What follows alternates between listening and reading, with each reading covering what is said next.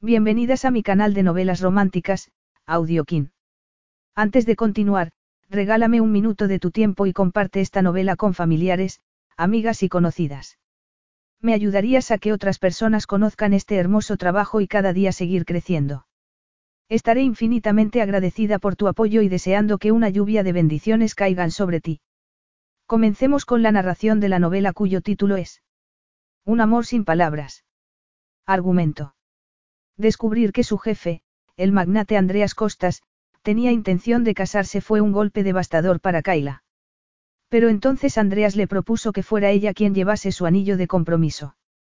Seis años atrás, Kaila había experimentado el incandescente placer de sus caricias y había escondido su amor por él desde entonces. Era la proposición que siempre había soñado, pero se atrevería a arriesgar su corazón sabiendo que Andreas no creía en el amor. Capítulo 1. Kayla John salió de la sala de informática y corrió hacia el despacho de Andreas. Llegaba tarde para una reunión prioritaria con el presidente de KJ Software. Aunque fuera su socio. Técnicamente. Últimamente, Andreas se portaba de una forma muy rara, malhumorado, más exigente de lo habitual. Bradley, su competente ayudante, la detuvo con un gesto y, con un complicado lenguaje de signos, por fin le indicó que su cardigan de color coral estaba del revés. A toda prisa, con una sonrisa de agradecimiento, Kaila le dio la vuelta y entró en el despacho del jefazo. Siento llegar tarde, estaba supervisando las pruebas del programa Delfín, se disculpó. Le gustaba ponerles nombres de especies marinas a los proyectos y Andreas le permitía ese capricho. Kaila se detuvo abruptamente al ver que no estaba solo. A su lado, frente a la mesa de juntas, había una mujer rubia de pelo liso sujeto en un estirado moño y elegante traje blanco que la miró de arriba abajo. ¿Esta es tu socia? Le preguntó Andreas, con tono de incredulidad. Sí, respondió él, frunciendo el ceño. Te dije que esta reunión era prioritaria, Kaila. Técnicamente, mi smartphone me lo dijo. No lo hiciste tú personalmente. ¿Quién era aquella mujer y qué clase de reunión estaban manteniendo? Bueno, pero ya estás aquí y me imagino que podemos empezar, intervino la rubia. Su tono era autoritario, pero su expresión cuando miró a Andreas era de deferencia. ¿Empezar qué? preguntó Kaila mientras se dejaba caer sobre una de las sillas, a la izquierda de Andreas, frente a la desconocida. Estamos aquí para discutir cómo afectará la búsqueda de una esposa para Andreas a KJ Software. Todos los sentidos de Kaila se pusieron alerta.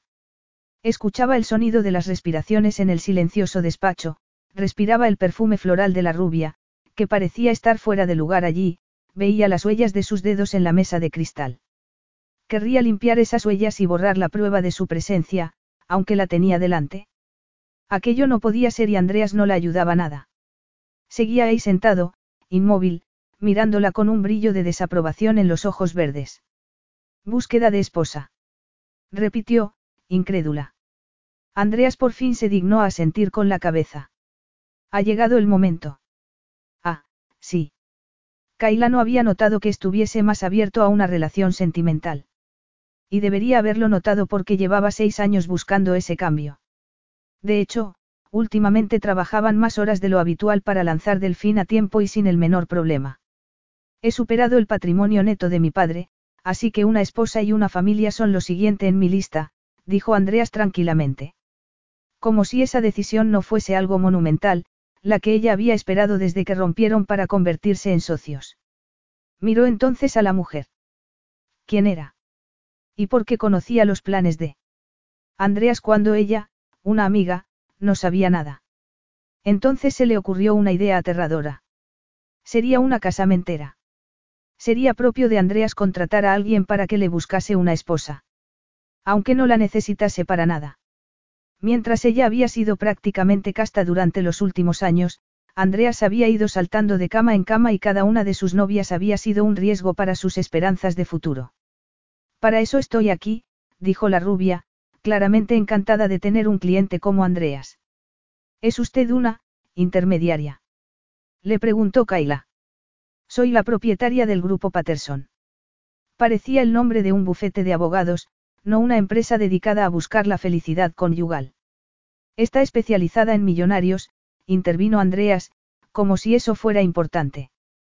Tú eres multimillonario. Al menos, sobre el papel. KJ Software había sido un éxito, como Andreas había augurado. La empresa, de la que él poseía un 95%, estaba valorada en más de mil millones de dólares. No estaba mal después de seis años de sangre, sudor, lágrimas y noches en vela. La rubia asintió con expresión satisfecha, mostrando cuánto apreciaba esa distinción. Kaila sabía que ser multimillonario y no un simple millonario también era importante para Andreas. Mucho. Después de todo, por eso había tomado la decisión de sentar la cabeza. Por fin, valía más que su padre, pero aún tenía algo que demostrar. No seas tan literal, dijo él. La cuestión es que la señorita Patterson. Genevieve, por favor, la sonrisa de la rubia era pura fachada, nada de sustancia. Genevieve está especializada en emparejar a hombres ricos con la esposa ideal. Kaila estaba horrorizada y no se molestó en disimular. No creo que funcione así.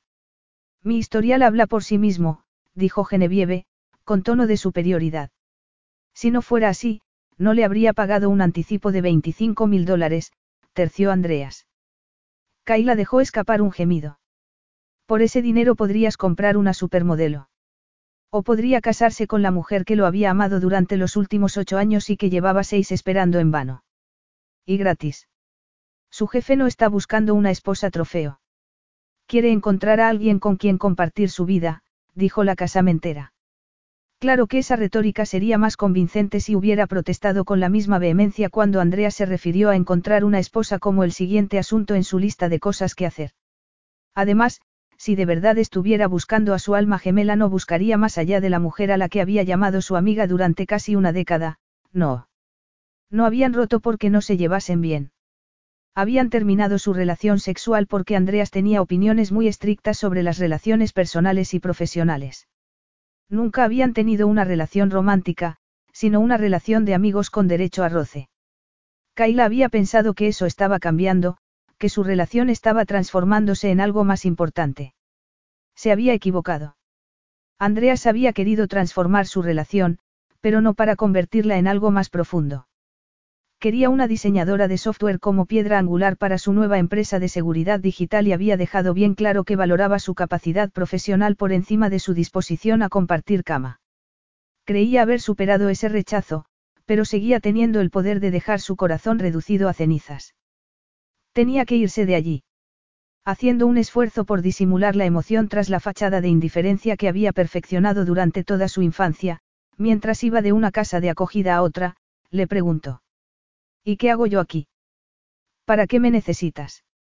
Eres mi socia, dijo Andreas, como si eso lo explicase todo. Un 5% no me convierte en una socia con voz y voto. Era una vieja discusión sobre la que Andreas nunca había cedido, pero la expresión de la rubia decía que estaba de acuerdo. Andreas frunció el ceño. No le gustaba que lo corrigiesen, pero Kaila nunca había dejado que eso la detuviera. Al menos cuando se trataba del negocio. Tú eres mi socia y este cambio afectará al negocio. Y, por lo tanto, a ti, dijo Andreas, en un tono que no admitía réplica. ¿Por qué? Evidentemente, ella no estaba incluida en el paquete de posibles candidatas y eso le dolía, pero confiaba en que él no se diera cuenta. Entonces, ¿por qué estaba tan convencido de que tendría algún impacto en su vida? Andreas la miraba con el ceño fruncido, como diciendo que se le había pasado algo por alto. Como a él se le había pasado por alto que estaba enamorada de él desde el primer día, aunque no iba a decírselo. El matrimonio provoca muchos cambios en la vida de una persona y, como Andreas es el corazón y la sangre de esta compañía, es evidente que su matrimonio tendrá un impacto importante en la empresa y en empleados como usted. Andreas torció el gesto. Tal vez porque se refería a ella como, empleada, en lugar de socia. En cualquier caso, no corrigió a Genevieve. Entonces, ¿vamos a salir a bolsa? Preguntó Kaila. Andreas había pensado en ello durante el último año. Hacer eso lo convertiría en un multimillonario de verdad, no solo en patrimonio neto. Y a ella tampoco le iría nada mal. Podría fundar toda una cadena de albergues para niños abandonados en lugar de conformarse con el refugio local que había fundado años atrás. No, Andreas frunció el ceño. Yo no respondo ante nadie. Eso tampoco la sorprendía. Andreas no querría dar explicaciones a un grupo de accionistas o a un consejo de administración. Su padre, el armador griego Barnabas Georgias, había dictado las órdenes hasta que cumplió los 18 años y de ningún modo toleraría que nadie opinase de nuevo sobre lo que podía o no podía hacer. Tal vez podrías vender la empresa, como hablamos en nuestra primera reunión. Eso te liberaría para poder buscar a tu pareja, sugirió Genevieve. Tener liquidez no dañaría tus posibilidades con las mujeres. Estoy segura de que podríamos conseguirte una aristócrata europea. Una aristócrata europea. Pero no decía que no quería una esposa trofeo. Kaila no podía respirar. ¿Quieres que Andreas venda la empresa? Para comprar una princesa. Es una solución. ¿Una solución para qué? Kaila no entendía el problema. Andreas tenía suficiente dinero para hacer lo que quisiera sin arrebatarle todo lo que llevaba seis años construyendo. No puede seguir trabajando 16 horas al día, dijo Genevieve. Es parte del acuerdo que ha firmado conmigo. ¿Has firmado un acuerdo que limita tus horas de trabajo? Le preguntó. Kaila, atónita. Sí. Eso no significa que tengas que vender la empresa. Andreas no cedería sobre ese aspecto en particular, no. Podía no amarla y tal vez nunca le había importado más que como diseñadora de software, pero le importaba la empresa. No era solo ella quien encontraba seguridad económica y un propósito en KJ Software. La idea de que pudiese venderla era absurda, pero el brillo calculador de los ojos verdes hizo que Kayla se clavase las uñas en las sudorosas palmas de las manos. Durante el último año había mencionado alguna vez la idea de vender KJ Software, pero Kayla no se lo había tomado en serio. Andreas era la sabia de la compañía, sí, pero ella era el corazón de KJ Software y no podría seguir siéndolo si su propio corazón dejaba de latir. No se daba cuenta de eso. ¿Te encuentras bien? Le preguntó Andreas, mirándola con preocupación. Kayla no sabía qué responder. Su mundo había explotado. Hemos hecho lo que nos propusimos hacer, agregó él con tono satisfecho, como si sus palabras no estuvieran lacerando su corazón. Sebastián Hauck me ha ofrecido una fusión con su empresa de seguridad. ¿Una fusión o una adquisición? Le preguntó ella. Andreas hizo una mueca al percatarse de que la noticia no era tan bienvenida como había esperado. Una adquisición sería lo más probable. ¿Por qué? Le preguntó Kaila. Sebastián Hauck, propietario de una de las empresas de seguridad más importantes del mundo, era uno de sus mejores clientes desde el principio.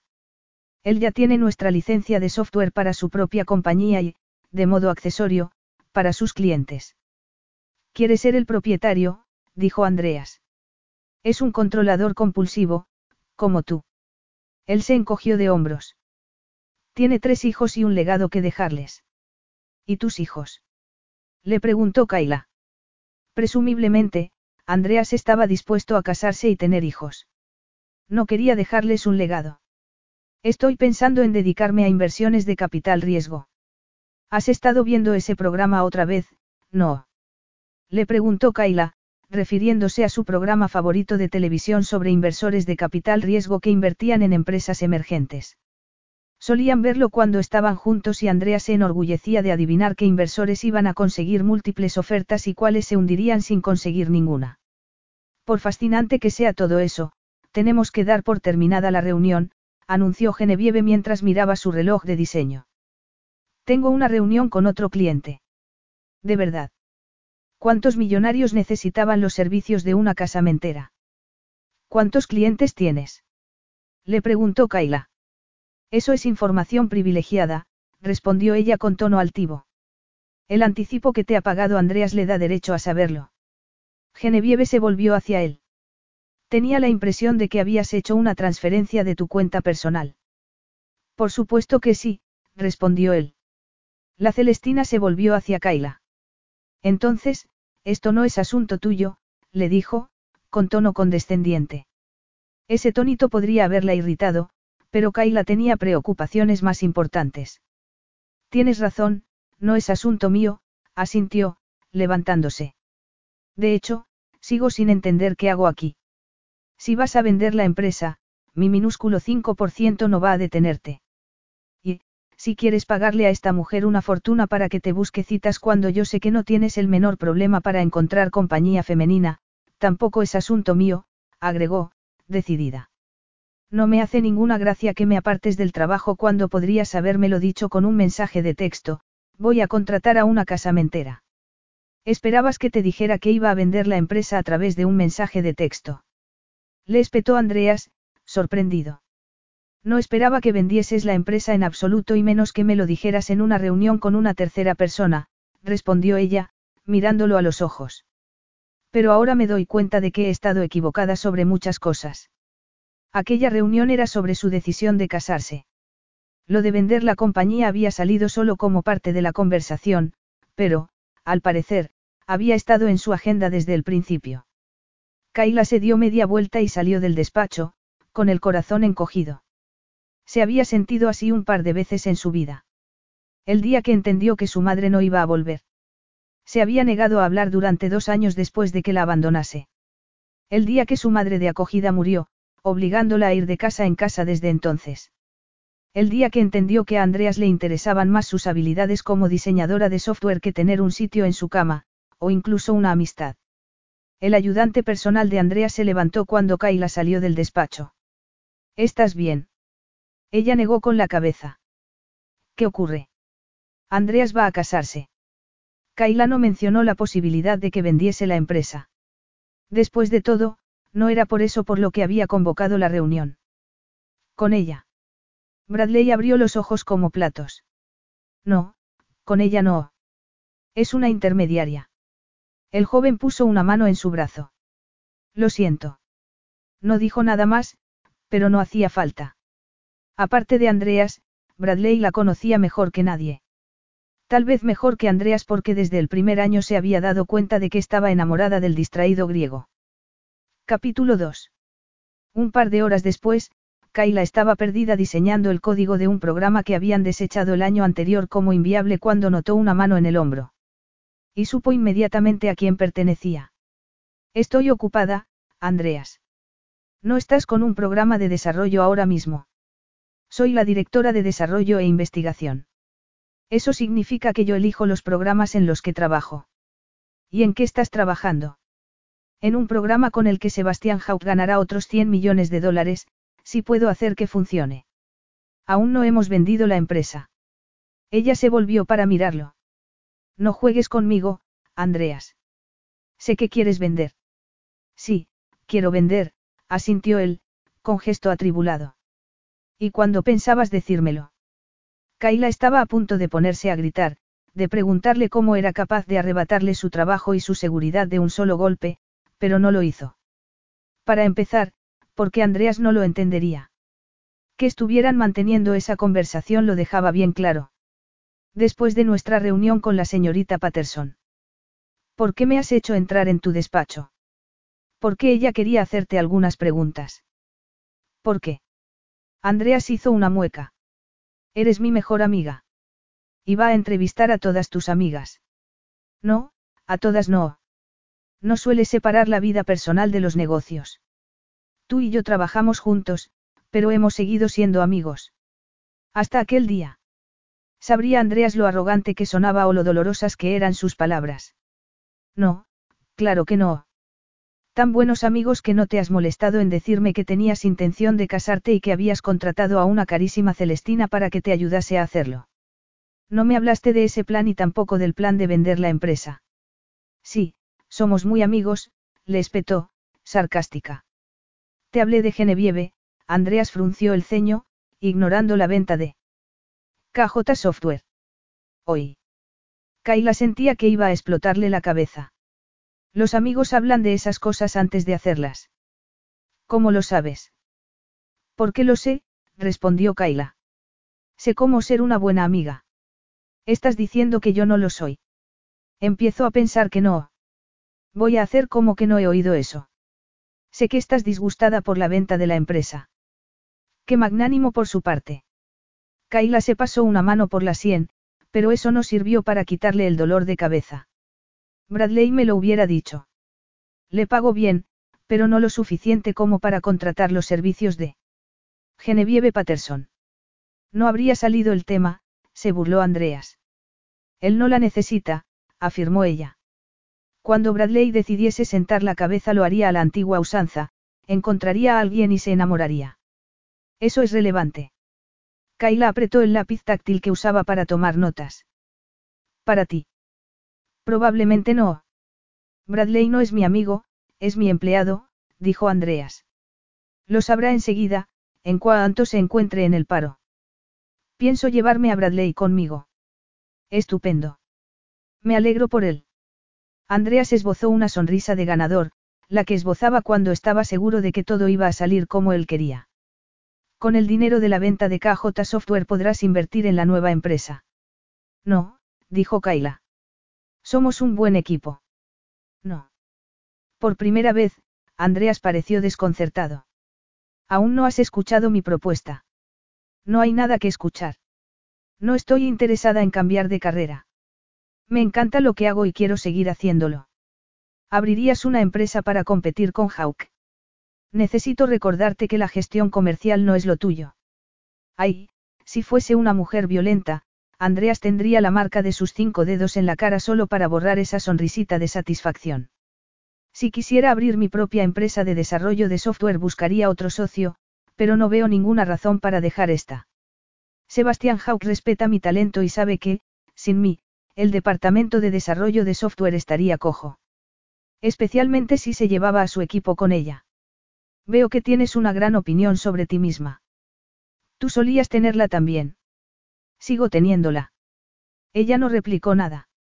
De hecho, estaba cansada de hablar, de modo que se puso los auriculares y empezó a insertar una nueva serie de códigos. Kaila. Vete, Andreas. Genevieve quiere hablar contigo. No sé para qué. Si quiere algo, puede enviarme un email.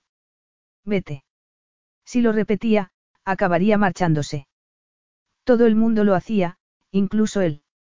Se quedó mucho más tiempo del que había esperado, pero unos minutos después por fin desapareció y Kayla dejó caer los hombros.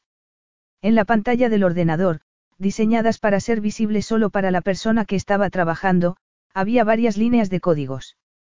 Todas decían lo mismo, necesito que te vayas. Por mucho que lo intentase, no podía concentrarse en el trabajo. Necesitaba saber qué iba a depararle el futuro cuando Andreas Costas vendiese la empresa. Suspirando, levantó el teléfono para reservar un vuelo a Nueva York, donde la empresa Seguridad Hawk tenía su sede central. Andreas masculló una palabrota mientras leía el efusivo, pero inflexible, correo de Genevieve, diciéndole que debía rellenar el cuestionario de personalidad e intereses antes de su próximo encuentro. Si Kayla no estuviera enfadada con él podría haberle pedido ayuda. Ella entendía ese tipo de cosas mucho mejor que él. La reunión con Genevieve no podría haber ido peor y sabía que cuando se ponía obstinada no tenía sentido intentar comunicarse con ella. Kayla era incluso más testaruda que él cuando el asunto le importaba de verdad. Estaba enfadada porque había decidido vender la empresa y por haberlo sabido aquel día, delante de una desconocida. Contarle a Genevieve sus planes de vender antes de hablarlo con Kayla había sido un error, ahora se daba cuenta. Kayla era su socia y le debía más respeto y consideración. Además, como amiga, debería haberle contado que pensaba casarse. Pero Kayla debería haberse imaginado que ese era el siguiente paso. Ella era la única persona con la que compartía sus planes. Y los había compartido. Mucho tiempo atrás, cuando su amistad incluía sexo y no era una sociedad. Pero no le gustaba que estuviese enfadada con él. Kayla Jones era la única persona cuya opinión le importaba de verdad. Sí, iba a necesitar unos eclairs de disculpa para el desayuno. O por qué no solucionarlo esa misma noche, invitándola a cenar en el restaurante vietnamita que tanto le gustaba. Kayla no estaba en la sala de informática y no respondía al teléfono, pero él no estaba de humor para ser ignorado. Iría a su apartamento, decidió. No era un viaje muy largo, solo unos cuantos pisos por debajo de su ático. Después de mucho discutir, había logrado convencerla para que se mudase a su edificio, lejos del peligroso barrio en el que vivía antes. 45 minutos después, le envió un mensaje de texto. ¿Dónde estás? Cuando no respondió en cinco minutos, le envió otro mensaje. Puedo seguir así toda la noche, hasta que te quedes sin batería de tantas alertas. Tampoco hubo respuesta, pero Andreas no amenazaba en vano, de modo que procedió a enviarle mensajes cada cinco minutos. Empezaba a preocuparse de verdad cuando su teléfono sonó 45 minutos y ocho mensajes después. Para allá. Le gritó Kaila, exasperada. ¿Dónde estás? No tengo por qué darte explicaciones. Ya lo sé, pero tenemos que hablar. Tal vez deberías haberlo pensado antes, ¿no crees? Podríamos haber hablado esta tarde si no hubiera salido en tromba de mi despacho con un berrinche. Yo no salgo de ningún sitio en tromba y nunca tengo berrinches de ningún tipo. Su tono era frío, sin emoción, como cuando estaba protegiéndose a sí misma. Y Andreas no quería pensar que necesitaba protegerse de él. Sé razonable, Kaila. Estás haciendo una montaña de un grano de arena. Un grano de arena. Vas a arrebatarme mi casa porque esa alcahueta dice que tienes que hacerlo. No voy a quitarte tu apartamento. No te hagas el tonto. No me refiero a mi apartamento y tú lo sabes. El grito de Kaila lo sorprendió porque ella no solía perder los nervios. Solo la había oído gritar cuando se acostaban juntos, y no siempre porque, por muy buen amante que fuera, Kaila era comedida en sus demostraciones de gozo. Pero recordar eso no era productivo, como había aprendido después de hacerla su socia. No podía distraerse de sus objetivos y en aquel momento su objetivo era entender qué le pasaba a su mejor amiga. Kaila. Mañana no iré a trabajar. Voy a tomarme el día libre. ¿Por qué? Tengo cosas que hacer.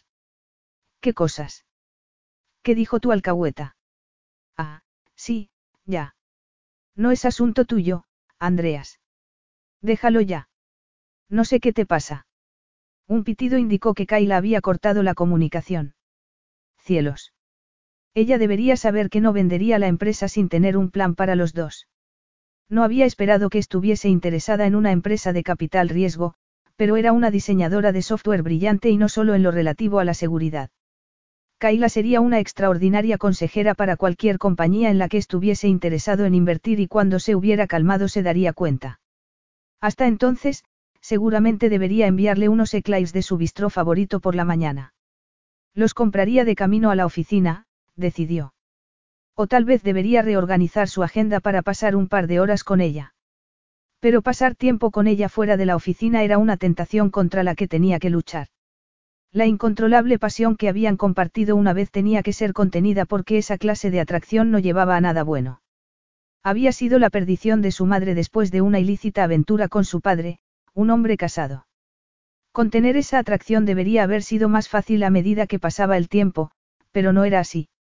Andrea se encontraba mirando a Kaila de un modo muy personal, muy sexual, en los momentos más inconvenientes. Pero no podía permitir que esa debilidad dañase su amistad. Se había esforzado mucho para que el sitio de Kaila en su vida fuese más permanente que el de una simple compañera de cama. Kaila encendió el móvil mientras salía del aeropuerto en Nueva York. Un largo pitido le indicó que tenía varios mensajes, como había esperado. Estuvo a punto de estrellarse con una mujer que empujaba un cochecito de bebé a la velocidad del rayo y un hombre en chándal chocó con ella, empujándola contra la pared, pero Kaila no protestó, más ofuscada por la idea de tener que hablar con un desconocido que por el dolor del hombro. Odiaba viajar sola y echaba de menos la presencia de Andreas, que siempre parecía abrirles paso. El traidor. Cuando estaba a punto de subir a un taxi sonó el móvil. Era una llamada de seguridad Hawk. Le había enviado un email a Sebastián la noche anterior, pero aún no había recibido respuesta. Dígame. Señorita Jones. Escuchó una voz femenina. Sí, soy Kayla Jones. Llamo de parte de Sebastián Hawk. A Kayla se le encogió el estómago de esperanza e inquietud. Sí. Sebastián estaba de viaje, pero tenía mucho interés en verla y estaba dispuesto a comer con ella dos días después. La secretaria le dio el nombre del restaurante y Kayla no hizo ningún esfuerzo por disimular su entusiasmo. Lo agradecía y se lo hizo saber. Al fin y al cabo, su hogar estaba en juego. Después de cortar la comunicación miró a su alrededor, preguntándose qué iba a hacer en Nueva York durante dos días. Por el momento, decidió comprobar los mensajes. Andreas, por supuesto, la había llamado varias veces y Bradley le había dejado varios mensajes desesperados, rogándole que le salvase el cuello llamando a su jefe. Después de escucharlo no sabía si reír o llorar. Aunque ella ya no lloraba nunca. Llorar nunca cambiaba nada y le producía dolor de cabeza. Suspirando, Kayla llamó al número privado de Andreas. ¿Dónde estás? Le espetó él con voz atronadora. Te dije que iba a tomarme el día libre. No estabas en casa esta mañana. ¿Y qué? A lo mejor he dormido con alguien, respondió ella. No sabía por qué había dicho eso, pero no lo lamentaba. Hubo un silencio al otro lado y Kayla incluso comprobó el teléfono para ver si la llamada se había interrumpido. Andreas. Tú no te acuestas con desconocidos. Ni siquiera hablas con desconocidos. El sexo ocasional no exige largas conversaciones. ¿Y tú cómo lo sabes? Hablas como un amante celoso. Y, aunque habían sido amantes años antes, Andreas nunca había sido celoso. Desde el principio habían acordado que no verían a otras personas, pero no porque la suya fuese una relación romántica, sino por una cuestión de salud. Hablo como un amigo preocupado. Soy una adulta. ¿Y qué diantres haces en Nueva York? ¿Cómo sabes dónde estoy? He usado el localizador de tu teléfono. No te he dado la contraseña para que puedas seguirme como si fuera una niña pequeña. Soy un amigo y un socio preocupado. Bueno, pues ahora ya sabes dónde estoy. Pero no por qué. ¿Vas a ver a Hawk? Sí. Pero está fuera del país. He quedado con el pasado mañana. Voy a tomarme el resto de la semana libre. ¿Qué? No puedes hacer eso. Claro que puedo. Nunca lo habías hecho. Hay una primera vez para todo. ¿Qué vas a hacer si Hawk está fuera de la ciudad? Lo que quiera, igual que tú. Yo no me tomo días libres sin avisar. Vas a vender la empresa, eso es mucho peor. Vas a abandonar a tus empleados. No voy a abandonar a nadie. Parte del acuerdo de adquisición con Hawk es una garantía de trabajo para todos los empleados de KJ Software. Qué bien.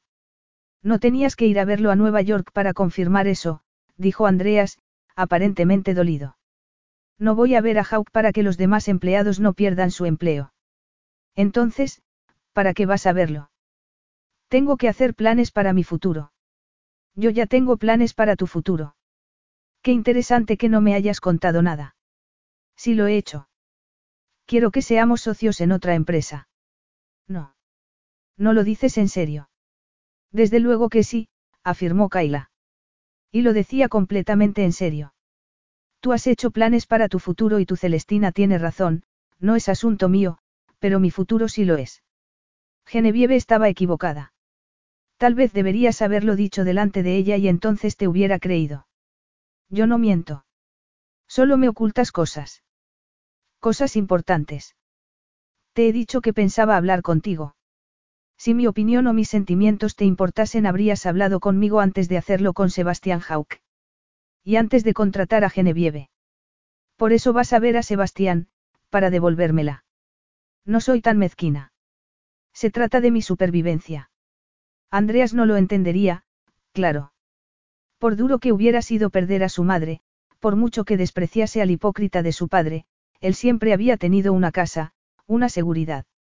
No había sido una niña de tres años abandonada en un bar de carretera. Él no sabía lo que era que el mundo se hundiese bajo tus pies, no una vez, sino dos veces antes de cumplir los 18 años. Si lo supiera, no estaría dispuesto a vender lo único que le había dado una sensación de seguridad desde la muerte de su madre de acogida. Yo no te dejaría sin recursos. No te lo he demostrado. No, más bien me has demostrado lo contrario, replicó ella, con un nudo en la garganta. Pero no iba a llorar. No, Kaila, no se trata de eso. Tengo que irme, Andreas. ¿Para hacer qué? A ver si te enteras, poderoso Andreas Costas, mi vida ya no es asunto tuyo. ¿Por qué? ¿Qué está pasando? Estoy rompiendo una relación que es tóxica para mí. Yo no soy tóxico, soy tu amigo. Kaila no quería escuchar ni una palabra más porque sabía que perdería la paciencia. Adiós, Andreas. Cortó la comunicación antes de que él pudiese replicar. No había nada más que decir. Llevaba seis años esperando que Andreas Costa se diera cuenta de que estaban hechos el uno para el otro, pero eso había terminado. Ni siquiera eran amigos. Si lo fueran, le habría contado que estaba planeando comprar una esposa. Bradley. Gritó Andreas, al escuchar el funesto pitido. Kayla había vuelto a dejarlo con la palabra en la boca. Su ayudante entró corriendo en el despacho. Sí. Consígueme un billete para Nueva York ahora mismo. Alquila un avión privado, lo que haga falta. Ahora mismo, asintió Bradley. Y sigue intentando localizar a Kayla. Descubre en qué hotel se aloja y resérvame una habitación a su lado. Me da igual que ya esté reservada, que echen al cliente. Andreas oyó la voz de su padre saliendo de su boca y, por primera vez en su vida, el parecido con Barnabas Georgias no lo molestó. Si tenía que portarse como un canalla arrogante para solucionar la situación, sería un canalla arrogante. Capítulo 3. Kayla entró en el hotel de Times Square y dejó su carné de identidad sobre el mostrador de recepción. Había reservado una habitación sencilla, sin florituras. Al contrario que a Andreas, a ella no le importaban los lujos. Solo quería una habitación en la que relajarse y alejarse de todo. Incluso pensaba apagar el móvil y echarse una siesta. Había una primera vez para todo. La empleada de recepción tecleó su nombre en el ordenador y esbozó una sonrisa. Su habitación ya está disponible, señorita Jones. Genial. La joven hizo una seña con la mano y enseguida apareció un botones para tomar su maleta. No hace falta, puedo llevarla yo. Deje que yo la lleve, es mi trabajo. Kayla se encogió de hombros.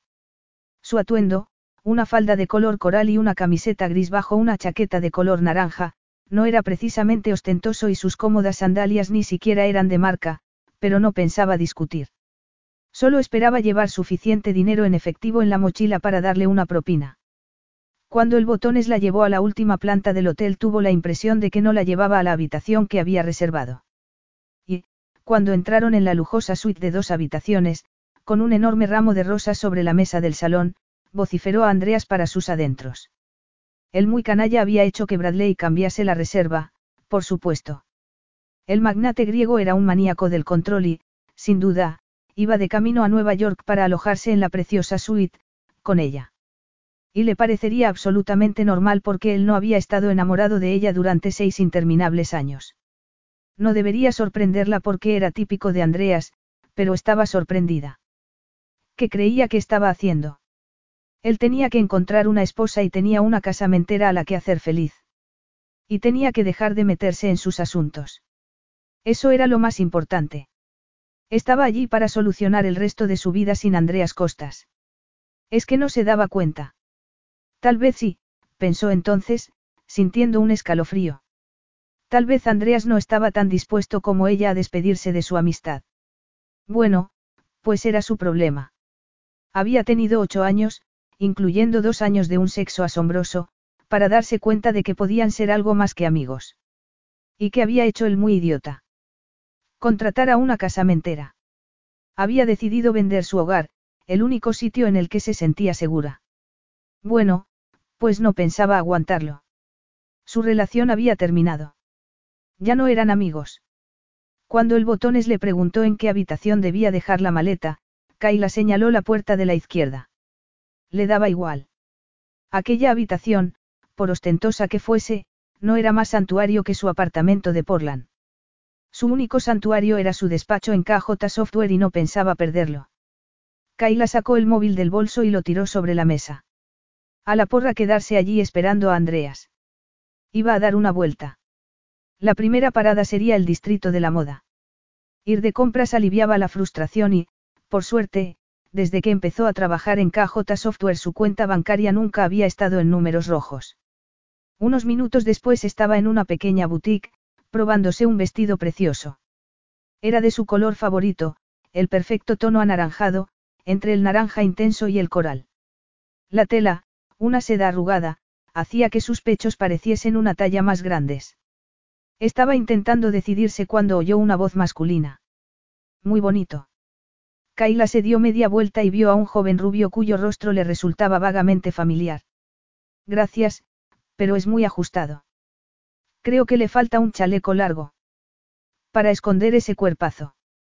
No, no lo creo, dijo él, con aparente sinceridad. Kaila puso los ojos en blanco. Estás intentando ligar conmigo. El joven soltó una carcajada. He notado que nadie te prestaba la atención que te mereces.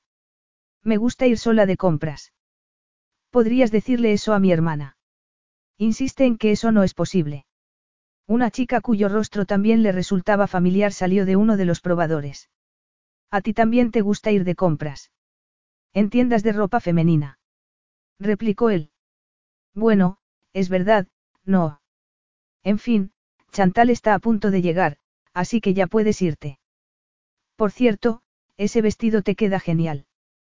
Tienes que comprártelo. Kaila volvió a mirarse al espejo. Sí, creo que sí.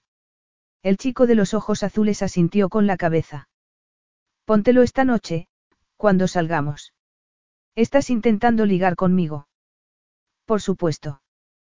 Kaila soltó una carcajada. Era demasiado guapo como para decirle que no. Tienes que salir con él, la animó su hermana. Todo el mundo quiere ser visto con Jacob. ¿Por qué? Es famoso. Él se llevó una mano al corazón, dando un paso atrás como si le hubiera disparado. Es que no me reconoces. Me suena tu cara. Ah, esto es genial. La única mujer de Nueva York que no te conoce, dijo su hermana, sacando el móvil del bolso. Ya verás cuando mis seguidores se enteren de esto. Kayla frunció el ceño. Estoy empezando a pensar que me he perdido algo. Soy el protagonista de, Jacob nombró una producción de Broadway.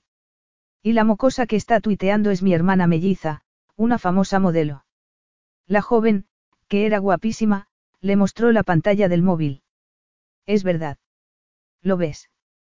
Tengo un millón de seguidores en Twitter. Yo soy diseñadora de software. Vivo en Portland y no salgo mucho, murmuró Kayla. Jacob y su hermana soltaron una carcajada. Entonces, dejarás que te enseñe la ciudad. Sugirió él. Kaila no quería volver al hotel porque sabía que Andreas llegaría en cualquier momento. Tal vez, pero lamento decirte que aún no he terminado de comprar. Yo soy un buen compañero de compras, dijo Jacob, con una sonrisa encantadora. Pregúntale a mi hermana. Es verdad, admitió la joven, que seguía mirando su smartphone. Y así fue como Kaila se encontró pasando varias horas en la agradable compañía de una estrella de Broadway. ¿Quieres que vayamos a tu hotel para que te cambies de ropa? Le preguntó él, solicitó. Kaila no quería encontrarse con Andreas, de modo que negó con la cabeza. Podríamos ir a tu casa, así nos cambiaríamos al mismo tiempo, sugirió. Me gusta tu forma de pensar, dijo Jacob, pasándole un brazo por los hombros. No te hagas ilusiones, le advirtió ella. Ni soñando. Jacob vivía en un edificio antiguo, cerca del distrito de los teatros, y salió del dormitorio con una camiseta blanca y unos tejanos de diseño que marcaban estupendamente todo lo que tenían que marcar. Kaila, por su parte, se había puesto el nuevo vestido y se había maquillado ligeramente antes de sujetar sus rizos en un moño suelto. Estás guapísima. Gracias. Jacob puso las manos sobre sus hombros, con una intención innegable en sus ojos azules, pero un tremendo golpe en la puerta hizo que diera un salto hacia atrás. Abre la puerta. Gritó Andreas desde el otro lado. Sé que estás ahí, Kaila. Tarkent, abre ahora mismo. El apellido de Jacob era Tarkent. ¿Y cómo lo sabía Andreas? ¿Sabes quién es? Le preguntó Jacob. Mi jefe. Tu jefe. ¿No es tu novio? No, mi jefe. Pues parece muy enfadado. Kaila. Abro o llamo a la policía. Quiso saber Jacob. Yo no llamaría a la policía. Nunca había visto a Andreas tan encolerizado y no sabía de qué sería capaz. ¿Le tienes miedo? Miedo. Repitió Kaila, mientras se acercaba a la puerta con gesto decidido. El día que yo tenga miedo a Andreas será el día que deje de llamarme Kaila Jones. Yo no le tengo miedo a este hombre ni a ningún otro, Jacob Tarkent. Abrió la puerta y se plantó delante, con los brazos cruzados, fulminándolo con la mirada. Ah, ahí estás, dijo Andreas. Aquí estoy, pero la pregunta es ¿qué haces tú aquí? No recuerdo haberte invitado a esta cita. No puedes salir con él. No lo conoces de nada. Tenía un aspecto desaliñado, algo poco habitual en él. Se había aflojado el nudo de la corbata, iba sin afeitar y tenía el pelo enmarañado, como si se hubiera pasado los dedos por él en un gesto impaciente. Conozco a su hermana. He pasado el día con él y estoy sana y salva. Andreas consiguió entrar en el apartamento. Vas a volver al hotel conmigo. Tenemos que hablar. Voy a salir con Jacob y luego, si quiero, pasaré la noche con él. Si vuelvo al hotel, a la hora que sea, podrás explicarme cómo me has encontrado. Seguramente te habrá encontrado por los tweets de mi hermana, intervino Jacob. ¿Has hecho eso? Preguntó Kaila, más furiosa que nunca.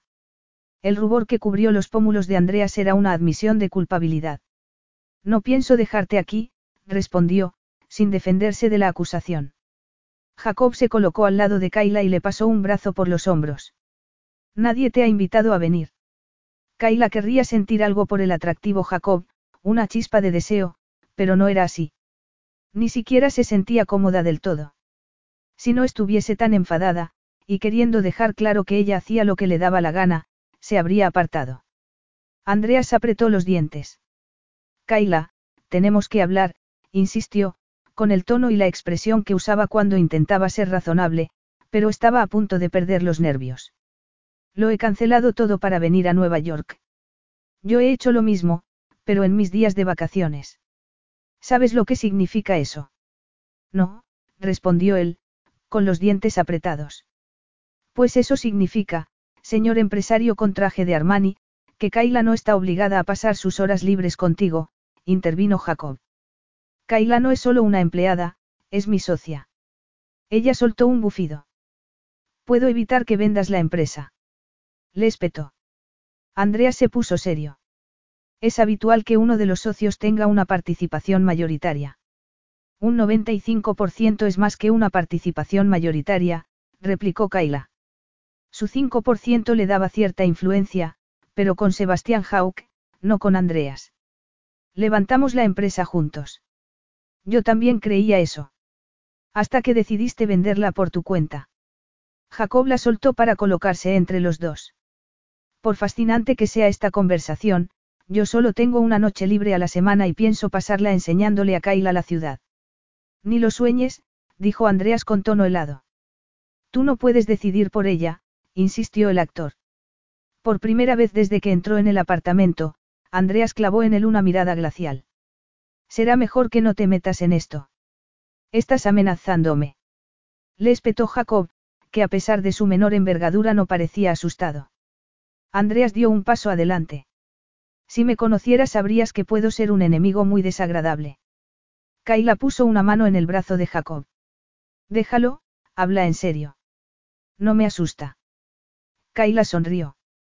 Le gustaba Jacob y desearía sentir una pizca de deseo, de atracción sexual, algo por lo que mereciese la pena dar a Andreas con la puerta en las narices, pero no iba a poner en juego la carrera de Jacob solo por hacer eso. Lo sé, Eres un tipo especial. Divertido y cariñoso con tu hermana. Gracias. Andreas emitió un resoplido de disgusto, pero Kaila no le hizo caso. Me habría encantado salir contigo, más de lo que te puedas imaginar. Soy actor, tengo una gran imaginación, dijo Jacob, haciéndole un sugerente guiño. Seguro que sí, pero, si nos fuéramos juntos, Andreas no seguiría y encontraría la forma de estropearnos la noche. Y de arruinar la carrera de Jacob. Este tipo es un acosador, lo acusó el actor. Antes era mi mejor amigo. ¿Hasta cuándo? Hasta ayer por la mañana, cuando me dijo que iba a vender la empresa sin contar conmigo. Andreas volvió a resoplar, pero Kaila se negaba a mirarlo. Vaya, lo siento, dijo Jacob. Yo también. De verdad me apetecía salir contigo. Pero me parece que la noche no iba a terminar como yo esperaba. No había acusación en su tono, solo cierta decepción. Kaila se encogió de hombros, pero no podía mentir. No, seguramente no. Desde luego que no, intervino Andreas, con un detestable tono posesivo.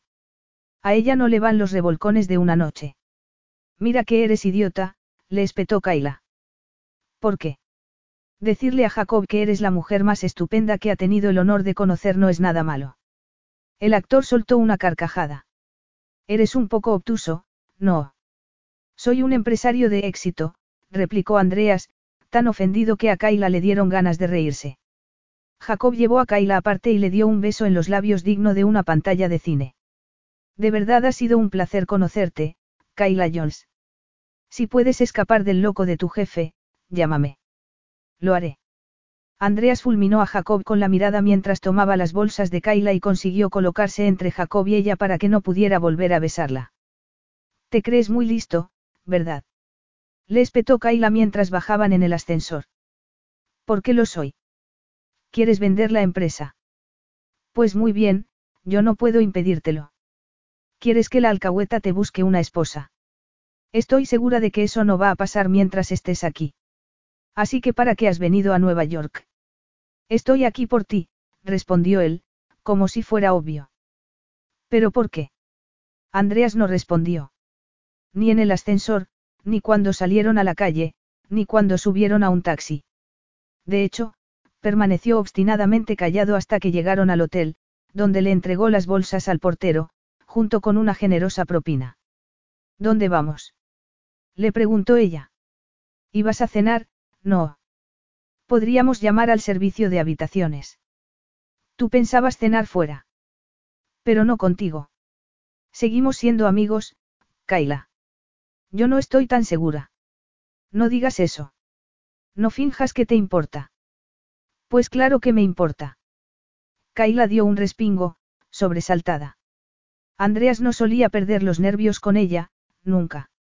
Hace seis años dejaste claro cuánto te importaba, pero yo estaba demasiado desesperada como para ver la realidad. ¿Qué? ¿Por qué hablas ahora de hace seis años? Andreas clavó en ella sus ojos verdes. Pensé que estabas enfadada por la reunión de ayer. Kaila podía sentir las lágrimas asomando a sus ojos. Es parte de lo mismo, no. Para ti, yo nunca he sido más que un medio para conseguir un fin. Lo que no entiendo es por qué estás aquí, por qué has ido a buscarme al apartamento de Jacob, ¿Por qué has tenido que fastidiar mi cita con él? No sabía que fueras tan mezquino. Mezquino. Rugió Andreas. La única razón por la que ese Playboy sigue teniendo un papel en Broadway es porque intentó proteger a una mujer que me importa mucho. No te importo. Nunca te he importado. De eso, Kaila estaba absolutamente segura. Solo había sido una pieza del puzzle que Andreas necesitaba para levantar su negocio. El cerebro tras el software que haría realidad su sueño de darle en las narices a Barnabas Georgias y demostrar que Andreas Costas no necesitaba ni el dinero de su padre ni su apellido, nada de la familia que tanto daño le había hecho. De la vuelta. Le ordenó Andreas al taxista, vibrando de rabia. ¿Cómo que de la vuelta? Protestó el hombre. Esta es una calle de una sola dirección, amigo. Pues llévenos de vuelta al hotel, dijo Andreas entonces. Kaila se cruzó de brazos. Pensé que íbamos a cenar. No vamos a mantener esta conversación delante de un montón de desconocidos, replicó Andreas. Estaba enfadado y su silencio durante el viaje de vuelta al hotel bullía de resentimiento. Kaila temía que, después de ese día, la única persona a la que podía considerar su familia no fuera más que un recuerdo. Pero si tenía razón, si su sitio en la vida de Andreas era el que ella creía, el que había sido durante seis años, había estado engañándose a sí misma durante todo ese tiempo. Capítulo 4. Andreas no había perdido los nervios de ese modo desde que su padre apareció un día exigiendo que fuese a Grecia con él, obligándolo a usar el apellido Georgias y fingiendo que le importaba que llevasen la misma sangre. Él odiaba ser un Georgias, odiaba vivir en una mansión que parecía un mausoleo. Reconocido formalmente como heredero del imperio del armador, Andreas había sido entrenado para ser como su padre, pero él no quería saber nada del hombre que tan cruelmente había abandonado a la mujer que lo amó con todo su corazón.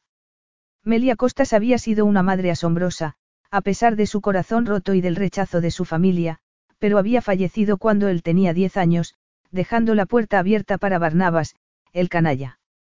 Esa fue la única vez en su vida que Andrea se había sentido impotente, a merced de otra persona. Y en ese momento sentía lo mismo. No había tenido tanto miedo desde que su padre lo metió a empujones en un avión privado para llevarlo a Grecia contra su voluntad. Que Kaila se hubiera ido de Portland sin decirle nada lo había dejado paralizado. Eran un equipo. ¿Por qué no se daba cuenta? El beso que le había dado el actor había hecho que lo viese todo rojo. Ella se merecía algo mejor. Kayla John se merecía lo mejor de lo mejor y cuando hubiese encontrado una esposa contrataría de nuevo a Genevieve y le pediría que buscase un príncipe azul para Kayla. Un hombre que la cuidase como ella se merecía, alguien que apreciase la rara joya que era, no un actor neoyorquino que solo quería añadir otra muesca al cabecero de su cama. Andrea se movió en el asiento, inquieto, intentando contener el deseo de exigirle que le explicase qué había querido decir con eso de que seis años antes le había dejado claro cuánto le importaba. No iba a hacerlo en un restaurante lleno de desconocidos. Cuando llegaron al hotel, esperó en la acera a que Kayla saliera del taxi. Ella se paró un momento, tirando del bajo del vestido. Un vestido muy sexy que abrazaba sus curvas y le recordaba que ninguna mujer podía compararse con ella desde el día que la vio en el patio de la universidad. Entramos. Sugirió, intentando apartar de sí tales pensamientos. Puedo elegir. Repicó Kaila, insolente. Lo dices como si yo fuera un tirano. Tengo que recordarte lo que acabas de hacer. Le espetó ella, con ese tono sarcástico que lo sacaba de quicio y, a la vez, le hacía desear cosas que no debería desear. Nada de eso habría pasado si hubieras estado esperándome en la suite. ¿Y por qué tenía que esperarte? Quería ir de compras. Andreas torció el gesto. No le sorprendía porque Kayla solía ir de compras cuando estaba estresada. ¿Y entonces qué hacías con ese actor? Ella pasó a su lado moviendo provocativamente las caderas. Jacob ligó conmigo en una tienda. Ya me lo imagino, murmuró Andreas, intentando no dejarse afectar por el vestido. Tenía seis años de experiencia controlando su deseo. No debería ser tan difícil. ¿Y qué? Soy soltera, puedo hacer lo que me dé la gana. Estás en una ciudad desconocida. Podría haber sido un asesino. Pero no lo es. No, no lo es, admitió él. En cuanto supo con quién estaba había hecho una verificación de antecedentes. Así que sabías que estaba a salvo. Andreas la tomó del brazo, deteniéndola en la puerta del hotel. Pero tú no. Claro que lo sabía. Ya, porque tú sabes juzgar a la gente. Es algo que aprendes en las casas de acogida, replicó ella. Y su peleona expresión lo retaba a contradecirla. No funciona siempre. Nada funciona al cien por cien, dijo Kaila, fulminándolo con la mirada. Esa actitud desafiante no debería excitarlo, pero así era. Vamos a seguir discutiendo en la puerta del hotel. Al menos admites que tenemos que hablar. Ella puso los ojos en blanco, con su precioso rostro de color café con leche acalorado de rabia. Estoy furiosa contigo, Andreas. También él estaba enfadado consigo mismo, pero no quería examinar por qué. Solo quería arreglarlo porque eran amigos. Ella era su única familia, aunque no se diera cuenta. Vamos dentro. Lo que tú digas, comandante. Estás pisando hielo muy fino. No me digas. Me tiemblan las piernas, replicó ella. Subieron en el ascensor en silencio.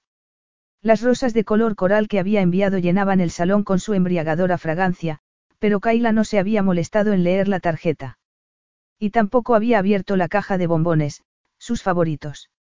Mientras ellos estaban fuera, y siguiendo sus órdenes, la conserjería del hotel había subido una botella de champán en un cubo de hielo y una cesta de frutas. Kaila miró todo eso y luego lo miró a él. ¿Qué es todo esto? Quería que te sintieras cómoda. Con rosas, champán y bombones. Le preguntó ella, incrédula. También hay fruta.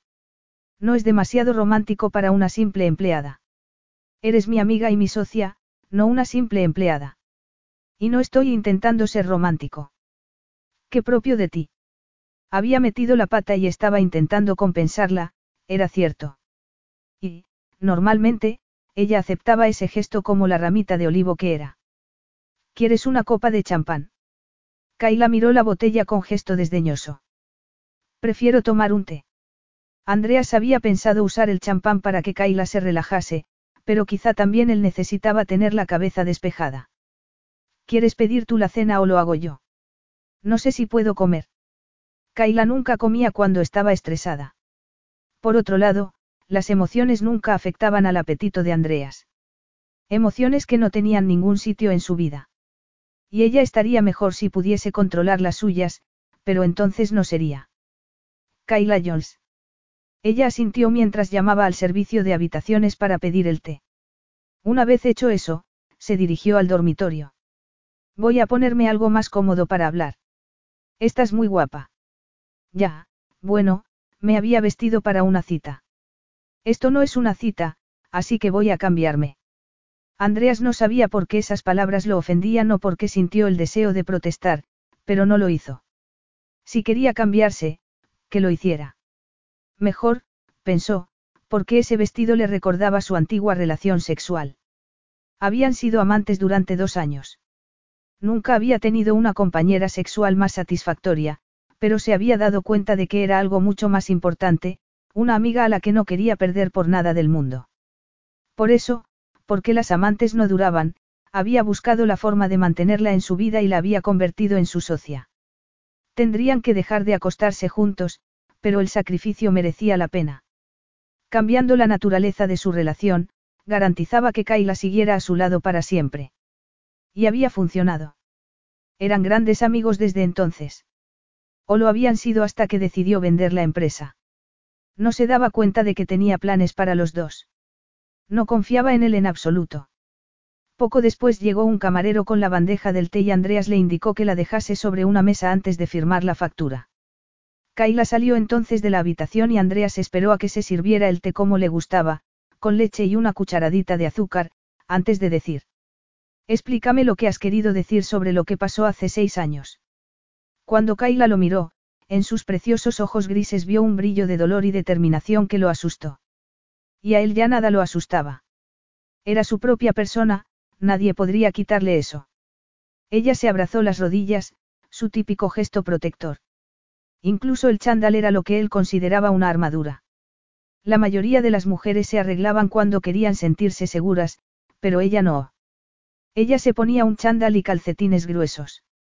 Hace seis años encontraste la forma de utilizarme para levantar tu empresa, empezó a decir, con un brillo sombrío en sus ojos grises. Esa es una forma de verlo. Hay otra. Encontré una forma de mantenerte en mi vida más tiempo del que hubieras durado como amante. Me gustabas más que ninguna otra mujer y, tenía sentimientos de ternura hacia ti, algo que solo me había permitido con mi madre. No quería perderte. Pero como amante tenía una fecha de caducidad. Era cierto que ninguna otra de sus amantes había durado en su vida tanto como ella. No sabía cuánto tiempo estaríamos juntos como amantes, pero sabía que como socios duraríamos más.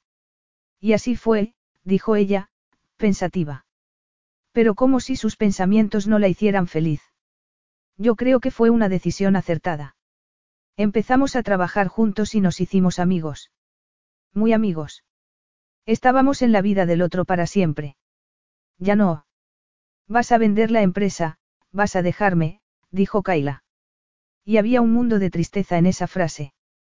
Quiero que vengas conmigo. Abriremos una empresa nueva. No voy a dejar KJ Software, lo interrumpió ella. Puedes hacer muchas cosas, resolver muchos puzzles, insistió Andreas. Eres brillante, tienes abiertas las puertas del mundo de la programación. No tienes que dedicarte solo a la seguridad cibernética. Me gustan los puzzles que resuelvo ahora. Esa empresa es mi hogar, me siento segura allí. Su hogar. Solo era una empresa, pensó Andreas. Pero su dolida expresión le dijo que veían KJ Software de un modo totalmente diferente. Él era el propietario del 95%, pero Kayla había invertido mucho más que él. Algo frío se abrió en su interior. Nunca se le había ocurrido pensar que no podría convencerla para cambiar de proyecto. Tu hogar es tu apartamento. Eso debería ser cierto, pero ella negó con la cabeza. Mi apartamento es solo donde duermo, no donde me siento segura. Yo no hago que te sientas segura. Si no le ofrecía seguridad, ¿qué era para ella? No podía ser solo su jefe. Vas a casarte. Eso no significa que nuestra relación tenga que cambiar. Significa exactamente eso. Vas a formar una nueva familia y yo no formaré parte de ella. No, eso no era cierto. Él no permitiría que lo fuera. Tú eres parte de mi vida. Parte de su familia también, pero por alguna razón no podía decirlo en voz alta. Podríamos seguir siendo amigos, pero ya no podría ser mi red de seguridad. Eso no sería justo para tu esposa, ni para tus hijos. Las cosas no funcionan así, Andreas. La empresa es lo único que tengo, por eso quiero hablar con Sebastián Hauck, para asegurarme de que él no va a quitármela. Andreas se quedó pensativo. Kaila necesitaba una seguridad que él no podía darle. Se sentía amenazada por la venta de la empresa y por su matrimonio. Los dos eran pasos necesarios para demostrar a la familia Georgias que nunca los había necesitado y nunca los necesitaría. La única forma de darle lo que necesitaba era renunciar a una de las dos estrategias y, sencillamente, no podía hacerlo. Había trabajado demasiado para llevar a cabo sus planes. Además, estaba cansado de KJ Software y deseando hacer algo nuevo, más grande y mejor. Kayla sabía eso, aunque le costaba aceptarlo. Nunca se le había ocurrido que ella quisiera seguir con KJ Software, que la compañía fuese para ella una familia sustituta o que la considerase un factor de estabilidad. Quiero que sigamos trabajando juntos, Kayla. El brillo de tristeza y aceptación de sus expresivos ojos grises lo decía todo. Pero quieres levantar una empresa más grande. Yo no voy a dejar KJ Software. Eso no significa que no podamos ser amigos. No trabajarían juntos, pero seguían viviendo en el mismo edificio. Ella se tomó su té, mirándolo en silencio durante largo rato. Supongo que tienes razón, la amistad es estar ahí para la otra persona y a tu manera, arrogante y cabezota, me necesitas. Deja de insultarme. Me has fastidiado una cita. Estaba preocupado por ti. Podrías haber esperado a mañana para preocuparte por mí. Deja de fingir que ibas a acostarte con ese tipo. Esa idea era anatema para él. Tú no sabes lo que iba a hacer. Pensaste que la idea de la Celestina me parecería bien y no es así. Pensaste que me parecería bien que vendieses la empresa y aún sigo queriendo meterme en tu armario con unas tijeras. Pensabas que querría dejar KJ Software para abrir una nueva empresa y no podrías estar más equivocado. Creo que es evidente que no me conoces en absoluto. Andreas no se lo podía discutir porque tenía razón. Kaila veía lo que pasó seis años antes de un modo muy diferente a cómo lo veía él o no habría salido en la conversación. De modo que era cierto, no conocía a Kayla Jones tan bien como había pensado y si no lograba entenderla perdería a la única persona a la que consideraba su familia. Pero eso no iba a pasar. Había perdido a muchas personas queridas y Kayla no iba a ser una de ellas. Andreas ignoró un nuevo mensaje de Genevieve mientras seguía leyendo sus correos. No sabía que fuera tan exigente cuando la contrató. Se había mostrado encantada de tenerlo como cliente y, sin duda, tenía buenas intenciones, pero él estaba ocupado en ese momento. El cuestionario y el cambio de imagen tendrían que esperar. ¿Por qué tenía que cambiar su estilo de vestir y su corte de pelo? Él no tenía ningún problema para encontrar compañía femenina llevando trajes de chaqueta. Según Genevieve, estaba buscando una esposa, no un ligue, pero él seguía sin estar convencido. No quería una esposa que esperase un hombre relajado, dispuesto a pasar todas las noches y los fines de semana jugando a las familias felices. Ese no era él. Una hora después, satisfecho con el trabajo, estaba a punto de pedir el desayuno y despertar a Kaila cuando la puerta del segundo dormitorio se abrió de golpe. Ella salió como una tromba, con los rizos sujetos con uno de esos pañuelos de colores que se ponía para dormir. Y, cuando llegó a su lado, su mirada gris cayó sobre él con el peso de un misil. Llevaba unos pantaloncitos de satén de color coral y una camisola que se pegaba a sus curvas. Cielos, tenía que recordar que la pasión que habían compartido era demasiado arrolladora como para tomar decisiones acertadas. Ella le puso su smartphone delante de la cara. Arréglalo. El teléfono emitió un pitido, indicando la entrada de un mensaje. ¿Arreglar qué? Esto. Exclamó Kaila, poniéndolo delante de sus narices. Andreas miró la pantalla. Era un mensaje de Genevieve exigiendo que lo metiese en un avión de vuelta a Portland inmediatamente. Le has dado mi número a tu alcahueta. Llámala ahora mismo y dile que deje de molestarme. No respondas a sus mensajes. Me llama a mí porque tú no le contestas.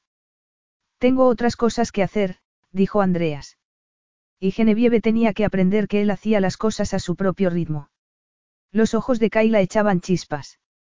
No me apetece soportar este acoso. Llámala ahora mismo. Estás de muy mal humor esta mañana. Porque alguien con quien no tengo la menor intención de hablar me ha despertado de un profundo sueño. Te dije que quería hablar contigo. Andreas, lo digo en serio. Kaila no solía perder la paciencia, pero, cuando se ponía así, él sabía que había problemas. Y ella era la única persona del mundo con la que no quería estar enfadado. Mira. Kaila lo interrumpió levantando una mano. No dijo nada, sencillamente dejó el teléfono sobre la mesa y luego volvió a su dormitorio y cerró de un portazo. Suspirando, Andreas tomó su móvil y marcó el número de Genevieve. Por fin.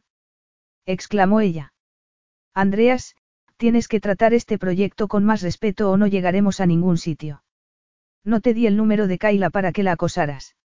No vuelvas a hacerlo, por ninguna razón. De hecho, quiero que lo borres de tu lista de contactos ahora mismo. Pero eso es absurdo. Me has llamado precisamente porque me he puesto en contacto con tu ayudante. No es mi ayudante, es mi directora de investigación y desarrollo. Muéstrale el respeto que se merece. Borra su número de tu lista de contactos. Perdona. No, no te perdono. Tu actitud hacia la señorita Jones ha sido grosera e imperdonable. Andreas, emparejar a la gente es un proceso largo y complicado. Exige toda tu atención. No, exige toda tu atención, para eso te pago. Parte de mi trabajo requiere tu participación. Has olvidado el cambio de imagen. Si quieres, puedo ir a Nueva York. No, no habrá tiempo para eso, la interrumpió Andreas. Te llamaré cuando vuelva a Portland. Tengo la impresión de que no estás tan comprometido con el proyecto como yo pensaba. Pronto descubrirás que no me gusta ser cuestionado, replicó Andreas. Hablaremos cuando vuelva a Portland. Cuando dejó el móvil vio a Kaila en la puerta de la habitación. Le has dicho que deje de llamarme. Le he dicho que borre tu número de su lista de contactos. Si estuviera en casa podría haberlo hecho yo misma. Siendo una diseñadora de software de seguridad de primera categoría, Andreas no tenía la menor duda. A veces me asustas. A ti no te asusta nada. Nada que él quisiera admitir. Eso de meterte en los ordenadores y los teléfonos de la gente algún día te traerá problemas.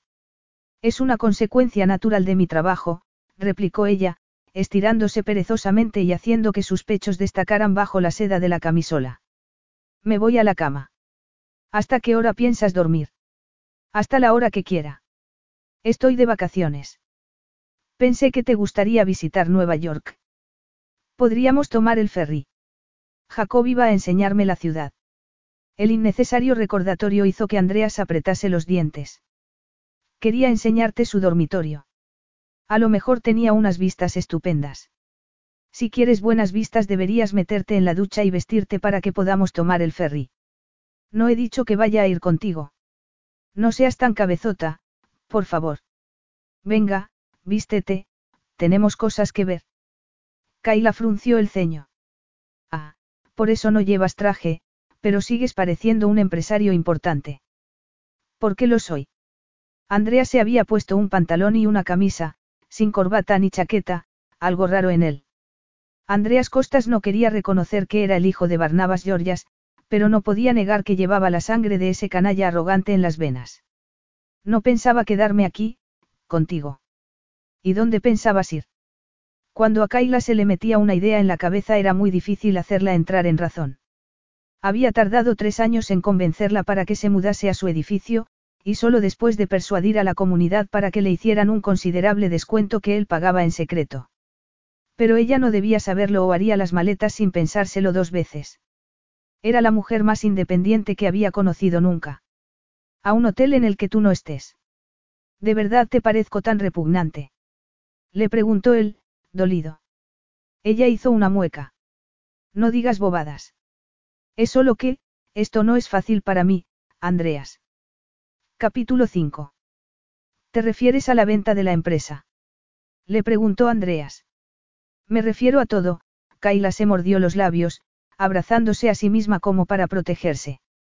Siento que estoy perdiendo la empresa y a ti a la vez. No vas a perderme, dijo él. Tú ves la familia de un modo que ninguno de los dos ha experimentado y de un modo que yo no pretendo vivir. Mi mujer no va a suplantarte. Solo tengo sitio en tu vida como amiga, murmuró ella, como si la palabra le dejase un regusto amargo. Prefería renunciar a su amistad. Eso no era posible. Kaila era parte de su vida y no pensaba decirle adiós. Santo cielo, somos amigos desde la universidad, y de repente ya no quiere serlo. Yo no he dicho eso, respondió ella, dando media vuelta. Voy a vestirme. No hemos terminado. Si vamos a tomar el ferry, sí, replicó Kaila. Entró en la habitación moviendo el trasero y los recuerdos lo asaltaron. De repente, la deseaba como no se había permitido a sí mismo desearla en esos seis años. Su miembro presionaba contra el pantalón y el deseo de seguirla era tan fuerte que estuvo a punto de ceder. Cielos. Hacía algún tiempo que no pensaba en Kaila de ese modo. ¿Qué le pasaba? Fuera lo que fuera, tenía que controlarlo. Kaila tenía un sitio en su vida y ese sitio no era la cama. Y ella tenía que dejar de actuar como una loca para que pudiese controlar su libido. Kaila no sabía por qué había aceptado hacer esa excursión con Andreas, tal vez porque lo había oído decirle a Genevieve que dejase de molestarla, como ella le había pedido. O tal vez porque se había dado cuenta de lo importante que era su relación para él. Había dejado su trabajo y sus planes de encontrar a la esposa perfecta, lo había dejado todo para ir a buscarla y no entendía por qué. Era como si temiese perderla y, a pesar de sí misma, eso la emocionaba. Salió de la habitación con un ajustado pantalón azul verdoso, una camiseta. A rayas, una chaqueta de punto y unos zapatos planos de color coral. El pantalón le quedaba de maravilla y la camiseta moldeaba sus pechos de un modo sexy, pero discreto. Claro que Andreas no se fijaría en nada de eso. Tenemos tiempo para desayunar. Él la miró de arriba abajo. Eso es lo que vas a ponerte. Sí. ¿No te parece demasiado, informal? Le preguntó, haciendo una significativa pausa. Para hacer turismo. No. ¿Quieres ligar con alguien? ¿De qué estás hablando? De ese conjunto tan sexy. Anoche ibas vestida como una mujer dispuesta a seducir y ahora, se puede saber qué pasa. Lo único que pasa es que tú te portas como un idiota. Este conjunto no es una invitación para el sexo. Pues a mí me lo parece, dijo él, señalando su evidente erección. No digas tonterías. Yo no soy responsable de tú, de eso. Si lo eres. Kaila no sabía qué pensar sobre la erección. Unos días antes podría haber visto un rayo de esperanza en esa situación, pero sabiendo lo que sabía sobre los planes de Andreas decidió que esa reacción física no significaba nada en absoluto. Menos que nada. Es tu problema, Andreas. Me he puesto cosas más reveladoras y no te ha afectado nunca. Si estás, así, a lo mejor deberías pasar la mañana haciendo algo que no sea visitar Nueva York. Y yo puedo llamar a Jacob para ver si sigue interesado. No vas a reemplazarme con Jacob, la interrumpió él, casi vibrando de ferocidad. Caray. Menuda reacción.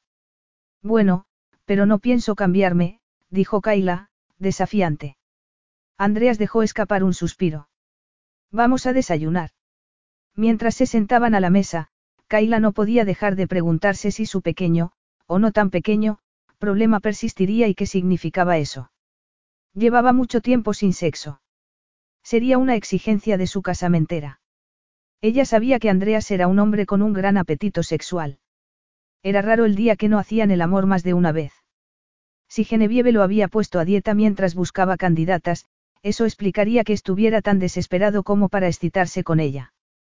Por si acaso, mantuvo las distancias en el ascensor y en el coche que los llevó al muelle. Andrea seguía protestando porque, en su opinión, el pantalón era demasiado ajustado. Kaila no le hizo caso, pero no podía dejar de sonreír para sus adentros. Había una larga cola para subir al ferry, pero, cuando salieron del lujoso coche negro, Andreas tomó su mano y la llevó hacia un hombre de uniforme, a quien mostró su identificación. Tratamiento VIP. Bromeó Kaila mientras el oficial los acompañaba al barco. Ya sabes que no me gusta hacer cola. Así que has contratado una visita turística, pero has conseguido que subiéramos antes que el resto de los pasajeros. Más o menos, asintió él. Eres un hombre extraño. Dice la mujer que podría vivir como una reina, pero prefiere hacerlo como una campesina. Prefiero gastar mi dinero en el refugio para niños. Te he dicho mil veces que yo podría financiarlo, pero te niegas. Es demasiado dinero. Habrías tenido que retrasar tus planes de demostrarle a tu familia lo que vales, dijo Kaila. Además, el refugio era su proyecto personal. Y he dejado que hagas una aportación mensual. No estoy intentando demostrarle a mi familia lo que valgo, protestó. Andreas, ofendido. Yo sé lo que valgo. Eso pienso yo, pero tus planes dicen lo contrario, respondió ella. Nunca le había hablado tan francamente del asunto, pero no tenía nada que perder. Andreas la miró como si no la conociese. Mi plan demostrará al clan Georgias que un Costas no los necesita para salir adelante, que soy mejor que aquello en lo que querían convertirme. Tu padre se portó como un canalla, pero tú ya has demostrado que no lo necesitas. Has recuperado el apellido de tu madre, has levantado una empresa en Estados Unidos, no en Grecia. KJ Software ha tenido más éxito del que te hubieras podido imaginar. No queda nada que demostrar. Les demostraré que puedo tener mi propia familia. Al escuchar esas palabras, Kayla perdió toda esperanza de que Andreas no siguiera adelante con su plan de comprar una esposa. Genevieve encontraría una mujer ideal para él, con el pedigrí perfecto, no una mestiza criada en casas de acogida porque su propia madre no había querido hacerlo.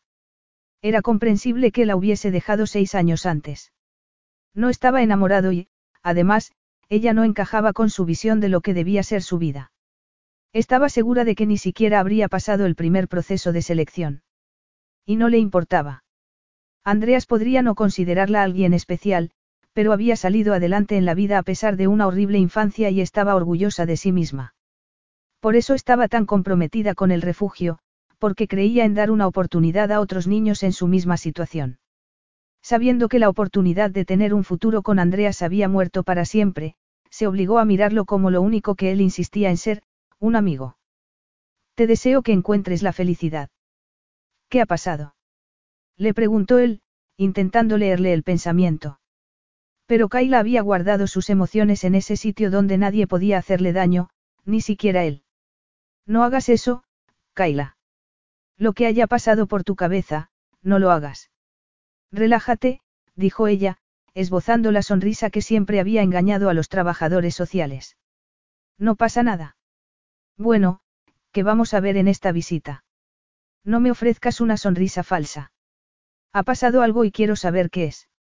Aunque Kayla hubiera sentido la inclinación de responder, y no era así, de ningún modo iba a hacerlo con tanta gente a su alrededor. Además, daba igual. La vida le había enseñado que a veces había que renunciar a los sueños. A pesar del tenso principio, Kayla disfrutó de la travesía e hizo multitud de fotografías mientras se acercaban a la Estatua de la Libertad. Te vas a quedar sin batería, le advirtió Andreas. No me digas que esto no te toca el corazón. Tu madre llegó a Estados Unidos por aquí. Para ella ya no había nada en Grecia. Su amante le había dado dinero para que interrumpiera el embarazo, algo que su fe no le permitía hacer, y su familia la había rechazado. ¿Por qué estaba embarazada? Porque su sustento dependía de Barnabas Georgias y mi madre era un bochorno para ellos. Qué asco de gente, dijo Kaila, aunque ella sabía de primera mano que no todos los padres querían a sus hijos. Andrea soltó una carcajada. Es una forma de verlo, señorita Jones. Ella notó que le ardía la cara. Cuánto le gustaba hacer reír a aquel hombre. Y no ocurría a menudo. Eres tan guapa cuando haces eso. ¿Qué? Ponerte colorada. Es un contraste precioso con tu piel de color café con leche. Bonita forma de recordarme que soy mestiza. Andrea se puso rígido, con sus ojos de color esmeralda echando fuego. ¿Qué te has llamado? Kaila puso los ojos en blanco. No es ningún insulto. Mi padre debía de ser en parte negro. ¿De dónde crees que vienen estos rizos? Eso te convierte en una típica estadounidense. Este país es una mezcla de razas. Ya, bueno, da igual. Seguro que es así como me describió Genevieve. Él puso una mano en su cuello, la otra, cálida y pesada, sobre su muslo. Si cometiese el error de hacerlo la despediría y me encargaría de que no volviese a encontrar trabajo en toda su vida. Oye, no te pases, que no ha dicho nada, protestó ella. A pesar de haberla mirado con cierto desprecio. Tú eres mi amiga, Kaila. Por cómo me tocas, esto parece algo más que amistad, replicó ella, con el corazón acelerado. Si no se apartaba haría algo espectacularmente estúpido. ¿Cómo besarlo? por ejemplo. Sí, es verdad, asintió Andreas. Pero no se apartó ni un centímetro. El guía dijo algo sobre la estatua, pero Kaila no podía apartar la mirada del rostro masculino. Había visto ese brillo en sus ojos muchas veces, seis años antes. Y si estaba viendo lo que quería ver, a lo que había renunciado del todo, para siempre, menos de una hora antes. Y si esa mirada no significaba lo que ella creía que significaba. Pero ya no era una adolescente virginal y los labios de Andreas estaban a unos centímetros de los suyos, con su torso tan cerca que podía sentir el calor de su cuerpo. Me pregunto cómo sería, dijo él, antes de apoderarse de sus labios. Y, por primera vez en seis años, Kayla sintió que estaba de nuevo en casa. A salvo. Le devolvió el beso, con la sorpresa dando paso a la magia de la sensación. Andreas la besó profundamente, sujetando su cabeza para dejar el sello de su posesión, envolviéndola en sus brazos hasta que estuvo completamente rodeada por su antiguo amante. El sonido de aplausos, silbidos y risas hizo que se apartasen. Kaila se dio cuenta entonces de que estaban dando el espectáculo y que los turistas parecían más interesados en hacerles fotografías a ellos que a la Estatua de la Libertad. El bobo de Andrea soltó una carcajada, como si lo pillaran besando a alguien en público todos los días.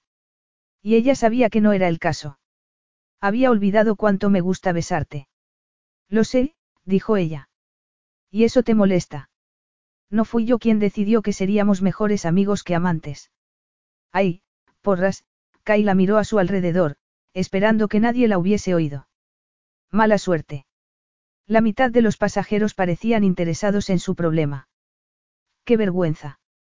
¿Te da vergüenza ser mi amante? Iba a darle una bofetada, en serio. Ya no lo somos. Andreas asintió con la cabeza. Será mejor que sigas haciendo fotografías. ¿Esperas que haga fotografías después de, esto? exclamó Kaila. Él esbozó una radiante sonrisa mientras sacaba el móvil para hacer fotografías de la estatua. Incluso hizo un selfie de los dos. Era irreal y Kaila no sabía lo que estaba pasando. Mientras volvían a Manhattan, Andreas le pasó un brazo por los hombros como si fuera lo más natural del mundo, rozándole el cuello con el pulgar y haciendo que sintiera estremecimientos. ¿Se puede saber qué estás haciendo? Le espetó. Él le dio un beso en la sien. Asombroso, ¿verdad? ¿De dónde sale tanto afecto? inquirió Kaila, preguntándose si estaría soñando. Me gusta tocarte. Había olvidado cuánto. ¿Has tomado una pastilla para el mareo esta mañana o algo así? La risa de Andreas era cálida, vibrante y toda suya. Un sonido que compartía con muy poca gente. O algo así. Sus miradas se encontraron entonces. Sabía que era un riesgo, pero era incapaz de mantener aquella conversación sin mirarlo a los ojos. ¿Qué significa eso? He tenido una revelación, respondió él. ¿Qué clase de revelación? Le preguntó Kaila, suspicaz. Te lo contaré cuando estemos en el hotel. Esta no es una conversación que quiera mantener en un sitio público. Dice el hombre que acaba de besarme delante de un montón de gente. Te veo muy jocoso. Él esbozó una pecadora sonrisa y luego la besó de nuevo. No un beso apasionado, pero tampoco platónico. Kaila dejó escapar un gemido, forcejeando con unos sentimientos que había tenido que controlar durante seis años. Su sentido común luchaba contra su cuerpo y, lamentablemente, su sentido común estaba perdiendo la batalla. Tienes que dejar de besarme, consiguió decir. El calor de tus labios dice otra cosa. No seas tonto. No te preocupes, Kaila. Todo va a salir bien, te lo prometo. No puedes prometer eso. Todo esto es un desastre. No, ya no. ¿Cómo puedes decir eso? Estoy soñando, no. Eso es lo que pasa. Andreas volvió a besarla. Sus labios eran firmes, fuertes, posesivos y reales. Muy reales. ¿Esto te parece un sueño? Andreas. Hay niños alrededor. Y curiosos adultos, encantados con el espectáculo. Como he dicho, hablaremos luego. No estoy soñando. No, Kyle amor, no estás soñando. Nunca he entendido por qué usas ese término cariñoso cuando no crees en el sentimiento, protestó ella. No lo había usado en seis años y ahora, de repente, lo usaba mientras la besaba hasta dejarla sin aliento. Andrea se encogió de hombros. Solo es una palabra. Kaila sabía que pensaba así. Amor, solo era una palabra para él, como, cariño, o, cielo. No significaba nada más, pero tampoco nada menos. Algo estaba pasando, algo que Andreas no quería discutir en público, de modo que debía de tratarse de sexo. Quería acostarse con ella. Pero, quería ella acostarse con él sabiendo que planeaba casarse con otra mujer. Giró la cabeza para admirar la vista, pero la panorámica de la ciudad no era suficiente para hacerle olvidar el sexo con Andreas. Podría tener una última oportunidad, una despedida, sin que le rompiese el corazón. Se lo había roto una vez, seis años antes, y aún no había podido reunir los pedazos. Podría rechazarlo. El calor de su abrazo y cómo respondía ella a su proximidad le decían que sería muy difícil. Más bien imposible. Sobreviviría a una última noche de sexo sin ataduras con Andreas Costas, viendo que se alejaba después como si no hubiera pasado nada. Si esos seis años le habían enseñado algo era que ver a Andreas alejarse después de la intimidad era más doloroso que perder a su familia de acogida. Porque él era su familia. Sentía como si debiera ser suyo, pero no lo era. Eran amigos y Andreas no quería ser nada más. Aunque ser amigos era importante para él, lo suficiente como para dejarlo todo, ir a Nueva York y quedarse con ella hasta que volviese a Portland. Pero no necesitaba la seguridad que ella siempre había anhelado. No quería ser su familia. Nueva York es una ciudad preciosa. Si no hubiera tanta gente podría vivir aquí, las palabras de Andreas interrumpieron sus pensamientos. Kaila intentó dejar de hacerse preguntas y guardar su amor por él en ese rincón del corazón donde había estado durante los últimos seis años. Sí, es verdad, no sabía que fuese tan bonita. Creo que Portland es mi sitio, pero tengo que volver a Nueva York lo antes posible. Tal vez lo hagamos. Ella no contestó. Habían viajado juntos muchas veces y quizá volverían a hacerlo. Tal vez a su mujer no le importaría que fuese con ellos. Tal vez en algún momento ver a Andreas con su mujer no le rompería el corazón. O tal vez eso no ocurriría nunca. Capítulo 6. A pesar del asombroso paisaje y de la fascinante narración, el resto de la travesía fue un borrón para Kaila. Andreas no dejaba de acariciarla, provocándole una reacción que ella intentaba ignorar. Porque cuanto más lo pensaba, más convencida estaba de que debía decir que no. Nada de sexo. Nada de una última noche antes de que él se casara con otra. ¿Tienes hambre? Le preguntó él cuando desembarcaron. Kaila estaba a punto de decir que no cuando su estómago protestó. Parece que sí. Y seguro que ya has reservado mesa en algún sitio. Naturalmente. Había un vehículo esperándolos, pero no era un coche, sino un bicitaxi. Señor Costas. Sí, soy yo. Vamos a ir en bicitaxi exclamó Kaila.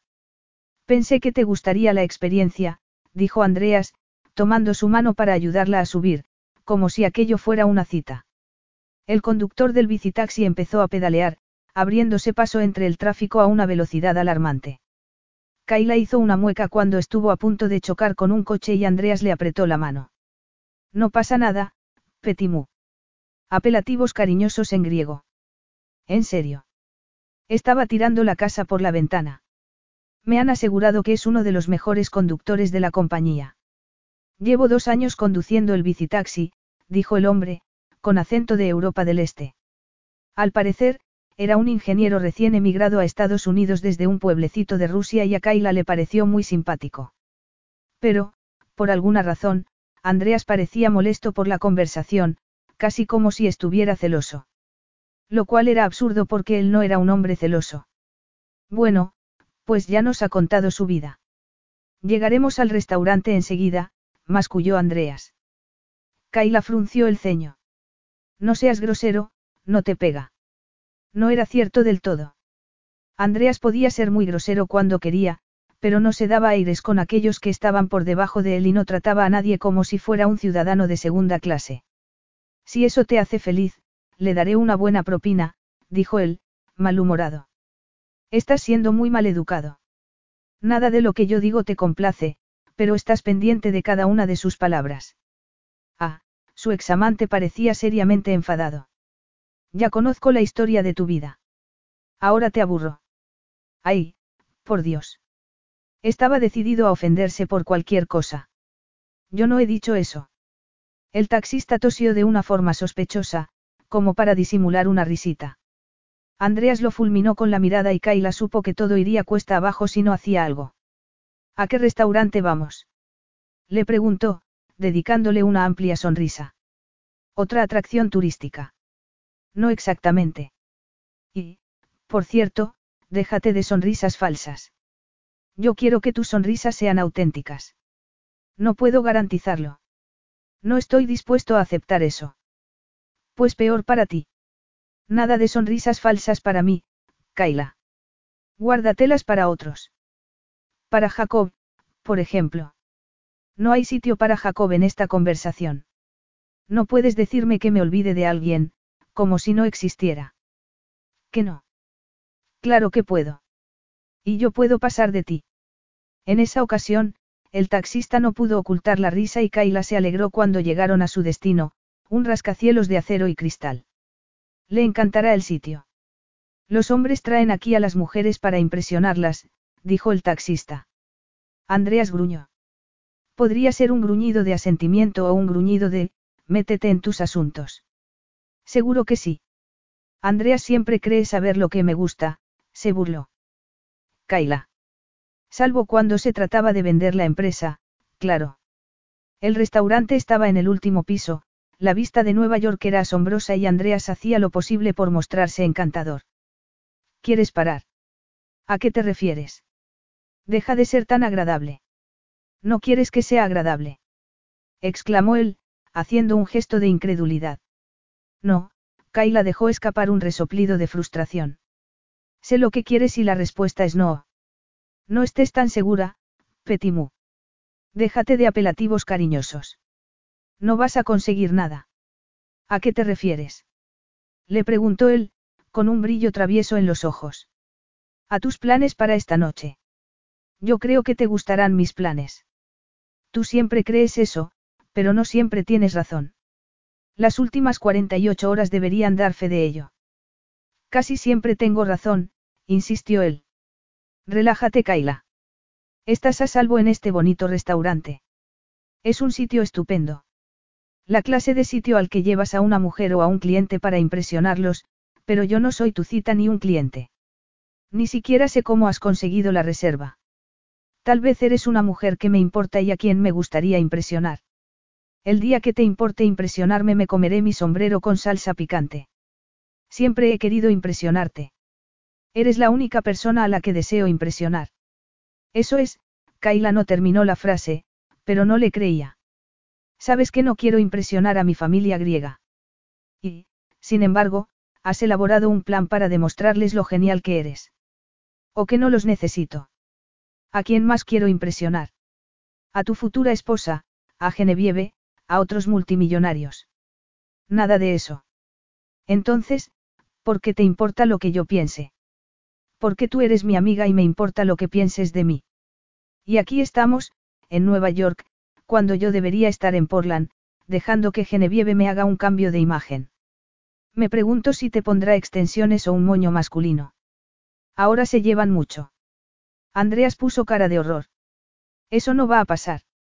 No, claro, te pondrá tejanos y camisetas ajustadas para marcar pectorales. No creo que te deje llevar tus trajes de chaqueta hechos a medida. ¿Por qué no?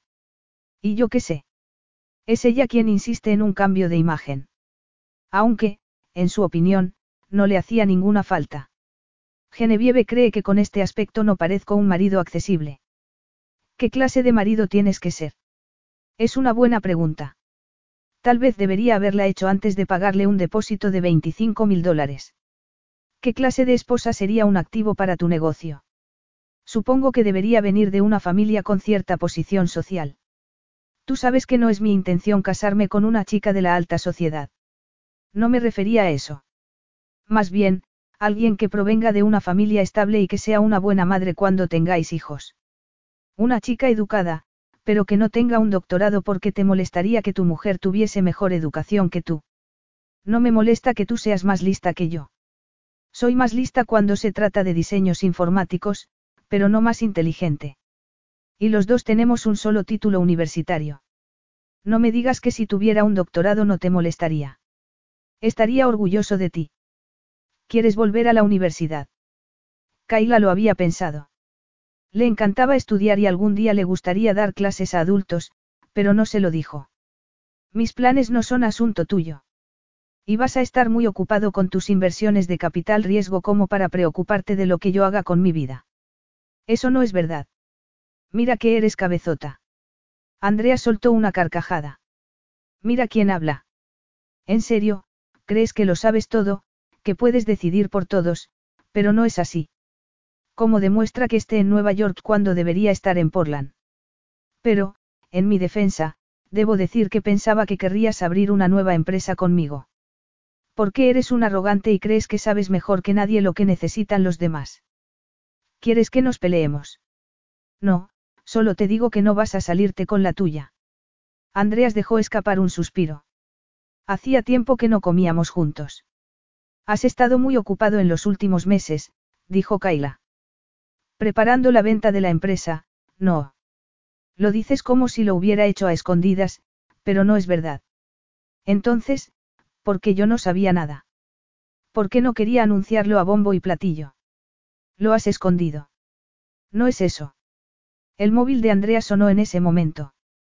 Era un mensaje de Bradley y, de repente, sus ojos verdes echaban chispas. ¿Qué pasa? preguntó Kaila.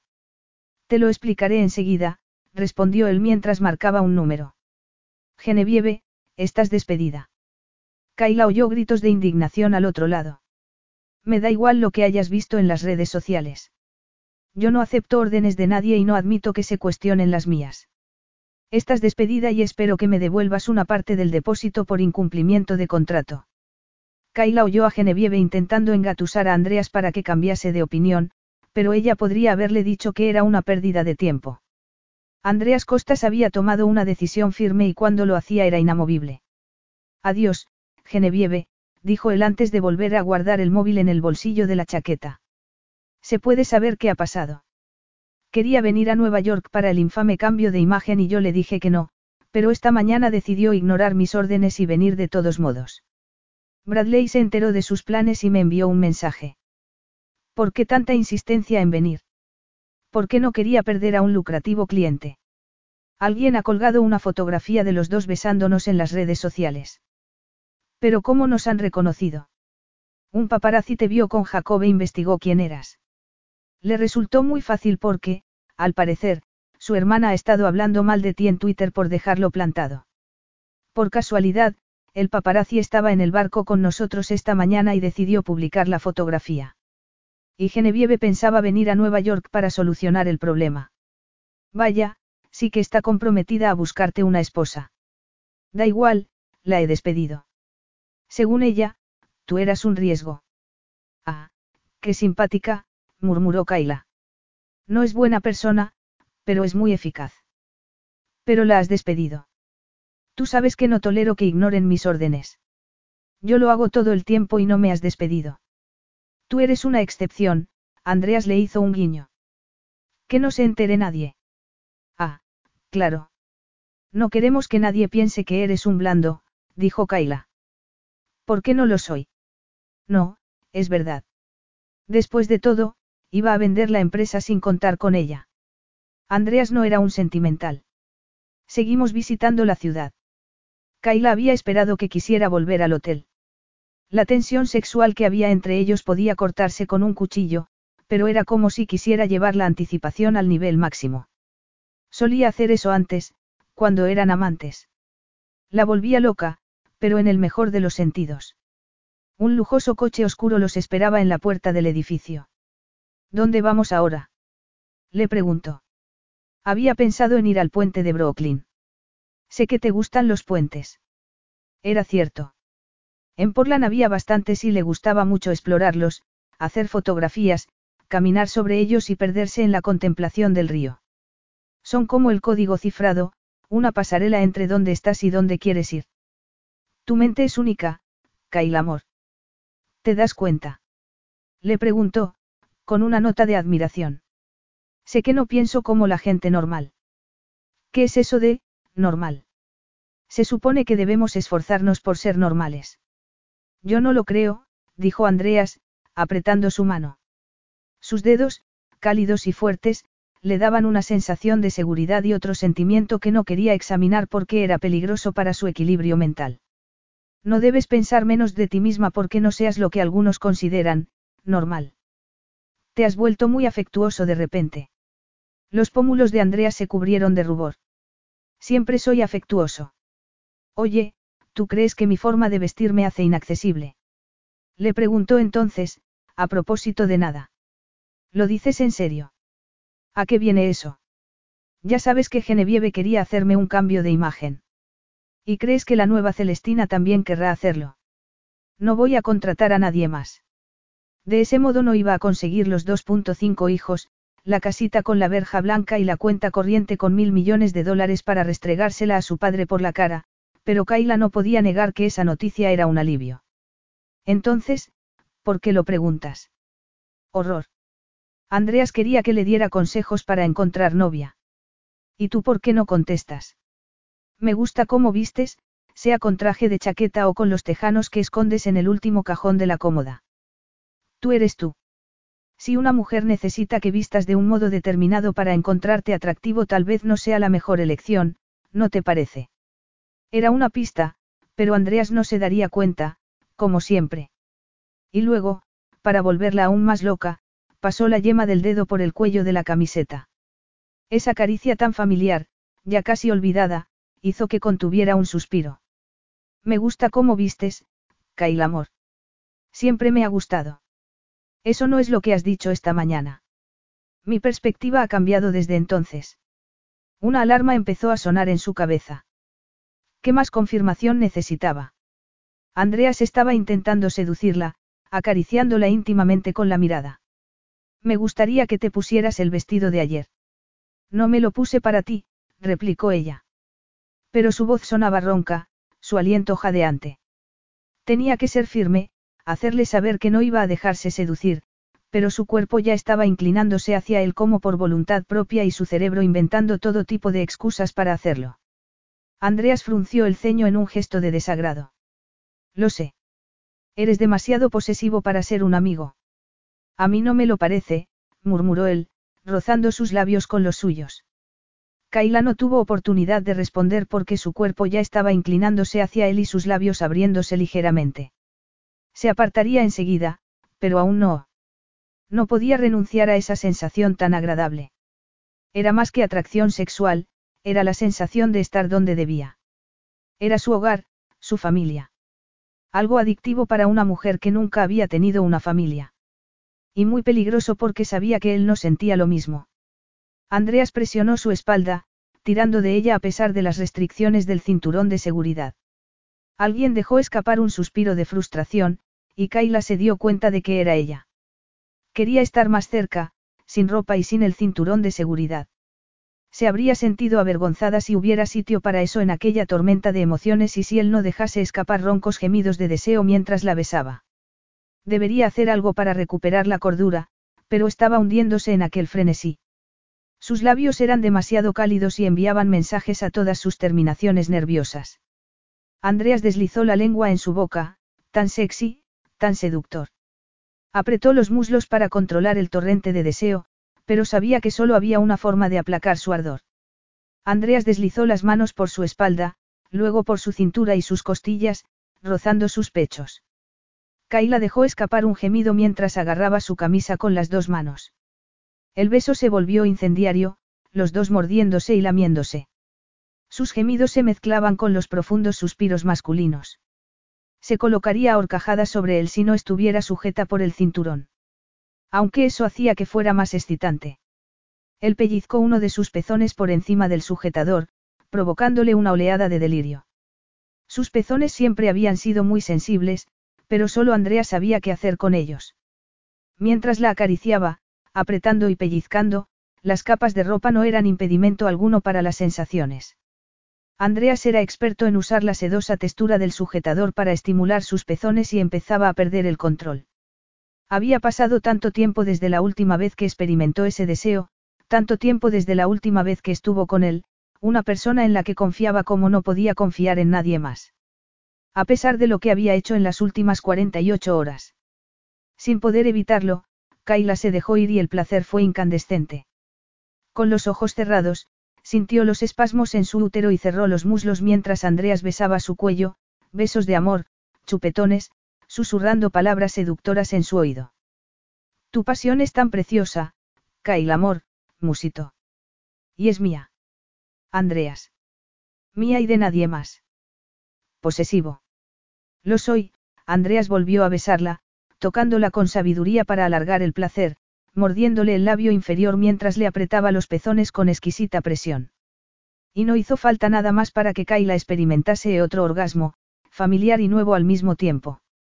Después de un último pellizco la envolvió entre sus brazos, dándole una sensación de seguridad y calor en aquella galera de satisfacción sexual.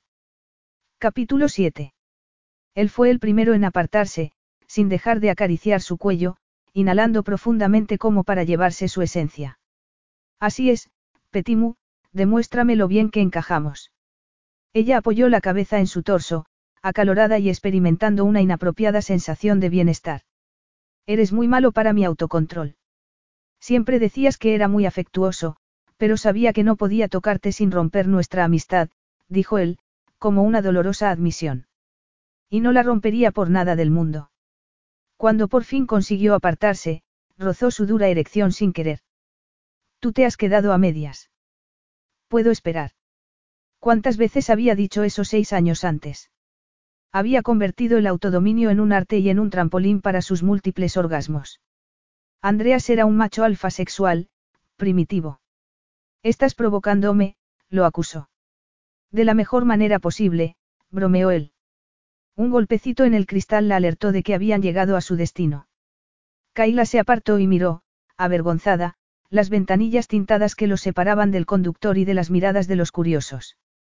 ¿Y esto por qué? Porque, según tú, voy vestida de un modo sexy. Él negó con la cabeza porque cuando me he dado cuenta de que podía perderte he sentido la necesidad de reclamarte de un modo primitivo. Acabas de admitir que eres un neandertal. A lo mejor soy más griego de lo que pensaba, pero a ti te ha gustado. Ella nunca le había confesado su amor. Nunca le había dicho que estaba enamorada de él y nunca lo haría porque, si lo hiciera, Andreas Costas desaparecería de su vida. Y, a pesar de su enfado, no era eso lo que quería. El puente de Brooklyn era más impresionante de cerca, pero ver a Kyla enamorarse de ese pedazo de historia era aún más satisfactorio para Andreas. No entendía por qué había tardado tanto en encontrar una solución para su problema. Él no solía ser tan lento. Su única excusa era que consideraba a Kyla su mejor amiga y había estado ciego a otras posibilidades. Además, centrado en demostrarle a su padre y al resto del clan Georgias que podía tener éxito sin ellos, no se había dado cuenta de que ese objetivo encajaba con otro que le importaba aún más, mantener a Kyla Jones en su vida. Es asombroso, dijo ella, mientras tecleaba algo en su móvil. El ingenio del diseño, la estética. ¿Quieres que te haga una fotografía? Hay mucha gente. Esperaremos lo que haga falta. El móvil de Kyla sonó en ese momento y ella esbozó una sonrisa mientras tecleaba una respuesta. Caminaron sobre el puente, parándose de vez en cuando para hacer fotografías, y Kaila seguía tecleando en su móvil. Andreas empezaba a impacientarse. ¿Con quién estaba chateando? Cuando llegaron al centro del puente, ella le dio su teléfono. Hazme una foto. El móvil seguía abierto en la aplicación de mensajes de texto. Estaba chateando con el actor. ¿Quién más podía ponerse Broadway como nombre de usuario? Otro hombre habría salido de la aplicación, pero el respeto de Andreas por los límites llegaba hasta un punto. También ella había leído sus mensajes muchas veces. Si no quería que leyera los suyos, debería haber cerrado la aplicación antes de darle el teléfono. Andreas desplazó la pantalla para leer la conversación. Broadway, mi hermana me ha enseñado una fotografía muy apasionada. Chica cifrada, tu hermana debería meterse en sus asuntos. Broadway, parece que tu jefe y tú sois amigos de nuevo. Andrea sonrió para sí mismo. El viaje en taxi había ido mejor de lo que esperaba, pero la pasión entre ellos siempre había sido incendiaria. Tanto que había tenido que hacer un esfuerzo para no pedirle al conductor que los llevase al hotel. Chica cifrada, parece que nunca hemos dejado de serlo. Bueno, al menos admitía que su relación era importante para ella. Broadway, qué tierno. Chica cifrada, no te rías. Broadway, mi hermana está enfadada contigo. Chica cifrada, Andreas tampoco está muy contento contigo. Broadway, tal vez deberíamos cenar los cuatro juntos. De eso nada. Gritó Andreas sin poder evitarlo. Kaila lo agarró por la muñeca. ¿Qué haces? Estás leyendo mis mensajes. No vamos a cenar con Jacob y su hermana. Yo no tengo el menor interés por ella y tú no estás interesada en Jacob. ¿Estás seguro? Yo creo que ella cumple todos los requisitos de Genevieve. Te he dicho que Genevieve y sus requisitos ya no cuentan. Y tú no estás interesada en ese actor, insistió Andreas. Necesitaba que se lo confirmase y, después de lo que había pasado en el coche, no debería ser tan difícil. ¿Y tú qué sabes? No te interesa. La pequeña provocadora soltó una risita. Es verdad, Jacob no me interesa, le dijo, poniendo un dedo sobre sus labios. Nos hacemos un selfie. Andreas le pasó un brazo por los hombros, apretándola contra su costado, y Kayla tuvo que contener un suspiro. Esa actitud tan posesiva no conseguía disipar la sensación de irrealidad y los mensajes de un simpático desconocido parecían su único lazo con el planeta Tierra. Vamos a Dumbo, dijo Andreas después. De compras, añadió, sabiendo que ese sería un buen argumento porque a Kaila le encantaba ir de escaparates. Dumbo resultó ser un distrito asombroso, lleno de viejos almacenes de ladrillo convertidos en tiendas y restaurantes. Algunas de las calles eran adoquinadas, con vías de antiguos tranvías. Entraron en una librería y Andrea se perdió en la sección de bricolaje, su placer oculto. Leía esos libros como Kaila leía novelas románticas, con intensa fascinación y sin ninguna esperanza de vivir esa experiencia. Andreas Costas estaba demasiado ocupado conquistando el mundo como para montar una mesa y ella no se veía a sí misma consiguiendo un final feliz con el hombre de sus sueños. Su teléfono emitió un pitido. Broadway, no has respondido. Chica cifrada, a Andreas no le apetece. Pensó que Jacob lo entendería. Después de todo, había conocido a Andreas. Broadway, parece que Andreas está buscando algo más que una amistad. Kaila suspiró mientras se sentaba en una silla. Chica cifrada, no sabe lo que quiere. Pero estaba segura de que Andreas quería sexo. Un sexo ardiente y extremadamente satisfactorio. Broadway, yo creo que sí lo sabe. ¿Y tú? Kaila se quedó pensativa un momento. Sabía lo que quería. En general, sí. Quería mantener su sitio en KJ Software, quería a Andreas en su vida. Podía admitir eso. Pero, podía acostarse con él. Broadway, ese silencio tal vez sea tu respuesta. Chica cifrada, sigue en silencio. Broadway, eso que no te atreves a decir. Chica cifrada, eres bastante listo. Broadway, solo bastante. Chica cifrada, narcisista. Broadway, oye, mi ego se llevó un golpe por culpa de cierto griego. Chica cifrada, lo siento. Broadway, no lo sientas. Vamos a ser buenos amigos. Kaila sonrió, la verdad era que estaban a medio camino de serlo. Chica cifrada, a Andreas no le gustará. Broadway, mejor. Chica cifrada, eres un liante. Broadway, puedo serlo. Ella soltó una risita, pero, cuando levantó la mirada, Andreas estaba delante de ella, observándola con expresión seria. Broadway, pero no cometas el error que yo cometí. Chica cifrada, ¿qué error es ese? Broadway, temí arriesgarme con una amiga. Decían que los mensajes de texto no transmitían emociones, pero había un mundo de emoción tras las palabras de Jacob. Chica cifrada, ¿qué pasó? Broadway, perdí a una gran amiga y la oportunidad de que fuese algo más. Más mensajes de Jacob. Considerando el rictus de su boca y la tensión de su postura, el tono de Andreas era sorprendentemente templado. Sí, espera un momento. Chica cifrada, lo siento. Eres un buen tipo. Broadway, tengo mi carrera. Pero no era suficiente o no le aconsejaría que se arriesgase con Andreas. Kaila entendía la soledad. Saluda a Jacob de mi parte, dijo Andreas. Venga, vamos, tenemos más cosas que ver. No seas antipático. Estoy en medio de una conversación. Con otro hombre, durante una cita, le espetó él. ¿Qué? Aquello era una cita y ella no lo sabía. Me ves a mí hablando por el móvil. No he enviado un solo mensaje porque toda mi atención está centrada en ti. Aquel día no estaba siendo lo que ella había esperado. Andreas no la quería, pero le importaba su relación más que ninguna otra en su vida y eso era muy importante para Kaila. Espera, deja que me despida de Jacob. Chica cifrada, nos vamos a hacer turismo. Hablamos luego. Sintió un extraño alivio cuando Andreas tomó su mano para salir de la librería. Parecía tener un destino en mente, pero ella estaba encantada de mezclarse con los neoyorquinos, gente moviéndose a toda velocidad, algunos comprando o parándose para hacer fotografías. Era un mágico revoltijo de humanidad.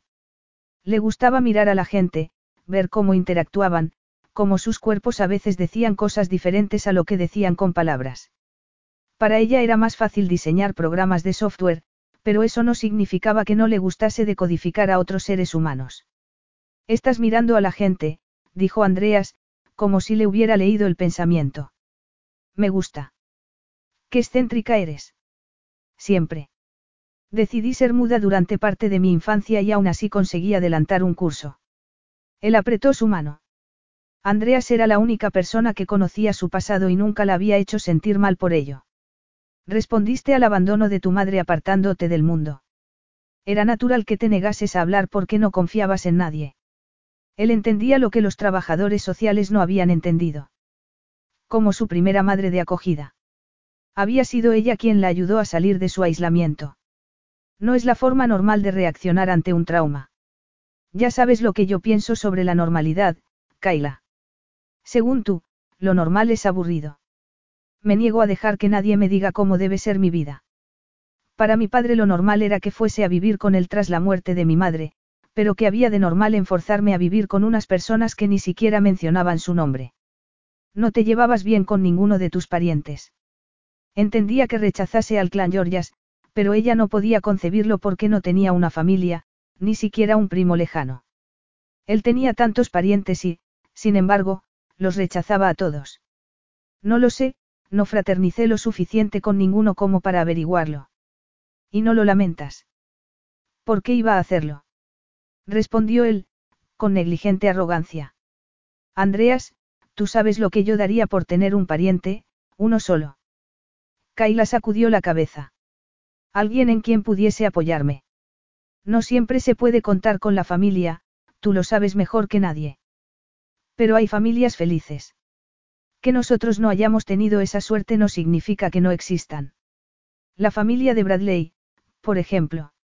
O la hermana de Jacob, que está enfadada conmigo porque lo dejé plantado. ¿Crees que los Georgias podrían haber sido mi familia de verdad? No sabes si tu padre hubiera podido serlo de verdad porque no le dejaste hacerlo. Sabía que estaba presionándolo, pero siempre había pensado que el problema de Andreas con su padre era que se parecían demasiado. Los dos eran obstinados, arrogantes, los dos convencidos de tener siempre la razón. Durante un tiempo, Barnabas Georgias había tenido el poder de imponer su voluntad, pero sin una auténtica relación padre-hijo, eso solo sirvió para que Andreas lo despreciase aún más por cómo había tratado a su madre. Barnabas Georgias había dañado los lazos con su hijo de un modo irreparable desde el principio. Andreas se volvió para mirarla con una expresión de incredulidad teñida de rabia. Lo dirás en broma. Solo hizo lo que quería y por su propio beneficio. Está acostumbrado a salirse con la suya y no sabía cómo tratarte. Peor para él. Seguro que lo lamenta. No lo dices en serio. Kaila suspiró. No lo sé, pero es posible. Lo hizo todo mal, pero tal vez no sabía cómo lidiar con un hijo que lo odiaba a muerte. Tenía mis razones. Ya lo sé. Barnabas Georgias le había dado dinero a su madre para que interrumpiera el embarazo, pero Melia había tenido a su hijo y lo había criado sola.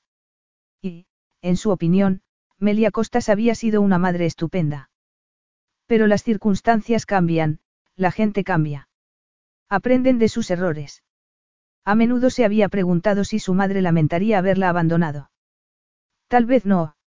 Después de todo, solo habría tenido que ponerse en contacto con los servicios sociales para localizarla y nunca lo había hecho. ¿Qué pasa, Kaila? Le preguntó Andreas. ¿Por qué dices esas cosas? Estoy hablando como una amiga. Llevamos ocho años siendo amigos y nunca me habías dicho nada. ¿Por qué nunca había sentido que pudiera hacerlo? ¿Y por qué ahora sí? Porque ya no pienso callarme, respondió Kaila. La animosidad hacia los Georgias lo había empujado a contratar a Genevieve y no era sano para nadie aferrarse a los malos recuerdos. Andrea se quedó callado un momento, pero luego esbozó una sonrisa. Me gusta que seas sincera conmigo, pero tendré que acostumbrarme. Siempre he sido sincera contigo. Pero no tan directa. No podía negarlo porque había ocultado muchas cosas. Su amor, por ejemplo. ¿Te apetece subir a un carrusel? Le preguntó Andreas entonces.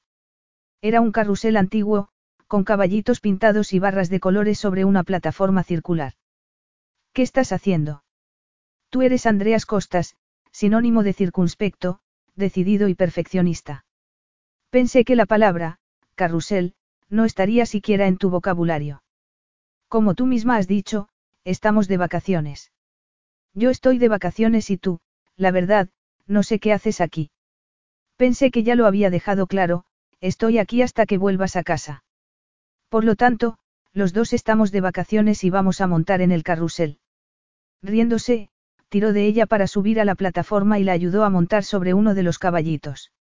Se quedó a su lado, con un brazo en su cintura, y el cuerpo de Kayla reaccionó inmediatamente. Su corazón latía con tal fuerza que apenas oía la música de los altavoces. El deseo, que había creído saciado en el coche, volvió a la vida de repente. Se sentía abrumada por su proximidad, por su aroma, ese aroma almizclado que solo significaba una cosa para ella, Andreas Costas. ¿Lo estás pasando bien, Kyle amor? Le preguntó, rozando su muslo con el pulgar. Sí. Eso suena prometedor, murmuró él, inclinándose para rozar su oreja. Me encanta el olor de tu pelo. Es aceite de coco. Eres tú. Y te equivocas sobre algo que has dicho antes. ¿Qué? Has dicho que no tienes a nadie en quien confiar, pero no es verdad, Kaila. Desde hace ocho años me tienes a mí. Después de tal afirmación, Andreas dio un paso atrás. Capítulo 8.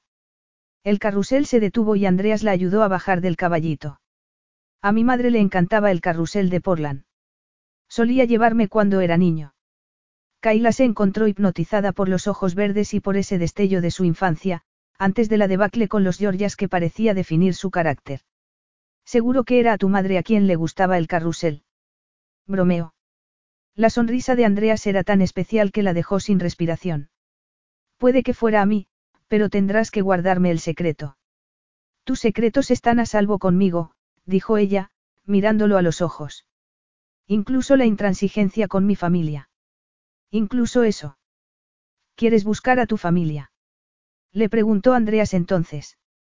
Kaila se lo había preguntado muchas veces, pero aún no tenía una respuesta, de modo que permaneció en silencio mientras bajaban del carrusel. No lo sé, dijo por fin. Mi madre me abandonó en un bar de carretera cuando tenía tres años. ¿Por qué haría algo así? No era una recién nacida y nadie me adoptó. Lo sé. Podría haberme encontrado a través del Departamento de Servicios Sociales hasta los 18 años. La mujer que te trajo al mundo es un caso perdido, admitió Andreas. Pero podrías tener más familia.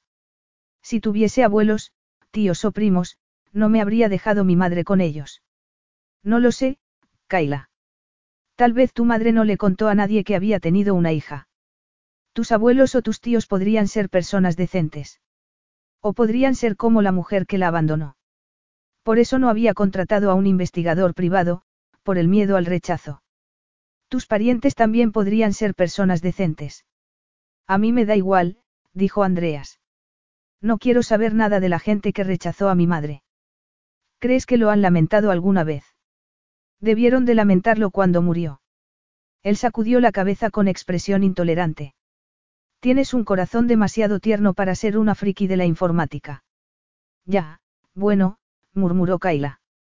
Ella no era una pusilánime, pero tampoco una cínica. Mi madre quería que sus padres vinieran a Estados Unidos para conocerme, pero ellos se negaron. Solo estuvieron dispuestos a conocerme cuando Georgias me reconoció como su hijo legítimo. ¿Y tú te negaste? Naturalmente. Mi padre quería que los conociese solo como una forma de salvar las distancias entre nosotros. Pero nunca se le ocurrió preguntarte lo que tú querías hacer. Yo quería volver a Estados Unidos y usar el apellido Costas, nada más. Pero él quería hacerte su heredero, dijo Kaila. Yo no necesito su dinero. ¿Y quién va a ser su heredero? No tengo ni idea, pero tiene primos carnales. Puede elegir al que quiera. Seguro que vino a buscarte solo porque quería un heredero. Yo soy su único hijo y, para un hombre griego como él, eso es lo más importante, respondió Andreas con tono despectivo. Sé que estás convencido y no voy a decir que tu padre sea un buen tipo, pero tú estabas llorando la muerte de tu madre cuando Barnabas apareció en tu vida, dispuesto a conseguir lo que quería. Era un monstruo arrogante, sí, pero también podría ser un hombre desesperado por conocer a su hijo. Un hijo que no había querido tener. Y seguramente lo lamentó mucho. ¿Por qué crees eso? Porque podría haberte aplastado como a un mosquito y no lo ha hecho. Si Barnabas Georgias hubiera querido aplastar KJ Software antes de que se hiciesen un nombre, podría haberlo hecho. No había hecho nada para evitar su éxito. Tal vez esperaba que Andreas volviese a Grecia para ser su heredero, o tal vez solo quería que su hijo fuese feliz. ¿Cómo te trataba su mujer? Era muy amable, Andrea se encogió de hombros. Pensé que me odiaría, pero no fue así. Y tampoco odiaba a mi padre. ¿Por qué iba a hacerlo? ¿Por qué la engañó con mi madre? respondió Andreas, perplejo. ¿Crees que solo la engañó con ella? No lo sé, no tengo ni idea. Por primera vez en varias horas, Andrea sacó su móvil del bolsillo para enviar un mensaje. Estoy pidiendo un coche, le explicó cuando Kaila lo miró con expresión interrogante. ¿El mismo conductor?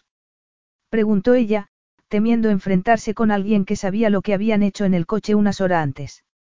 No lo sé, pero te has puesto colorada. No deberías comentarlo. No sabía que hubiese una regla. Kaila sacudió la cabeza. ¿Por qué piensa todo el mundo que soy yo la inadaptada? ¿Por qué no reconoces ciertas convenciones sociales? Yo las ignoro. Y por eso está bien. Tú puedes hacerlo, pero yo no. Yo nunca he considerado tus rarezas como un defecto y tú siempre has tolerado mi impaciencia con las convenciones sociales. El resto del mundo dice que tú eres normal, pero yo no. El resto del mundo me da igual. Un coche negro se detuvo a su lado entonces, interrumpiendo la conversación y, por suerte, conducido por otro hombre. Andrea subió la ventanilla que lo separaba del conductor y a Kaila se le aceleró el corazón. No, de eso nada. No vamos a hacerlo otra vez, le advirtió. ¿A qué te refieres? Le preguntó él, con un brillo burlón en los ojos verdes. Kaila miró a su alrededor, pero no había nada que la ayudase a ignorar a Andreas o a controlar la tormenta de emociones que provocaba en su interior. No te hagas el inocente, no te sale bien. Porque dejé atrás la inocencia hace mucho tiempo. En aquella ocasión, el beso no la sorprendió. Sabía que iba a besarla, lo había sabido antes de cruzar el puente y no se apartó porque no tenía sentido. Quería que la besara, quería aquel momento, aquella sensación. Quería a Andreas. La conflagración que provocó el roce de sus labios hizo que todos los argumentos racionales en contra se esfumasen y Kaila decidió experimentarlo todo, cada asombrosa chispa de deseo, cada estremecimiento de delirio sensual. Iba a gozar de cada momento porque conocía el frío de la soledad. Ella sabía lo que eran años de deseo y anhelo frustrados.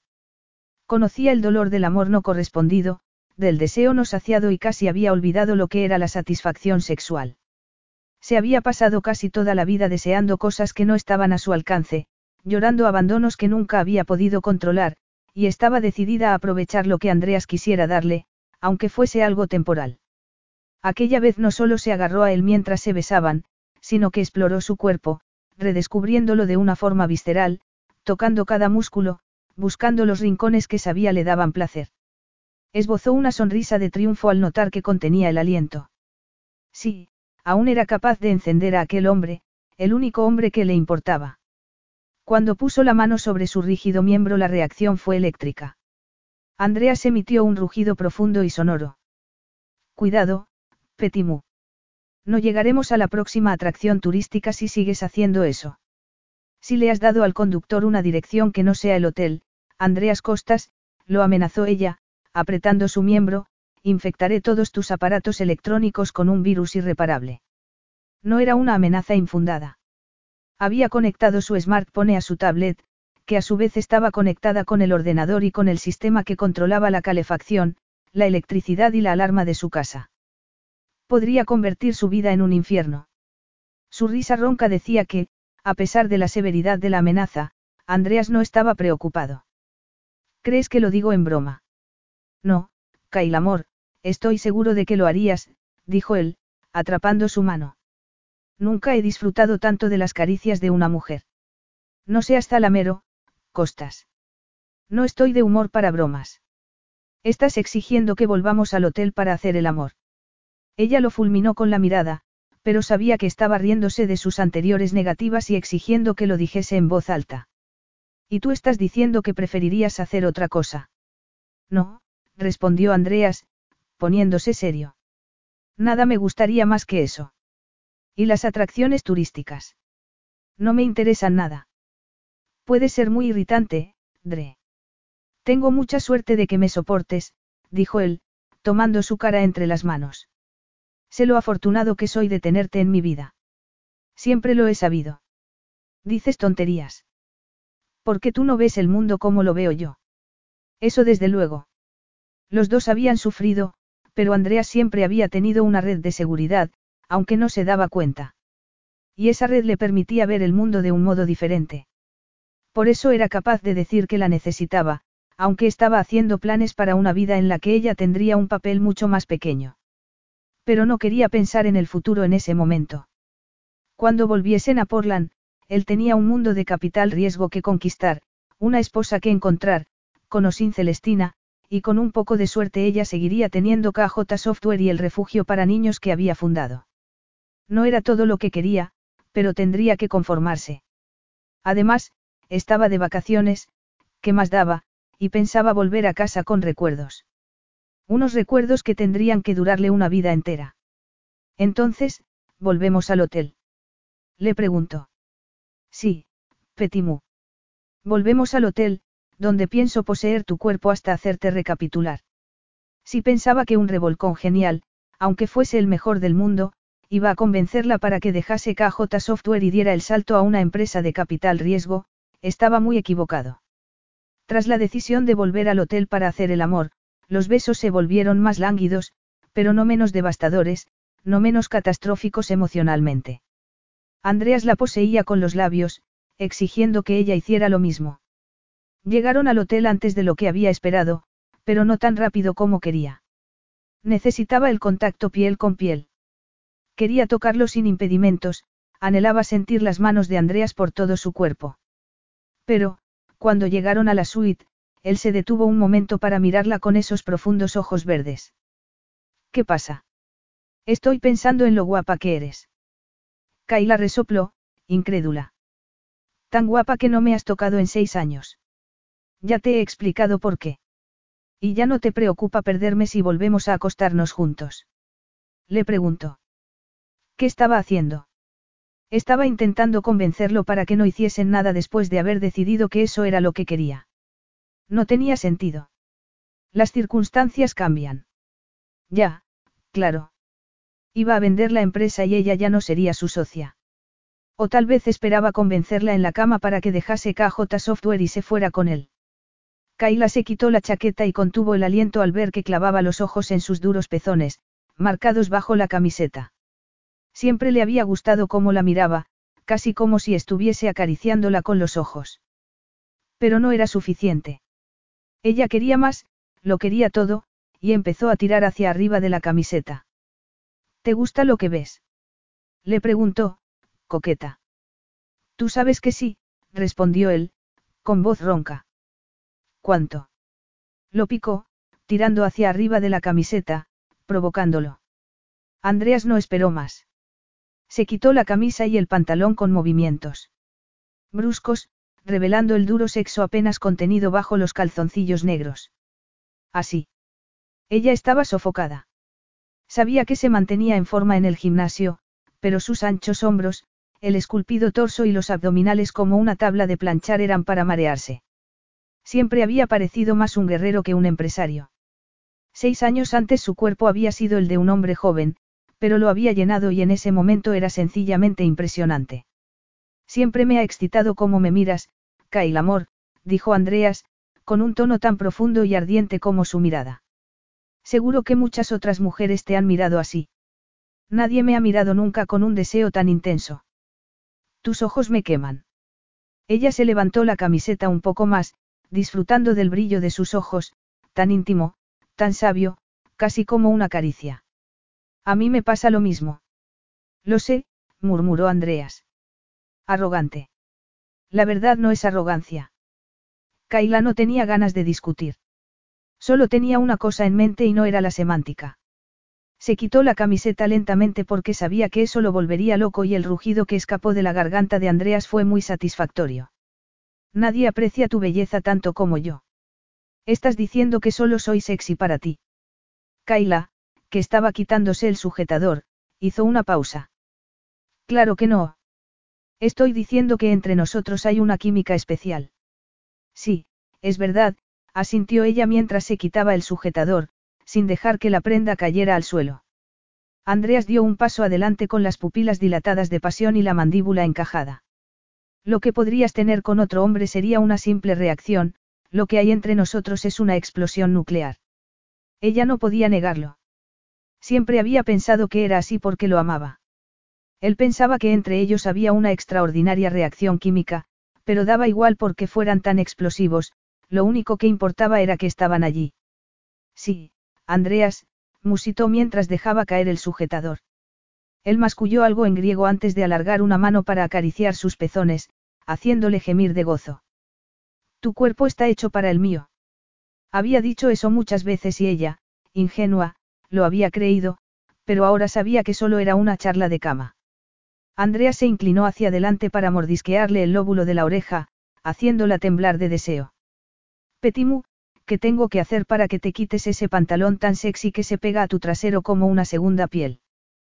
¿Quieres que me lo quite? Lo incitó, con un tono ronco de deseo. Aunque deseaba hacer el amor con él más que respirar, no podía ponérselo demasiado fácil porque ella nunca lo olvidaría.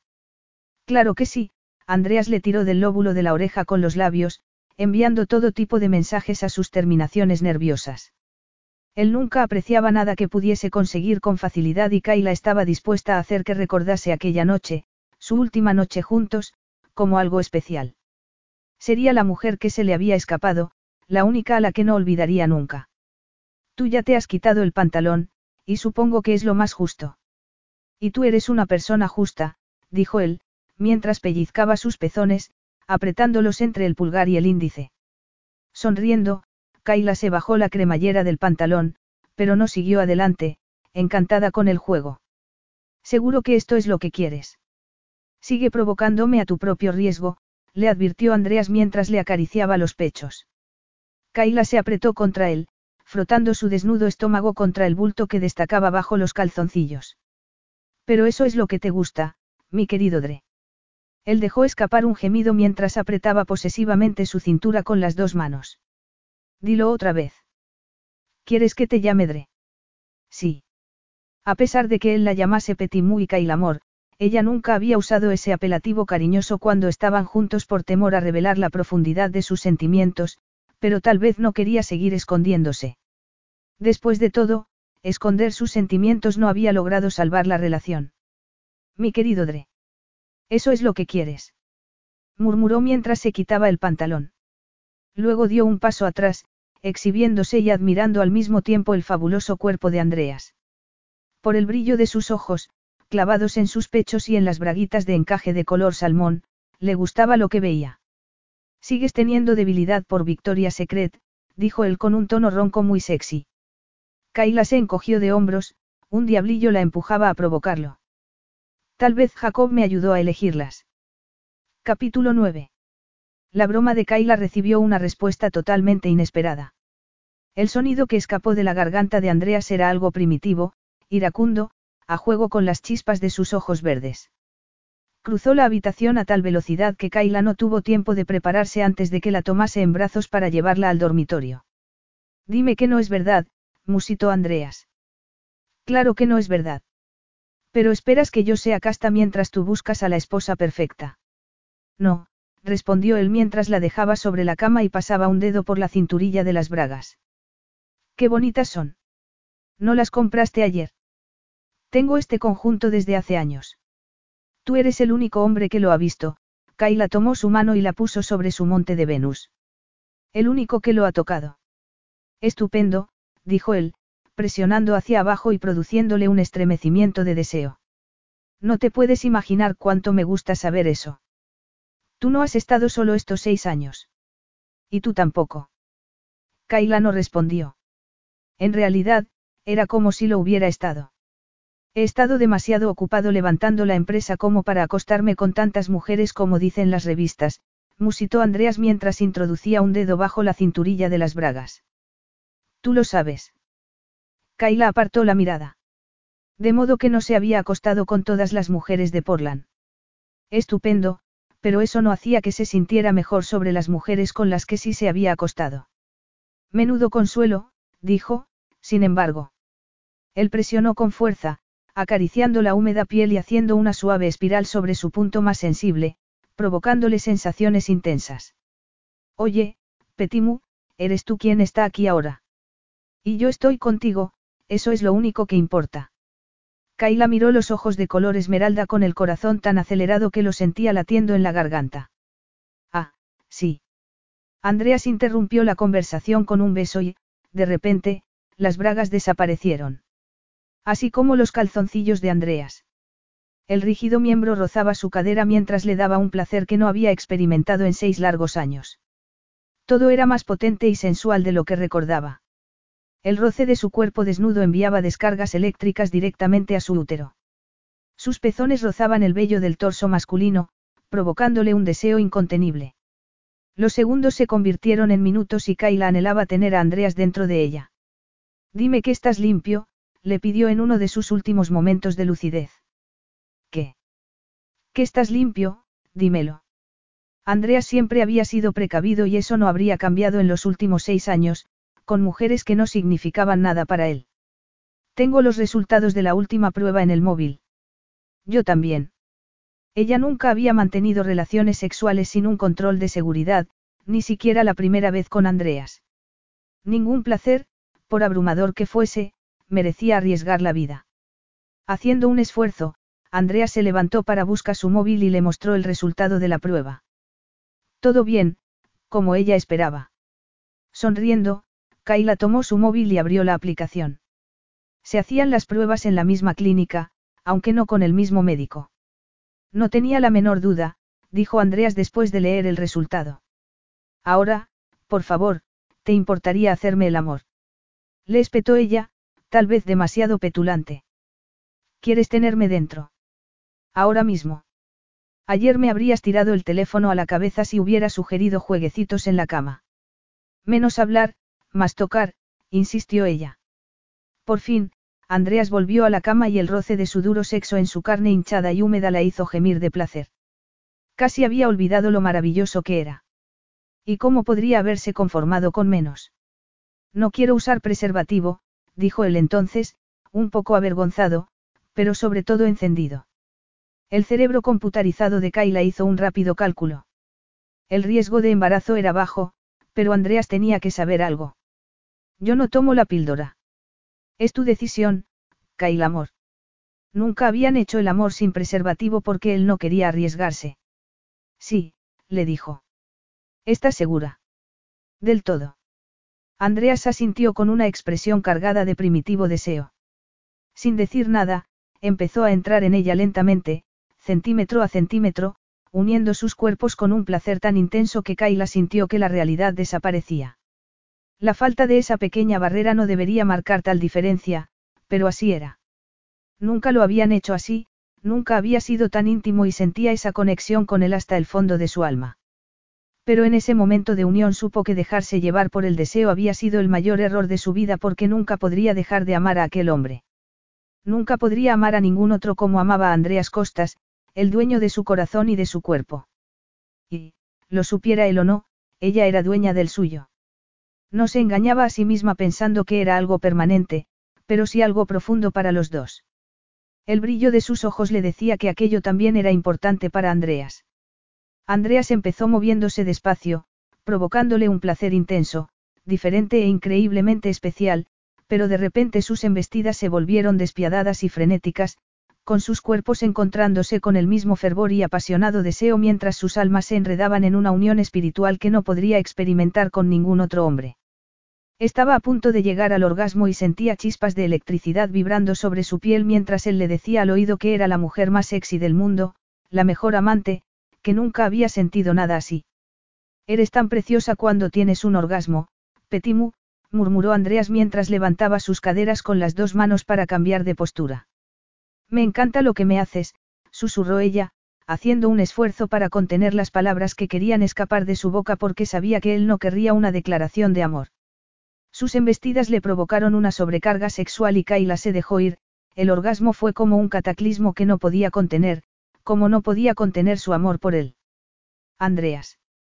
Eso es, Kyle amor. Mía, eres mía. Cuando sintió el calor de su descarga por primera vez, Kayla experimentó un segundo clímax, con su cuerpo respondiendo a esa perfecta sensación.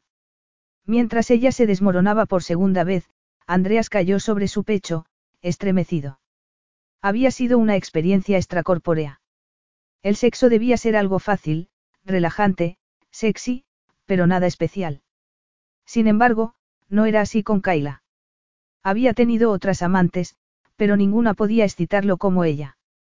El orgasmo le había acelerado el corazón y una palabra se repetía en su cabeza una y otra vez, mía. Era suya, Kaila tenía que verlo. Tenía que darse cuenta de que aquello era inevitable. Él lo veía por fin. Había tardado seis años, pero al fin lo había entendido. Kaila tenía que ser suya. No solo su socia, no solo su mejor amiga, sino la mujer que haría realidad sus planes de futuro. Ella dejó escapar ese gemido que siempre lo había vuelto loco. Andreas. Nada más, solo su nombre, pero en un tono, con esa expresión saciada en su hermoso rostro de color café con leche. Tenía que convencerla de que debían unir sus vidas. Seis años antes le había hecho ver que tenían que asociarse, ahora la convencería de que el matrimonio era el paso más lógico. ¿Por qué no estar en la vida del otro sería imposible? Andreas empujó las caderas para exprimir hasta la última gota de placer. Su satisfacción era tan profunda que tuvo que contener un rugido. Esto es fabuloso, Kyle amor. Admítelo. Ella dejó escapar un gemido, mirándolo con esos preciosos ojos grises. La besó entonces, exigiendo la conformidad de su cuerpo con los labios. El beso fue sorprendentemente apasionado considerando que acababan de hacer el amor y los dos habían terminado de una forma espectacular. Pero no estaba saciado del todo, seguía rígido a pesar del clímax y empezó a mover las caderas de nuevo. Tomándose su tiempo, alargando el placer, frotando sus cuerpos mientras entraba en su aterciopelado calor con un ritmo tan antiguo como el tiempo, pero que parecía algo nuevo, solo para ellos. Kaila lo acariciaba por todas partes, sabiendo por instinto que le daría placer. Se apretaba contra él como si quisiera derretirse, hundirse en su cuerpo. Su deseo por él era un afrodisíaco. En aquella ocasión, cuando llegó al clímax le clavó las uñas en la espalda y él gozó de ese ligero dolor mientras terminaba dentro de ella, sabiendo que aunque pequeña, había alguna posibilidad de que se quedase embarazada. Saber eso aumentaba su ardor y un grito primitivo escapó de su garganta. Era suya. Andrea sonrió al ver que cerraba los ojos. Kaila solía dormir durante unos minutos después del sexo y él pasaba ese tiempo mirándola.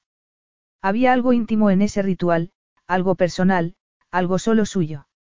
No sabía cuánto había echado de menos mirarla dormir, pero algo se desató en su interior cuando ella le mostró tal confianza. Sonriendo, puso una mano posesiva sobre su estómago, imaginándose a una niña de negro pelo rizado y ojos grises como su madre. Kaila durmió unos diez minutos y se despertó dejando escapar un perezoso suspiro. ¿Sigues aquí? murmuró, mirándolo con los ojos nublados. Es mi cama, le recordó Andreas. La había llevado allí a propósito, pero no sabía si ella había entendido esa declaración de intenciones. Pero te has quedado y no siempre lo hacías. Me sorprende que no estés en la ducha. Esto es mucho más agradable que una ducha, dijo él, haciéndole un guiño mientras la levantaba de la cama. Oye, ¿qué haces? Llevarte a la ducha. Puedo ir solita. No lo dudo, dijo Andreas, abriendo la puerta del baño con el hombro. La ducha era casi tan grande como la de su ático de Portland, con suficiente espacio para dos personas, especialmente si no les importaba estar muy cerca. Y esa era la idea. Siempre le había gustado lavarla, esa intimidad era algo que lo tocaba a un nivel profundo del que no hablaría nunca, pero era especialmente agradable después de hacer el amor porque sentía que estaba cuidando de ella. Kaila era tan independiente que rara vez dejaba que cuidase de ella, pero en la ducha, con la cascada de agua cayendo sobre los dos, se permitía a sí misma ser dulce y paciente como no solía serlo en otras circunstancias. Al principio parecía un poco tensa y Andreas temió que algo hubiese cambiado en esos seis años. Deja que lo haga yo, dijo Kaila, intentando quitarle la esponja.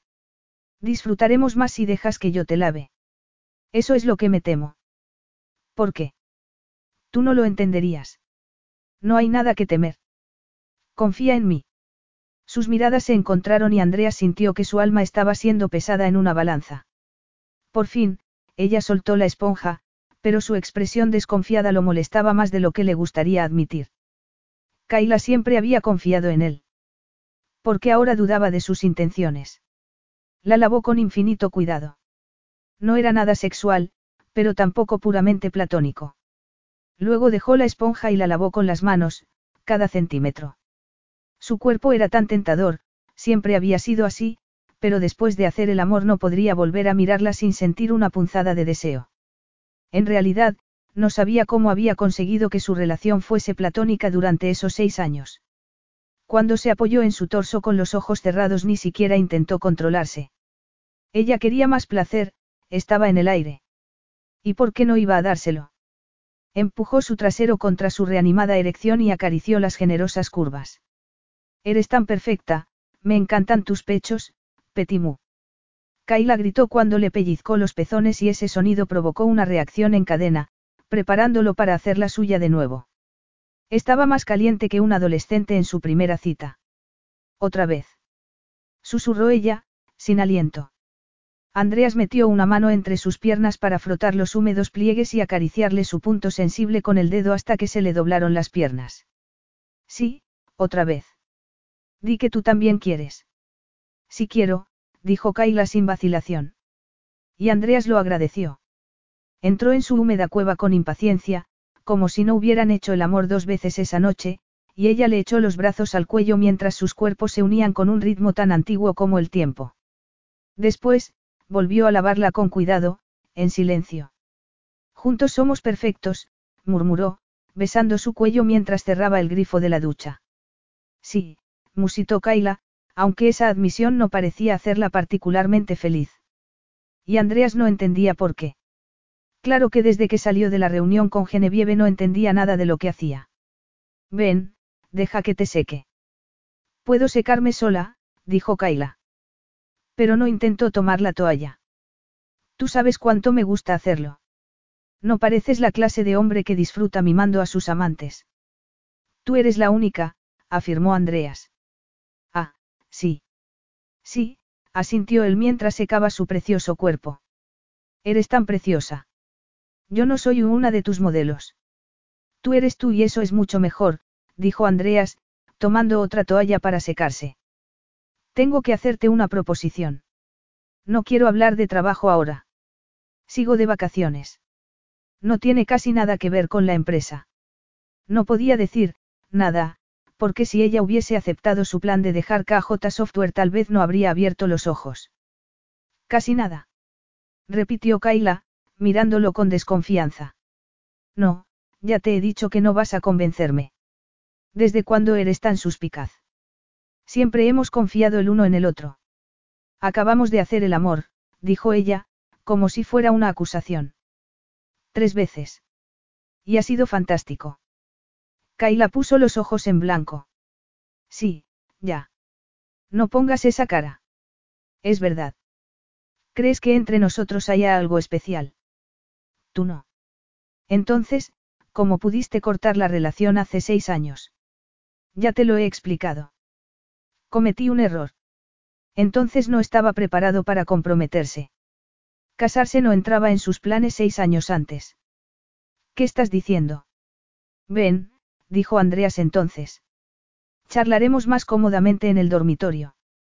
La sentó en un sillón, agradeciendo que estuviese cubierta por una toalla. Kaila desnuda sería una tentación demasiado grande. No pienso hablar de negocios. Lo digo en serio, Andreas. Quiero hablar de algo personal. Ella se abrazó las rodillas, en su habitual ademán de autoprotección. Muy bien, te escucho. Pero te lo advierto, no pienso dejarme convencer. Nunca te he considerado manejable, dijo él. Al contrario, era la única persona de quien aceptaba críticas. Te molestó que contratase a Genevieve porque creías que te apartaría de mi vida, ¿verdad? Kaila hizo un mohín. Claro. Pensabas que pasaría todo mi tiempo libre con mi mujer. Sí, asintió ella, malhumorada. Porque esa reacción despertaba su libido, no tenía ni idea, pero ella siempre lo había afectado como ninguna otra mujer. Kaila entornó los ojos, mirándolo con el ceño fruncido. Si vamos a hablar, podrías ponerte algo, por favor. Por supuesto, asintió Andreas, alejándose para ponerse uno de los albornoces del hotel. Que su cuerpo desnudo fuese una distracción para ella le hacía albergar esperanzas. Yo no dejaría que nadie te apartase de mi vida. Dijo luego, volviendo a su lado. Tú tienes tus planes, dijo Kaila, encogiéndose de hombros. Unos planes que incluyen casarme y formar una familia. Y creo que hay una solución muy sencilla para nuestro problema. Ah, sí. ¿Y cuál es esa solución tan sencilla? Se mostraba escéptica, pero él demostraría que su habilidad para resolver problemas estaba a la altura de las circunstancias. Cásate conmigo. Capítulo 10. Atónita, Kaila tuvo que sujetar la toalla contra su pecho, a punto de dejarla caer al suelo de la impresión. ¿Qué has dicho? exclamó. Es lo más lógico, dijo Andreas tranquilamente. Incluso tapado con el albornoz seguía siendo un riesgo para su equilibrio mental. Si esa proposición no fuese tan sorprendente, su proximidad habría hecho que perdiese la cabeza. Andreas Costas como amigo era peligroso para su cordura, pero tan cerca, y medio desnudo, era pura kriptonita. No hablas en serio, le espetó, envolviéndose en la toalla y mirándolo casi con odio por hacerla albergar esperanzas. Nunca he hablado más en serio. Pero Genevieve nunca me aprobaría como esposa. La he despedido. Esa no es la cuestión. Pues claro que sí, dijo él, apretando sus manos y seduciéndola con su calor. Tú no quieres casarte conmigo. Si quisiera, lo habría hecho seis años antes, no. Por fin había visto la verdad de su relación y Andreas no podía ponerlo todo patas arriba de repente. Claro que quiero. Y casarte conmigo también sería bueno para ti. No tiene sentido. ¿Cómo que no? Ya somos una familia, esto sencillamente lo haría oficial. Pero tú querías una casamentera que te buscase la esposa perfecta. Tú cumples todos los requisitos. ¿Qué requisitos? Le espetó ella. O preferencias, como quieras llamarlo. Yo no tengo una posición social ni pertenezco a una familia de clase alta. No tenía familia en absoluto, excepto él aparentemente. Andrea se levantó y volvió un momento después con el móvil en la mano. Mira, está todo aquí. En la pantalla había un cuestionario de la empresa de Genevieve, tres preferencias para una futura esposa. Andreas había hecho una lista corta, sucinta, práctica. Debía tener una carrera universitaria, debía querer tener hijos y no debía ser griega. ¿Por qué no quieres una mujer griega? Cuando estaba en Grecia, obligado a vivir con mi padre, obligado a usar su apellido, obligado a tantas cosas, me decían una y otra vez que algún día me casaría, con una buena chica griega, alguien que llevaría con orgullo el apellido Georgias. Había tanto dolor en su voz que Kaila metió una mano bajo el albornoz para ponerla sobre su corazón. Tu madre era una buena chica griega. Lo sé, pero Barnabas Georgias no estaba dispuesto a reconocer eso, ni que él fue el culpable de que su familia la repudiase. Así que estás decidido a no darle esa satisfacción. Así es. No buscas a alguien que tenga una posición social. No, claro que no. Así es como mi padre mide el valor de la gente, pero yo no. Yo puedo ser muy sentimental, le recordó ella. Eres eminentemente práctica, dijo Andreas, suspirando. Cuando no te vas a Nueva York y te niegas a decirme dónde estás, claro. Tengo emociones, Andreas. Y soy capaz de amar. Sabía que su problema con las convenciones sociales solía ser interpretado como una carencia de sentimientos cuando era todo lo contrario. Ya lo sé. Y por eso sé que querrás mucho a nuestros hijos. Kaila se abrazó las rodillas, sintiendo una esperanza que llevaba seis años intentando reprimir. Quiero adoptar a un niño de acogida. Lo sé. Le había hablado de ese sueño seis años antes, pero pensó que lo habría olvidado. Eso no sería un problema para ti. No, aunque espero que también estés dispuesta a tener hijos con nuestro ADN. Quiero que Melia Costas viva en mis hijos. Era una afirmación tan sentimental que Kaila se quedó sorprendida. He hecho cálculos y las posibilidades de un embarazo durante este momento de mi ciclo son bajísimas. Ahí está tu parte más práctica, dijo Andreas, esbozando una sonrisa. No te rías de mí. No me río de ti, Petimú. Aunque solo sea una entre mil, sigue habiendo una posibilidad y no habrías hecho el amor sin preservativo si no estuvieras dispuesta a tener hijos conmigo. Kaila lo miró, pensativa. Tratarías a todos nuestros hijos por igual. Su respuesta importaba lo suficiente como para rechazarlos y decía que no y Andreas lo sabía. Kaila había pasado toda su infancia con familias de acogida, sintiendo que no tenía sitio. Él nunca permitiría que sus hijos pasaran por eso. Cualquier niño que llevemos a nuestra casa, cualquier niño que me llame papá disfrutará de toda mi protección, mi apoyo y mi cariño, respondió, apretando su mano. Adoptado o engendrado por nosotros, da igual. ¿Cómo puedes dudarlo? A Kaila se le derritió el corazón. Era lógico que hubiese amado a aquel hombre desde el día que lo conoció. No, la verdad es que no lo dudo. Me alegro. Kaila quería rendirse, pero seguía preguntándose si aquello era real. ¿Por qué ahora? ¿Por qué no hace seis años? Hace seis años no estaba preparado para casarme. Y ahora sí. Ha llegado el momento. Sus palabras le recordaron que no estaba pidiéndole en matrimonio como un gesto romántico, sino porque quería demostrarle a su padre que Andreas Costas era tan bueno o mejor de lo que hubiera sido como Andreas Georgias. Y, si ella decía que no, encontraría otra esposa. Venga, Kyle amor. Casarte conmigo te daría la seguridad que tanto necesitas. Así siempre sabrás que tienes un sitio, el sitio que siempre ha sido tuyo, a mi lado. Kayla creía en la sinceridad de sus palabras, pero Andrea siempre sabía qué decir para convencerla y no podía ponérselo tan fácil. El matrimonio no es un simple contrato. No sé si entiendes eso. De verdad es tan diferente. Sí lo es. Si tú lo dices, pero yo siempre cumplo mis promesas. Una vez que he firmado un contrato, lo cumplo a rajatabla. Ella sabía que en los negocios y en la vida era un hombre íntegro, no podía negarlo. Pero ¿quién querría comparar su matrimonio con un simple contrato? Al parecer, Andreas. Y a Kaila no le hacía mucha gracia. ¿Qué tipo de promesas me harías? Le preguntó, para saber si entendía el compromiso del matrimonio.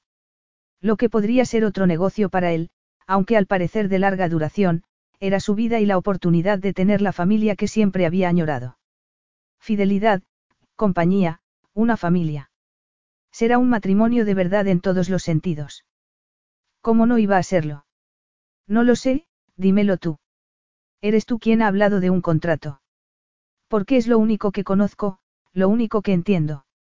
Eso podía creerlo. Andreas nunca había entendido la desolación emocional que le había producido cuando rompió con ella seis años antes. ¿Y el amor? Le preguntó. Mi madre amaba a mi padre, pero ese amor destruyó su vida, respondió él, con expresión disgustada. Pero no todas las relaciones terminan mal. Mi padre dice amar a su esposa, pero la engañó, Andrea sacudió la cabeza. Yo nunca tendré una amante, te lo prometo. Hablas de integridad y compromiso, no de amor. Mi padre es un hombre íntegro en los negocios, pero cuando se trata de las emociones es un monstruo. Decía que me quería, pero nunca tomó en consideración mis deseos, mis necesidades o mis sentimientos. Estuvo a punto de destrozar mi vida como había destrozado la de mi madre porque el amor solo es una excusa para justificar su egoísmo y sus malas decisiones. Kaila tragó saliva, con el corazón encogido. Yo no lo creo. ¿Qué sabes tú del amor?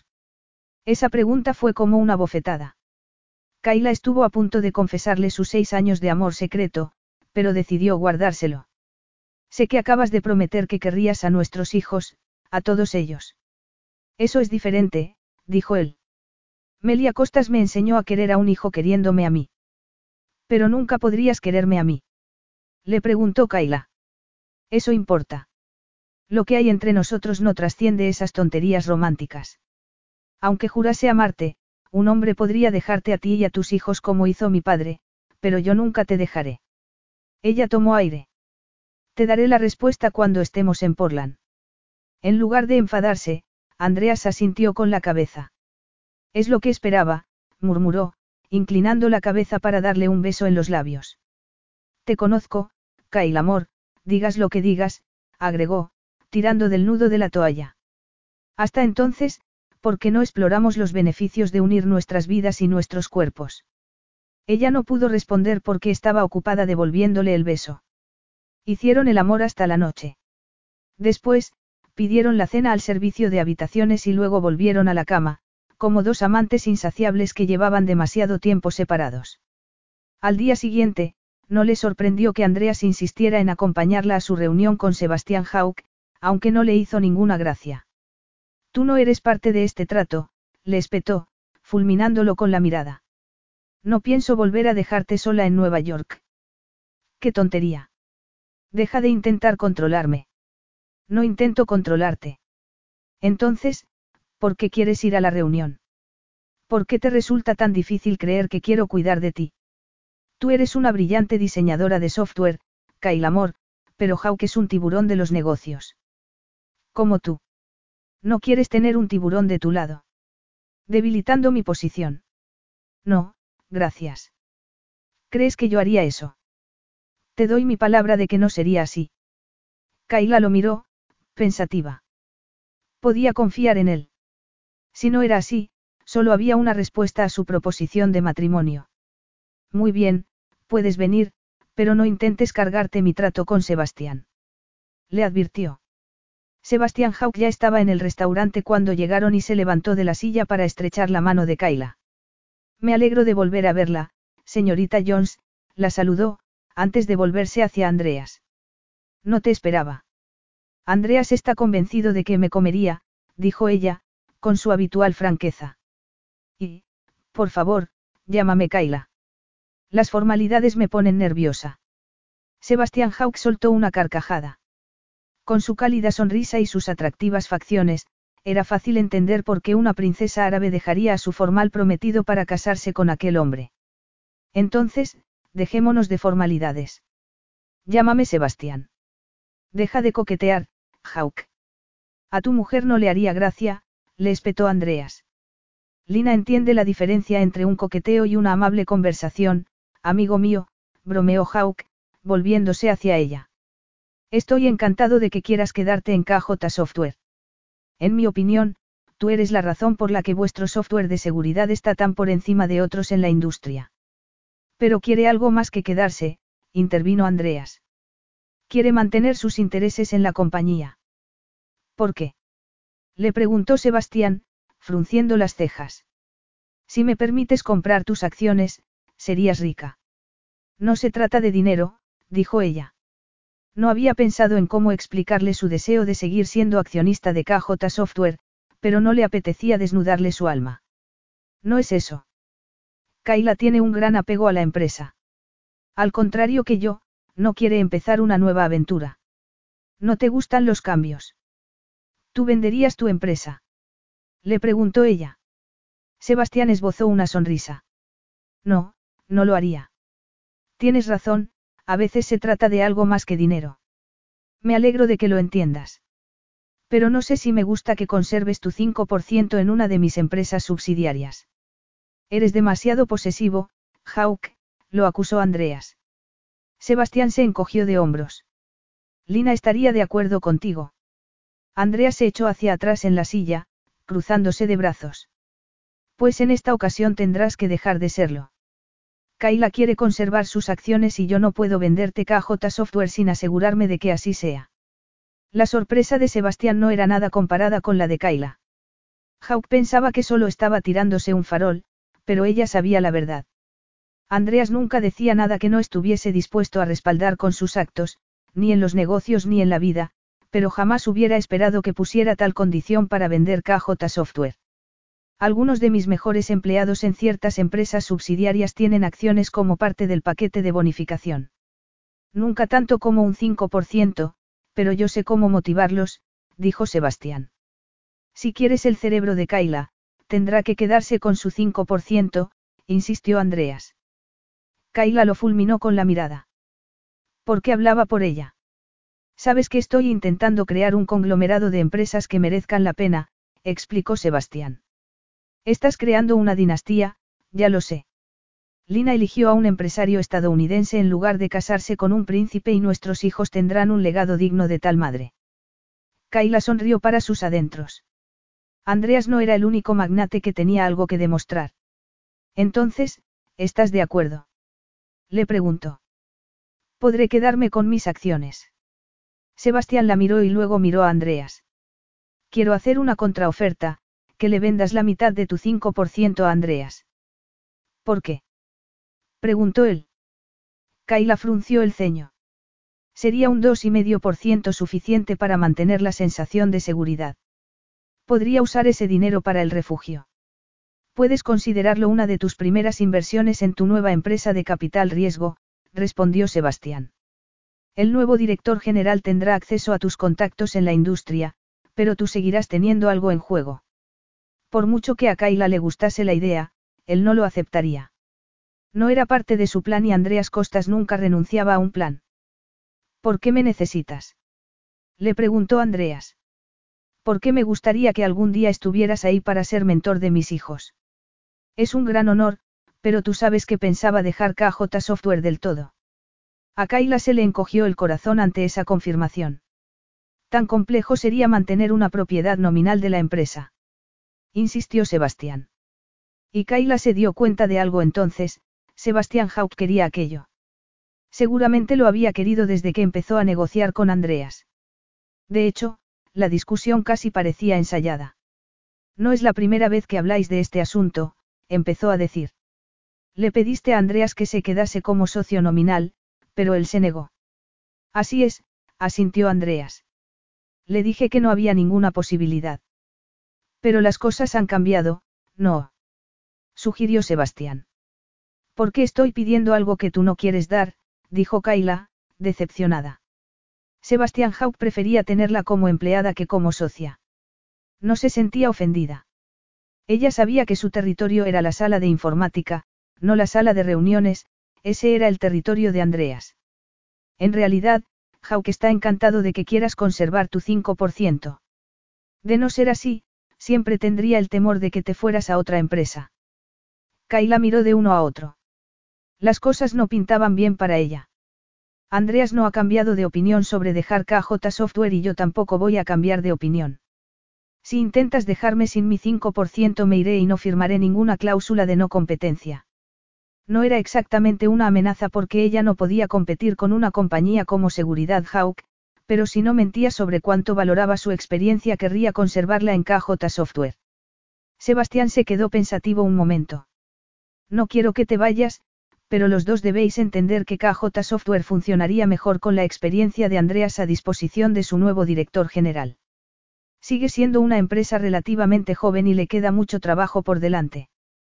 Kaila estaba de acuerdo, pero Andreas quería vender y usar su experiencia para crear otra empresa. He venido a Nueva York para solucionar mi futuro, no para sabotear los planes de mi socio, dijo entonces, levantándose. No voy a permitir que uses mi 5% como condición para firmar este acuerdo, Andreas. Es demasiado importante para ti. Y no es importante para ti. replicó él, levantándose de la silla. Siéntate, por favor. Sé que negociar no es la parte del trabajo que te gusta, por eso me necesitas aquí. Lo necesitaba allí porque él sabía que Sebastián Haut quería algo que Kaila jamás hubiera prometido en su nombre. Creo que ya hemos dicho todo lo que teníamos que decir, dijo, volviéndose hacia Sebastián. Gracias por acudir a esta reunión. Llámame si mis exigencias te parecen aceptables. Sebastián se levantó para estrechar su mano. Eres una diseñadora de software brillantísima y me gustaría mucho que te quedases en KJ Software. Pero no tanto como para aceptar el trato sin el incentivo de que Andreas Costas mantuviese una conexión con la empresa, eso era evidente. Andreas masculló una palabrota en griego, algo que solía hacer cuando estaba enfadado de verdad, y le pasó un brazo por la cintura de un modo nada apropiado. Claro que tampoco lo era dirigirse a ella con cariñosos apelativos en griego. Ayer le hice una proposición a Kaila. Si acepta, firmaremos el contrato. Ella estuvo a punto de atragantarse. No podía haber dicho eso. Lo que le has propuesto debe de ser muy importante para ti, dijo Sebastián, mirándolo con cara de sorpresa. Andreas esbozó una sonrisa. Ni te lo imaginas. Capítulo 11. Kaila entró en la suite y se volvió hacia Andreas. Había ido en silencio desde que salieron del restaurante, pero tenía muchas cosas que decir. Cuando la puerta se cerró tras ellos, se dio media vuelta para aclarar la situación, pero al ver que estaba quitándose la chaqueta y aflojando tranquilamente el nudo de su corbata se le atragantaron las palabras. ¿Cómo has podido decir eso? Le espetó por fin, a más decibelios de lo normal. ¿A qué te refieres? Tú sabes a qué me refiero. Le has dicho a Sebastián Haupt que aceptaría su oferta si yo aceptaba casarme contigo. Andrea se encogió de hombros. ¿Por qué es verdad? Pero tú no quieres retener ningún porcentaje de KJ Software. Como Sebastián ha señalado astutamente, tu respuesta es muy importante para mí. Lo suficiente como para venderte. Le espetó Kaila. Yo no lo veo así, dijo Andreas, dejándose caer sobre el sofá y haciéndole un gesto para que se sentase a su lado. Aunque a ti no te gusten las negociaciones y nuestros métodos te parezcan agresivos, yo soy un buen negociador. Pero yo sé que tú no quieres. Yo sabía lo que Sebastián iba a pedir antes de ir a ese restaurante, la interrumpió él. Me había dejado claro que preferiría que mantuviese una conexión nominal con el negocio desde que empezamos a hablar de la adquisición. Cuando empezaron las negociaciones. Andreas apartó la mirada. Hace un par de meses. Debería habérmelo imaginado, murmuró Kaila. Y que acepte casarme contigo es lo bastante importante como para mantener un porcentaje de KJ Software. Así es. ¿Por qué? Había dejado claro que no estaba enamorado de ella. Cuando me dijiste que no querías aventurarte conmigo en una nueva empresa, pensé que tendría que encontrar otra manera de mantenerte en mi vida, respondió Andreas, rozando su cuello con los dedos. Viniste a buscarme al saber que estaba en Nueva York, dejaste el trabajo, y tú nunca haces eso. Tan importante soy para ti. Claro que sí. Pero no me quieres. Ese es un factor decisivo. Kaila lo pensó un momento. Andreas pensaba que el amor era una debilidad y, por lo tanto, no se permitiría amarla, pero el sexo era increíble y eran grandes amigos. La entendía como no la entendía nadie más. Pero lo más importante era que no se podía imaginar la vida sin él. Sería capaz de sobrevivir, por supuesto, pero una vida sin Andreas Costas no sería una vida feliz. Kaila. No, no es un factor decisivo, respondió ella por fin, tragando saliva. Los ojos verdes se iluminaron de satisfacción y alegría. Me alegro mucho. Pero tampoco puedes enamorarte de otra mujer, le advirtió Kaila. No quiero casarme contigo para que luego me apartes porque has cambiado de opinión sobre el amor. Eso no va a pasar, dijo él, riéndose. Adoptaremos. Cuando tú me digas. Pero también quieres que tengamos hijos propios. El ADN de Melia Costas merece pasar a la siguiente generación. Kaila le puso una mano sobre el pecho, disfrutando del calor de su piel bajo la camisa. Tú sabes que tu padre lo considerará su nieto. Su arrogancia no le permitiría otra cosa. Dejarás que nuestros hijos se relacionen con tu familia. Mientras acepten a todos nuestros hijos por igual, sí. Aunque no sé si ellos querrán saber nada de Barnabas Georgias. Pero dejó que te fueras de Grecia cuando cumpliste los 18 años. No tenía por qué hacerlo, le recordó Kaila. Es un hombre inteligente y pensó que dejándome estudiar en Estados Unidos podría ganarse mi afecto. No estoy convencida de que solo fuera eso. Después de todo, rechazaste el apellido Georgias y eso fue como una bofetada. Sin embargo, te pagó los estudios. Pero no creas ni por un momento que lo hizo por cariño. Sencillamente, se dio cuenta de que era tan obstinado como él. Kaila seguía pensando que había algo más, pero hablarle bien de su padre sería absurdo.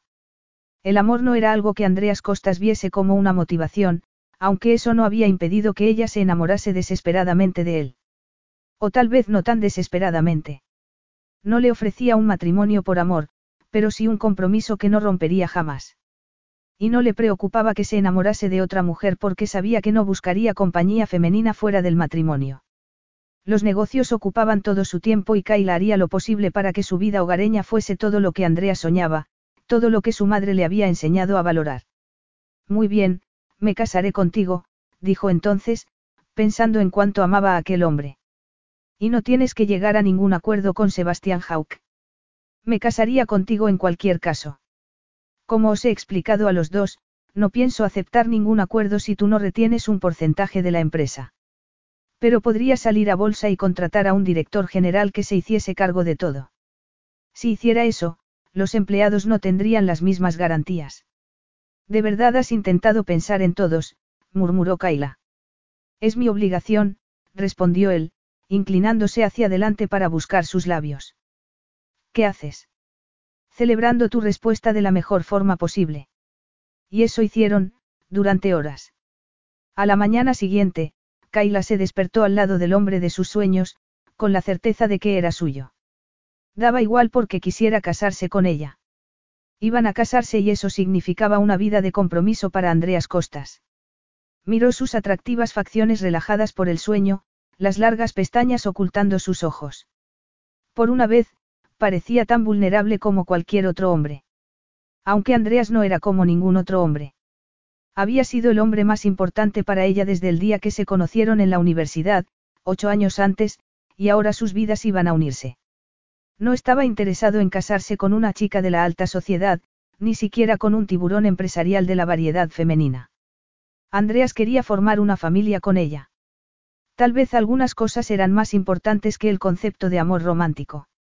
Andreas abrió los ojos, alerta de repente. Me estabas mirando dormir. Eso es lo que tú sueles hacer. Él esbozó una sonrisa muy sexy. Es tan agradable mirarte cuando estás calladita. Qué loco estás. Te aseguro que estoy tan cuerdo como cualquier otro hombre.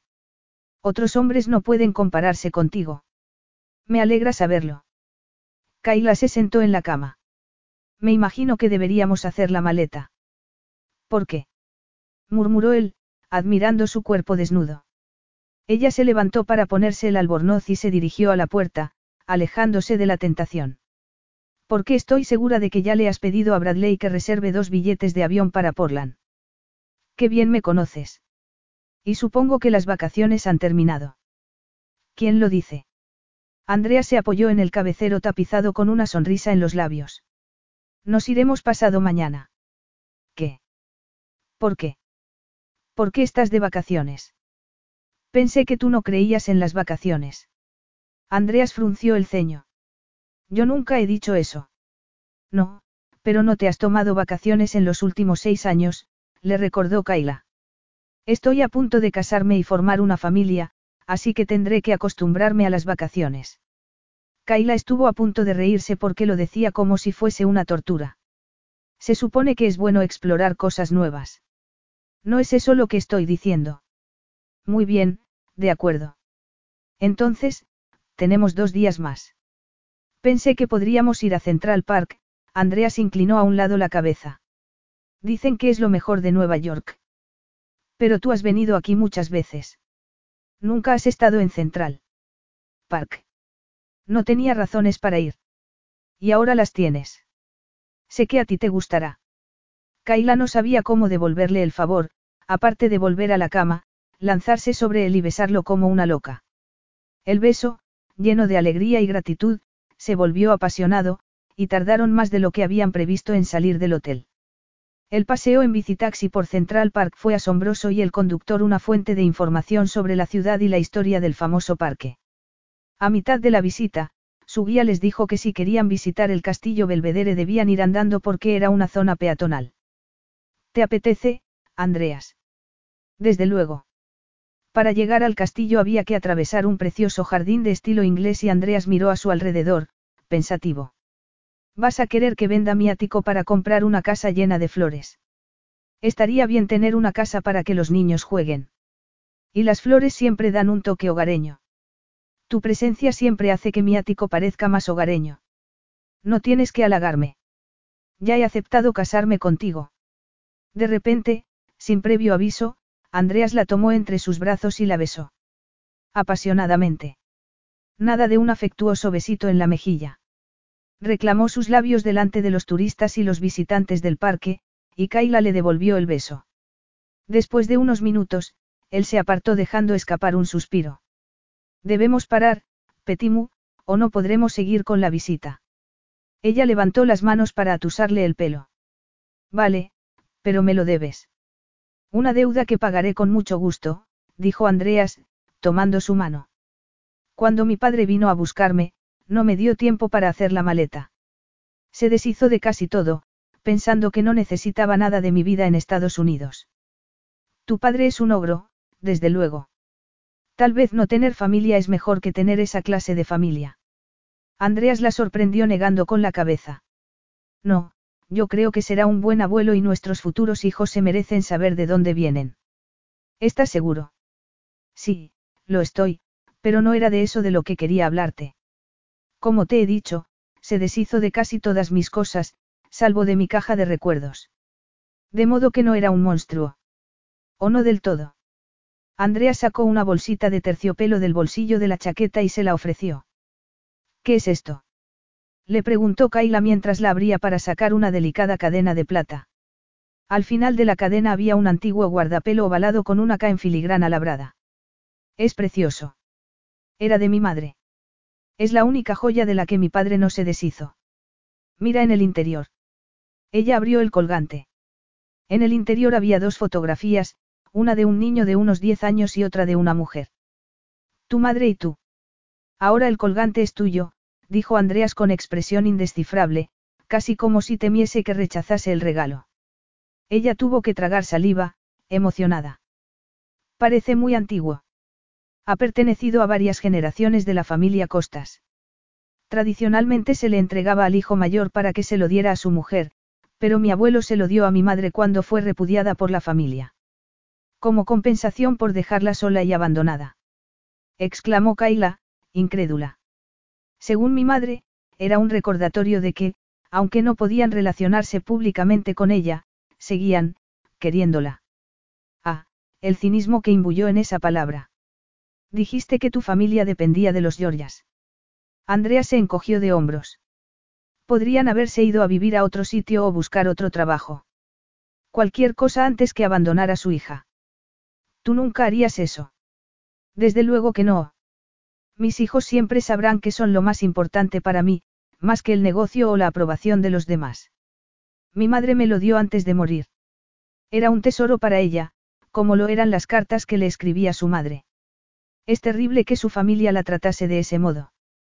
Melia Costas había sido una persona valiente y asombrosa. Kaila se alegraba de que Andreas hubiera tenido una madre así, al menos hasta los diez años. Él se inclinó para darle un beso en la frente, como dándole las gracias por sus palabras. Estoy de acuerdo. Esto es lo único que me queda de mi madre, pero es una oportunidad de continuar la tradición de los costas y hacerla nuestra. Te lo doy a ti, algún día, tú se lo darás a nuestro hijo o hija mayor. Pensaba que ella continuaría la tradición y esa expectativa la hacía feliz. Un hijo engendrado por nosotros. Un hijo nuestro o adoptado, da igual. Nuestros hijos sabrán que las tradiciones nos conectan con el pasado, pero que no estamos atados a ellas. Vas a ser un padre maravilloso, dijo Kaila, emocionada. Yo siempre me esfuerzo por ser el mejor en todo. Otro hombre podría decirlo en broma, pero sabía que Andreas hablaba en serio. Kaila experimentó entonces una oleada de amor por aquel hombre. El colgante le hacía albergar esperanzas sobre su matrimonio. Al fin y al cabo, acababa de darle algo que había pertenecido a la única persona a la que había querido en el mundo. ¿Quieres ponérmelo? Le preguntó. Los ojos de Andrea se oscurecieron con una emoción desconocida. Por supuesto, murmuró mientras lo ponía en su cuello. Ya está. Perfecto. El resto de la visita fue un borrón para Kaila, y el peso del colgante un constante recordatorio de que Andreas la valoraba como no valoraba a nadie más. ¿Sería eso amor? Podría existir esa emoción sin usar nunca la palabra. Capítulo 12. Después de otro día de turismo, seguido de una romántica cena y una noche de sexo que duró hasta el amanecer, Kayla se sentó al lado de Andreas en el avión con destino a Portland. Él se mostraba tan solícito como siempre. Sin embargo, Kayla lo veía todo con nuevos ojos. Cuando pidió su bebida favorita al auxiliar de vuelo, cuando le dijo que había reservado una cena especial para los dos, cuando sugirió que jugasen a las cartas en lugar de encender el ordenador, Kayla se sintió querida. Aunque habría hecho todas esas cosas si no hubieran vuelto a ser amantes, de modo que no debía darle importancia. Seis años antes había creído que la quería. Cuando le dijo que quería hablar con ella pensó que iba a proponerle matrimonio, pero solo quería hablar de su nuevo proyecto, KJ Software. Cuando insistió en que para ser socios debían dejar de acostarse juntos le rompió el corazón. Sin embargo, no podía dejar de pensar que entre ellos había algo más de lo que él quería admitir. Durante las siguientes semanas, Kayla trabajaba como siempre en la sala de informática, pero Andrea siempre estaba ahí al final del día para llevarla a casa, invitarla a cenar o al teatro. Después, volvían al ático, donde planeaban una boda sorprendentemente formal. Y también miraban fotografías de casas, que a ella le parecían mansiones, y siempre, siempre, terminaban haciendo el amor antes de quedarse dormidos. ¿Por qué tanta prisa con la boda? Le había preguntado una mañana, después de una divertida, pero agotadora, noche probando tartas nupciales. Andreas estaba haciéndose el nudo de la corbata frente al espejo. Tú sabes que una vez que tomo una decisión prefiero hacer las cosas cuanto antes. Kaila se puso los zapatos. Sabes que la mayoría de la gente planea su boda con un año de antelación. Nuestra lista de invitados no es tan larga. Ella resopló. ¿En qué universo? Andreas le había sorprendido aceptando invitar a sus parientes griegos, pero también había insistido en invitar a amigos como Sebastián Hauck y su esposa, y a todos los empleados de KJ Software. ¿Habrías preferido que nos fugásemos? Le preguntó él, volviéndose para acariciarle la mejilla. Si estaban en la misma habitación, la tocaba. Si estaba trabajando en su despacho y ella en la sala de informática, le enviaba un mensaje de texto. Seducía su corazón tanto como su cuerpo. No, respondió Kaila. Le gustaba la idea de que sus invitados los viesen prometiendo estar juntos para siempre. Por eso tenemos que invitar a todo el mundo. Sigo sin entender cómo la organizadora de bodas ha encontrado la iglesia, el lugar del banquete, el mejor fotógrafo, el mejor servicio de restauración, todo en tan poco tiempo. Solo contrato a los mejores, ya lo sabes. Kaila sacudió la cabeza. Darle solo dos meses ha sido una locura. Faltaba un mes para la boda y, aunque había sido el mes más feliz de su vida, también había sido una locura de planes. ¿Por qué estás dispuesto a pagar una fortuna? Es ridículo el dineral que vas a gastarte en la boda. Para mí no. El mundo entero sabrá que me tomo muy en serio mi matrimonio. Su corazón se ablandó al escuchar esas palabras, la confirmación de que, a pesar de seguir manteniendo la actitud de que el amor era una debilidad, sentía por ella un afecto que no sentía por nadie más. Pero ¿por qué tenemos que buscar una casa ahora mismo? Insistió, pensando en la docena de mansiones que iban a ver esa tarde. ¿No te apetece relajarte por una noche? Andreas la tomó entre sus brazos. Quiero que vivas conmigo.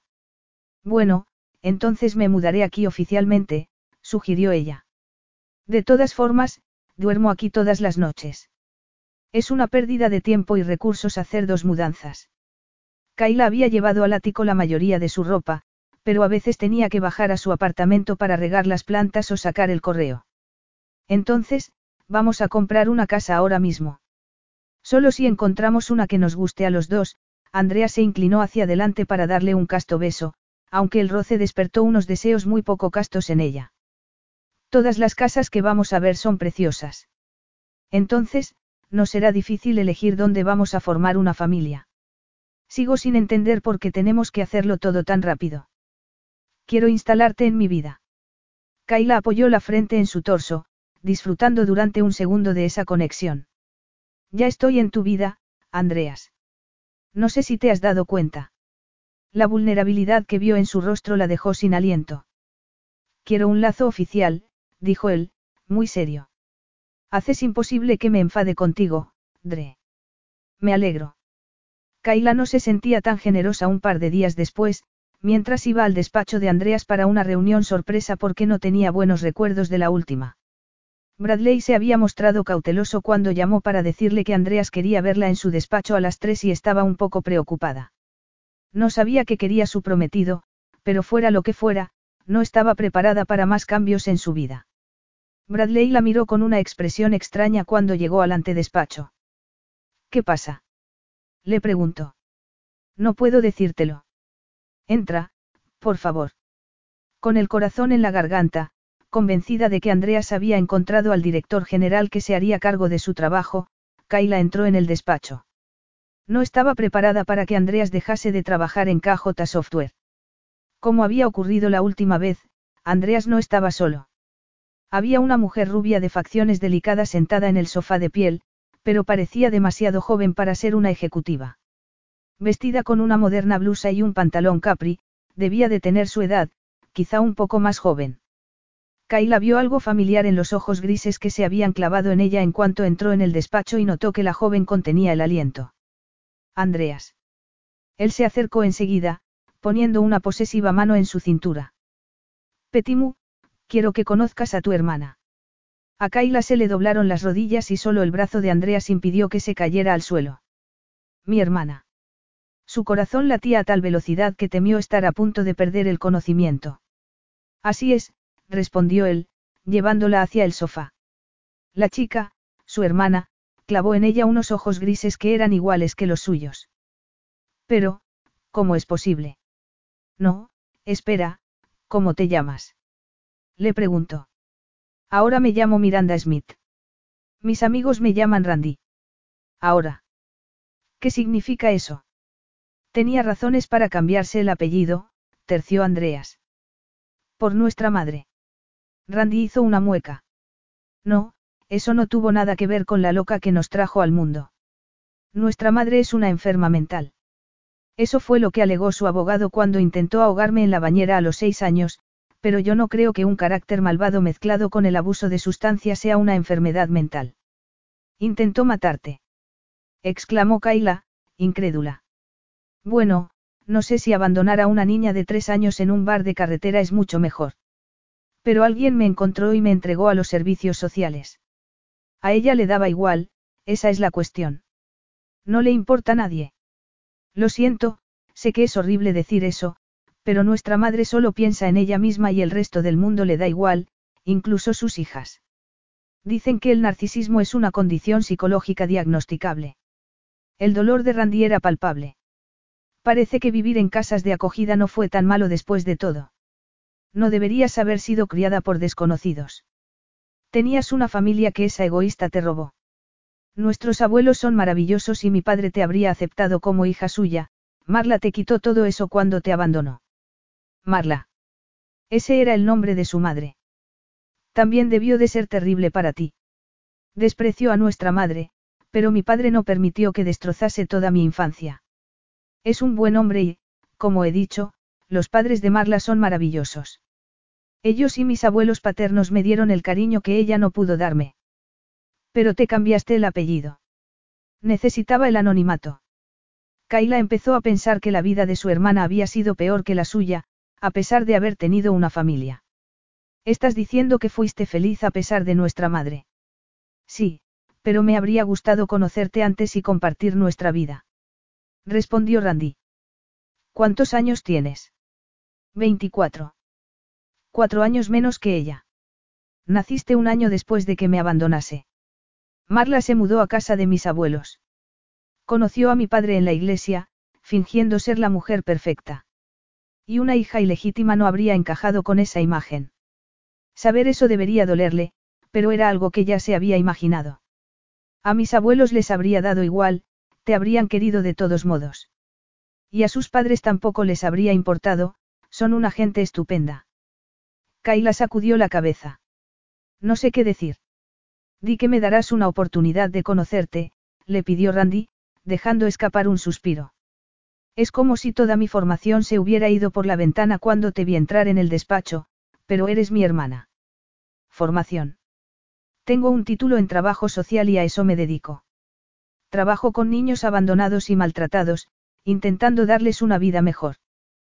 Caray, murmuró Kaila. Aquella chica era su hermana, desde luego.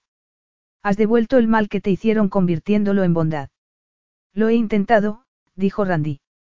Siento haber tenido que contarte esas cosas, pero no quiero que te dejes engañar por nuestra madre. Estás intentando protegerme. Es mi obligación. Somos hermanas. ¿Crees que nuestra madre intentará encontrarme? Si descubre lo bien que te va en la vida, te garantizo que aparecerá en tu puerta con una historia lacrimógena para pedirte dinero. He hecho que la investigasen, intervino Andreas. Tu hermana tiene razón, no queremos a esa mujer en nuestras vidas.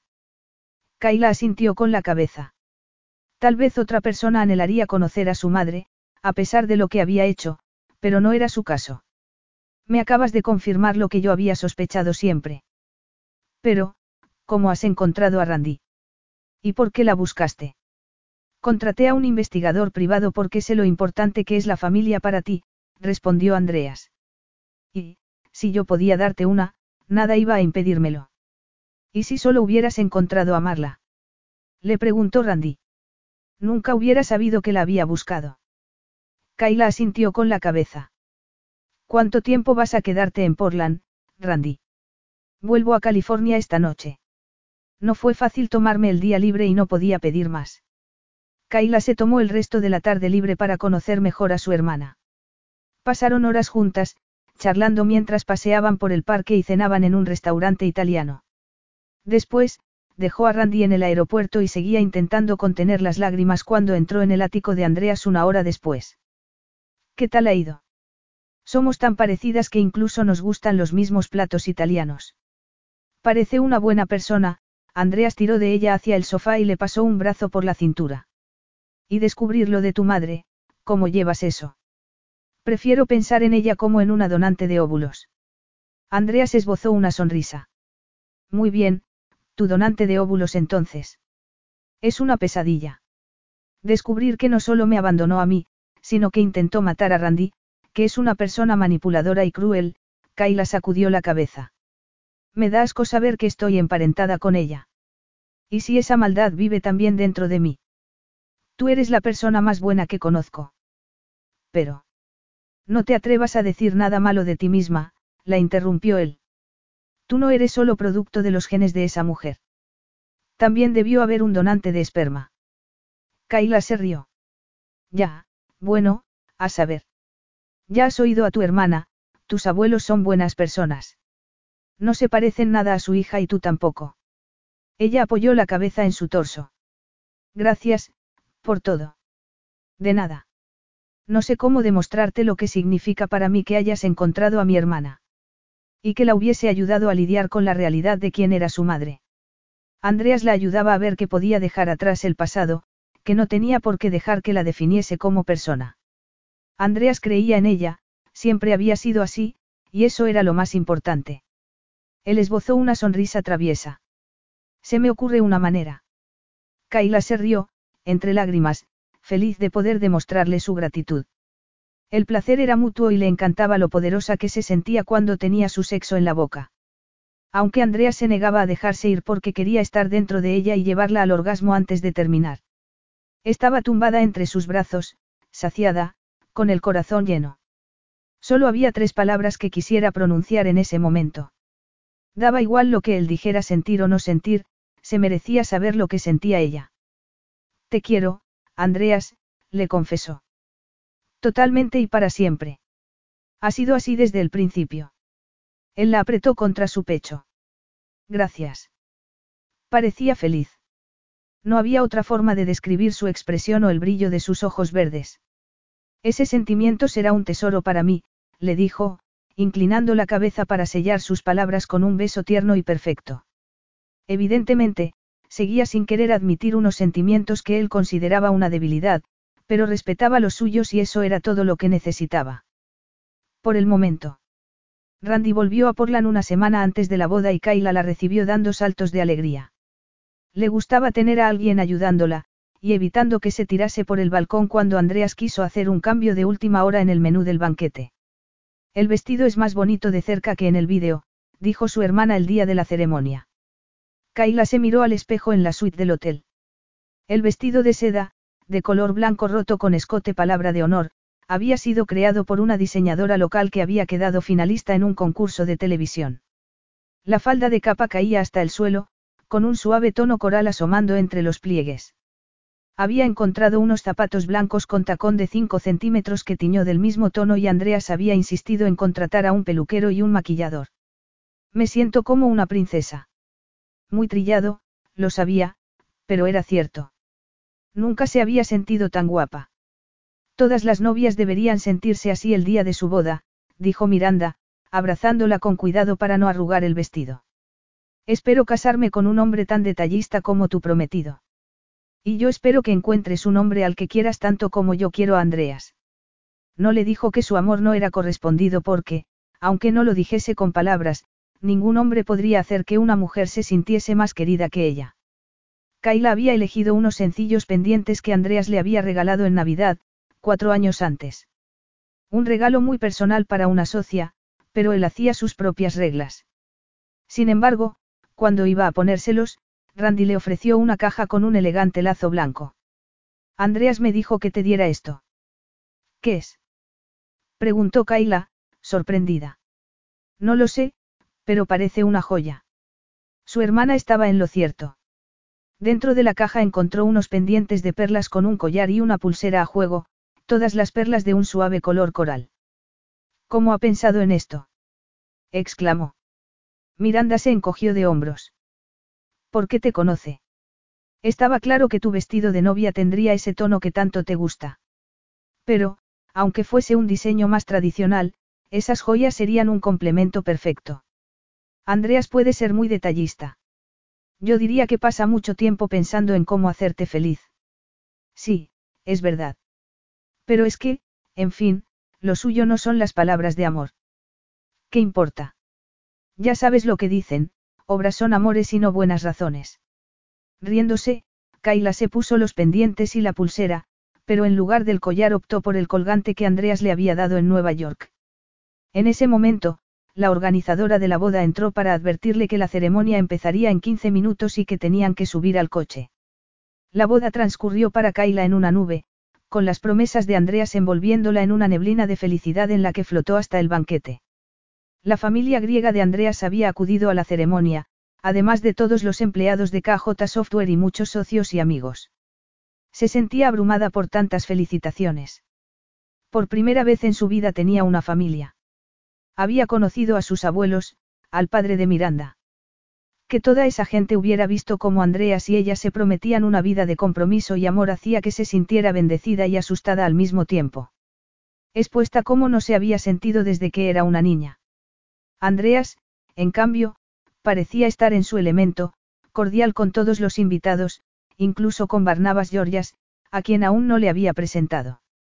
Pero, a pesar de saber que todos les deseaban felicidad, ser el centro de atención hacía que Kayla deseara esconderse y, angustiada, se ocultó tras unos altos maceteros. Necesitaba un momento para respirar. Llevaba allí un par de minutos cuando oyó una parrafada en griego. Habla en inglés y esperas que te responda, escuchó entonces el tono helado de Andreas. Tenías que casarte con una desdichada.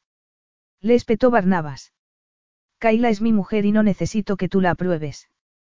No tengo que demostrarte nada, replicó Andreas con tono firme. Los ojos de Kayla se llenaron de lágrimas. Por fin lo había entendido. No tenía que demostrarle nada al clan Georgias, nada en absoluto. No necesitaba ni su respeto ni su apoyo. No tiene familia. Insistió su padre. Sus abuelos y su hermana están aquí. Te los he presentado, ¿no te acuerdas? Replicó Andreas, sarcástico. He hecho que la investigasen. Creció en casas de acogida y no tiene contactos de ningún tipo. Está claro que sus abuelos y su hermana han aparecido al saber que iba a casarse con un hombre rico. Kaila contuvo el aliento, con el corazón encogido por tal acusación. Capítulo 13. No sabes lo que dices, replicó Andreas. Lo único que te importa es el dinero, los contactos. Eres un miserable. Andreas. exclamó Barnabas Georgias. No era una sorpresa que la defendiese, pero hizo que esa pequeña chispa de esperanza se convirtiese en una llama. ¿Qué, Barnabas? ¿Crees que puedes cuestionar los motivos de la familia de mi mujer cuando no los conoces de nada? Le espetó Andreas. ¿Crees que puedes criticar a la mujer con la que he elegido pasar el resto de mi vida y yo voy a tolerarlo? Ella es la importante, no tú, no tu aprobación. Podrías haberte casado con una heredera, con una buena chica griega. Kaila sacudió la cabeza. Barnabas no sabía lo equivocado que estaba. ¿Como tu mujer? Le preguntó Andreas. Kaila apartó un poco las plantas para poder ver a los dos hombres, cotilleando sin la menor vergüenza. Sí, ¿cómo era? La mujer con la que te casaste, pero no la mujer con la que tuviste un hijo, le recordó Andreas. Barnabas lo fulminó con la mirada. Aunque no hubiera estado casado cuando conocí a Melia, no me habría casado con ella. Tienes que aceptar eso. ¿Por qué? Porque era una empleada, porque no tenía dinero ni contactos. Precisamente. Yo necesitaba una esposa que fuera un activo en mi negocio, no una que me avergonzase. Andreas emitió un rugido de desprecio. Melia Costas no te habría avergonzado. Mi madre era una mujer íntegra, buena, amable. Pero no provenía de una buena familia, como la mujer con la que has decidido casarte solo para hacerme daño. Kaila se mordió los labios. Aquel hombre era muy obtuso. No se daba cuenta de que Andreas no pensaba de ese modo. No te creas tan importante, replicó él. No he pensado en ti antes de elegir a mi esposa. ¿Y dónde está ahora? preguntó Barnabas. No está mezclándose con los invitados, haciendo contactos como era hecho para mí durante estos años. No está en su elemento, tú también tienes que haberlo visto. ¿De qué estás hablando? Tu esposa odia ser el centro de atención, respondió Barnabas Georgias con desdén. No se ha molestado en saludarme, o al resto de tu familia. ¿Por qué no he encontrado tiempo para presentaros? replicó Andreas, sin el menor remordimiento. Será una carga para ti. Kaila es la única razón por la que tú has sido invitado a esta boda. Tú y el resto de mis contactos griegos. No somos contactos, somos tu familia. Por eso Kaila quería limar asperezas, dijo Andreas.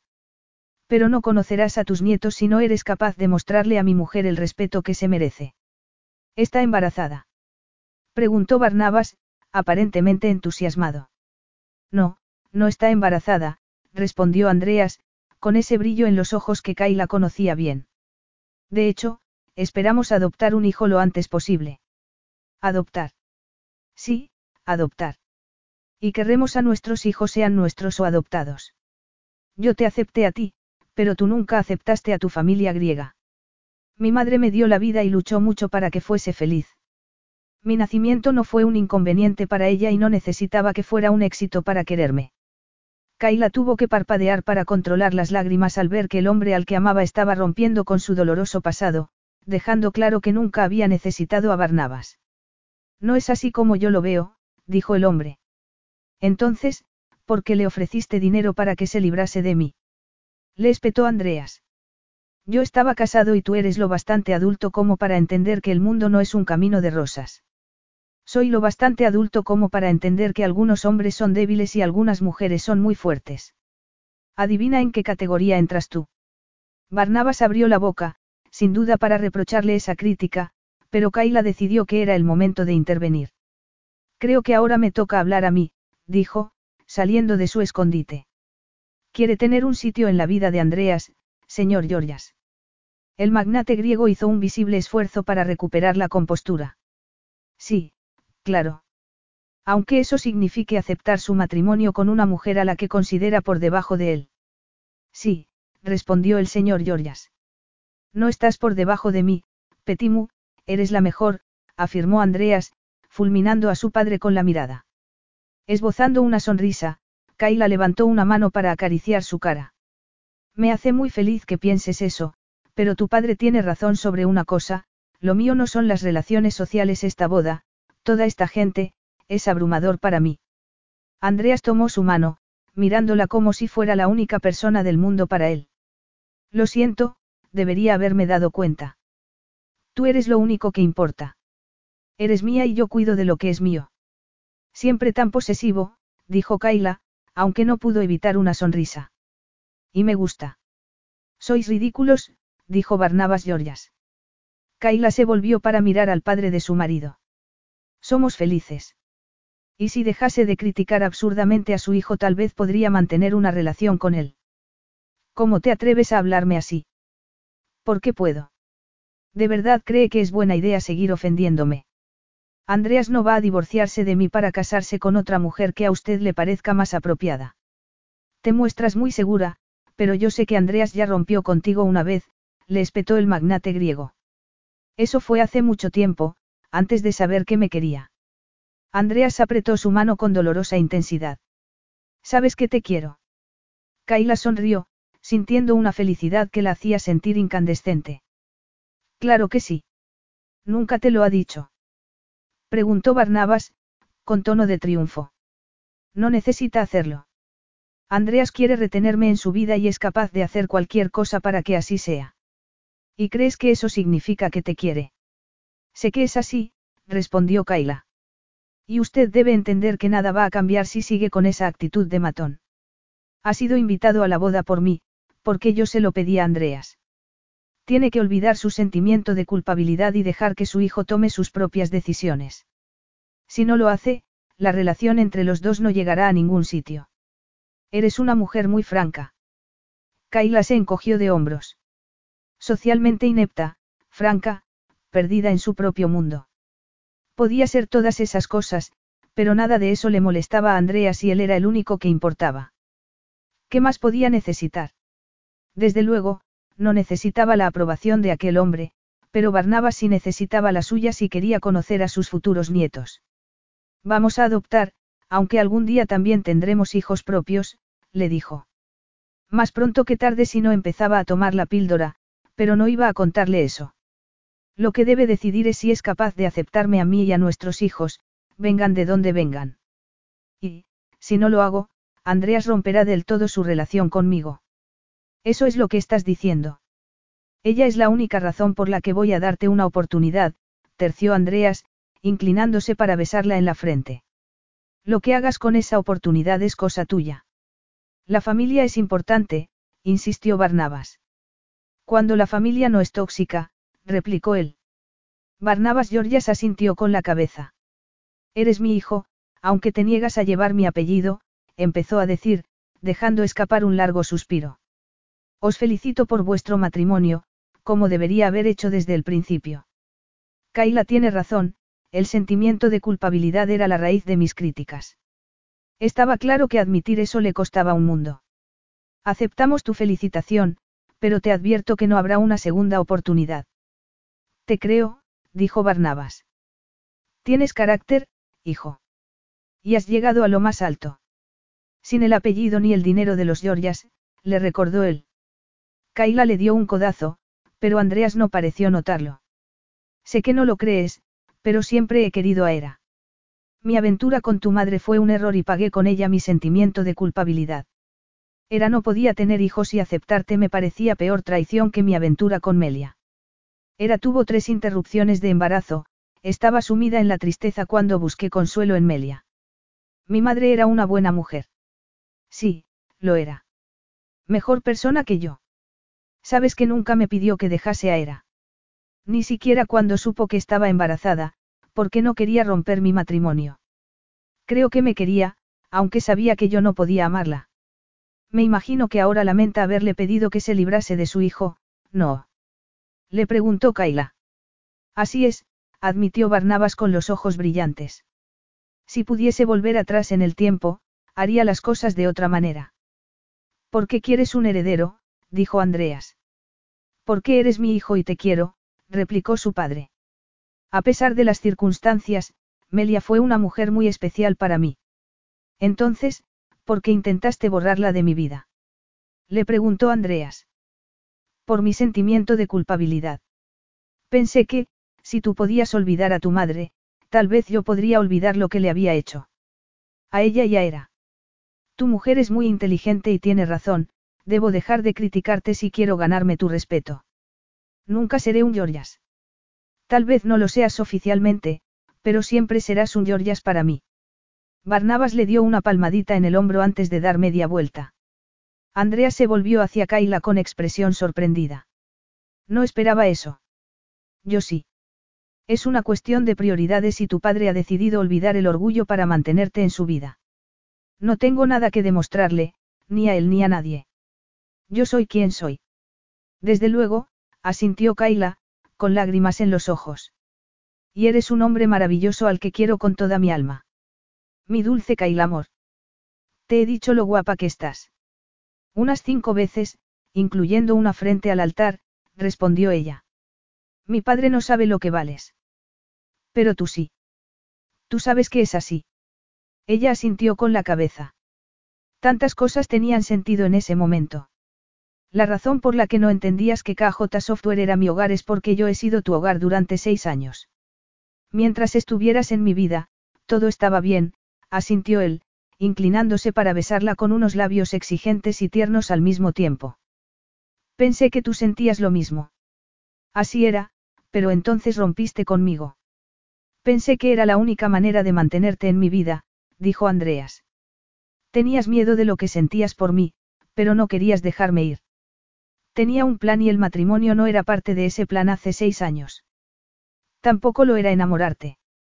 Tampoco lo era enamorarme, es verdad. Pero así ha sido, dijo Kaila, esperando que él estuviese de acuerdo. Creía saberlo, pero tenía que decirlo en voz alta. Andreas la envolvió en sus brazos, con los ojos oscurecidos de emoción. Así es. Te quería hace seis años. Pero pensabas que el amor era una debilidad. Cuando te fuiste a Nueva York descubrí que la posibilidad de perderte me volvía loco, pero no lo dije porque soy un cabezota. Un cabezota enamorado. Muy enamorado. Tu padre no es el único que hoy se muestra sincero. Tal vez que él se haya desprendido de su orgullo ha hecho que me diese cuenta de que es el momento de hacer lo mismo. Solo el orgullo te impedía admitir que me querías. Tenía miedo, Kaila. Solo he querido de verdad a una persona, y la perdí. A mí no vas a perderme. Acabamos de prometer amarnos para siempre. Nuestras almas están unidas y ni siquiera la muerte podría separarnos. Algunos podrían decir que eso es una sensiblería, bromeó Andreas. Pero tú no lo piensas. Le preguntó Kaila, poniendo una mano sobre su corazón. No, yo no, respondió Andreas, inclinando la cabeza para darle otro de esos besos asombrosos. Te quiero, Kaila. Mi mujer, mi amiga, mi compañera. Yo también te quiero. Con todo mi corazón.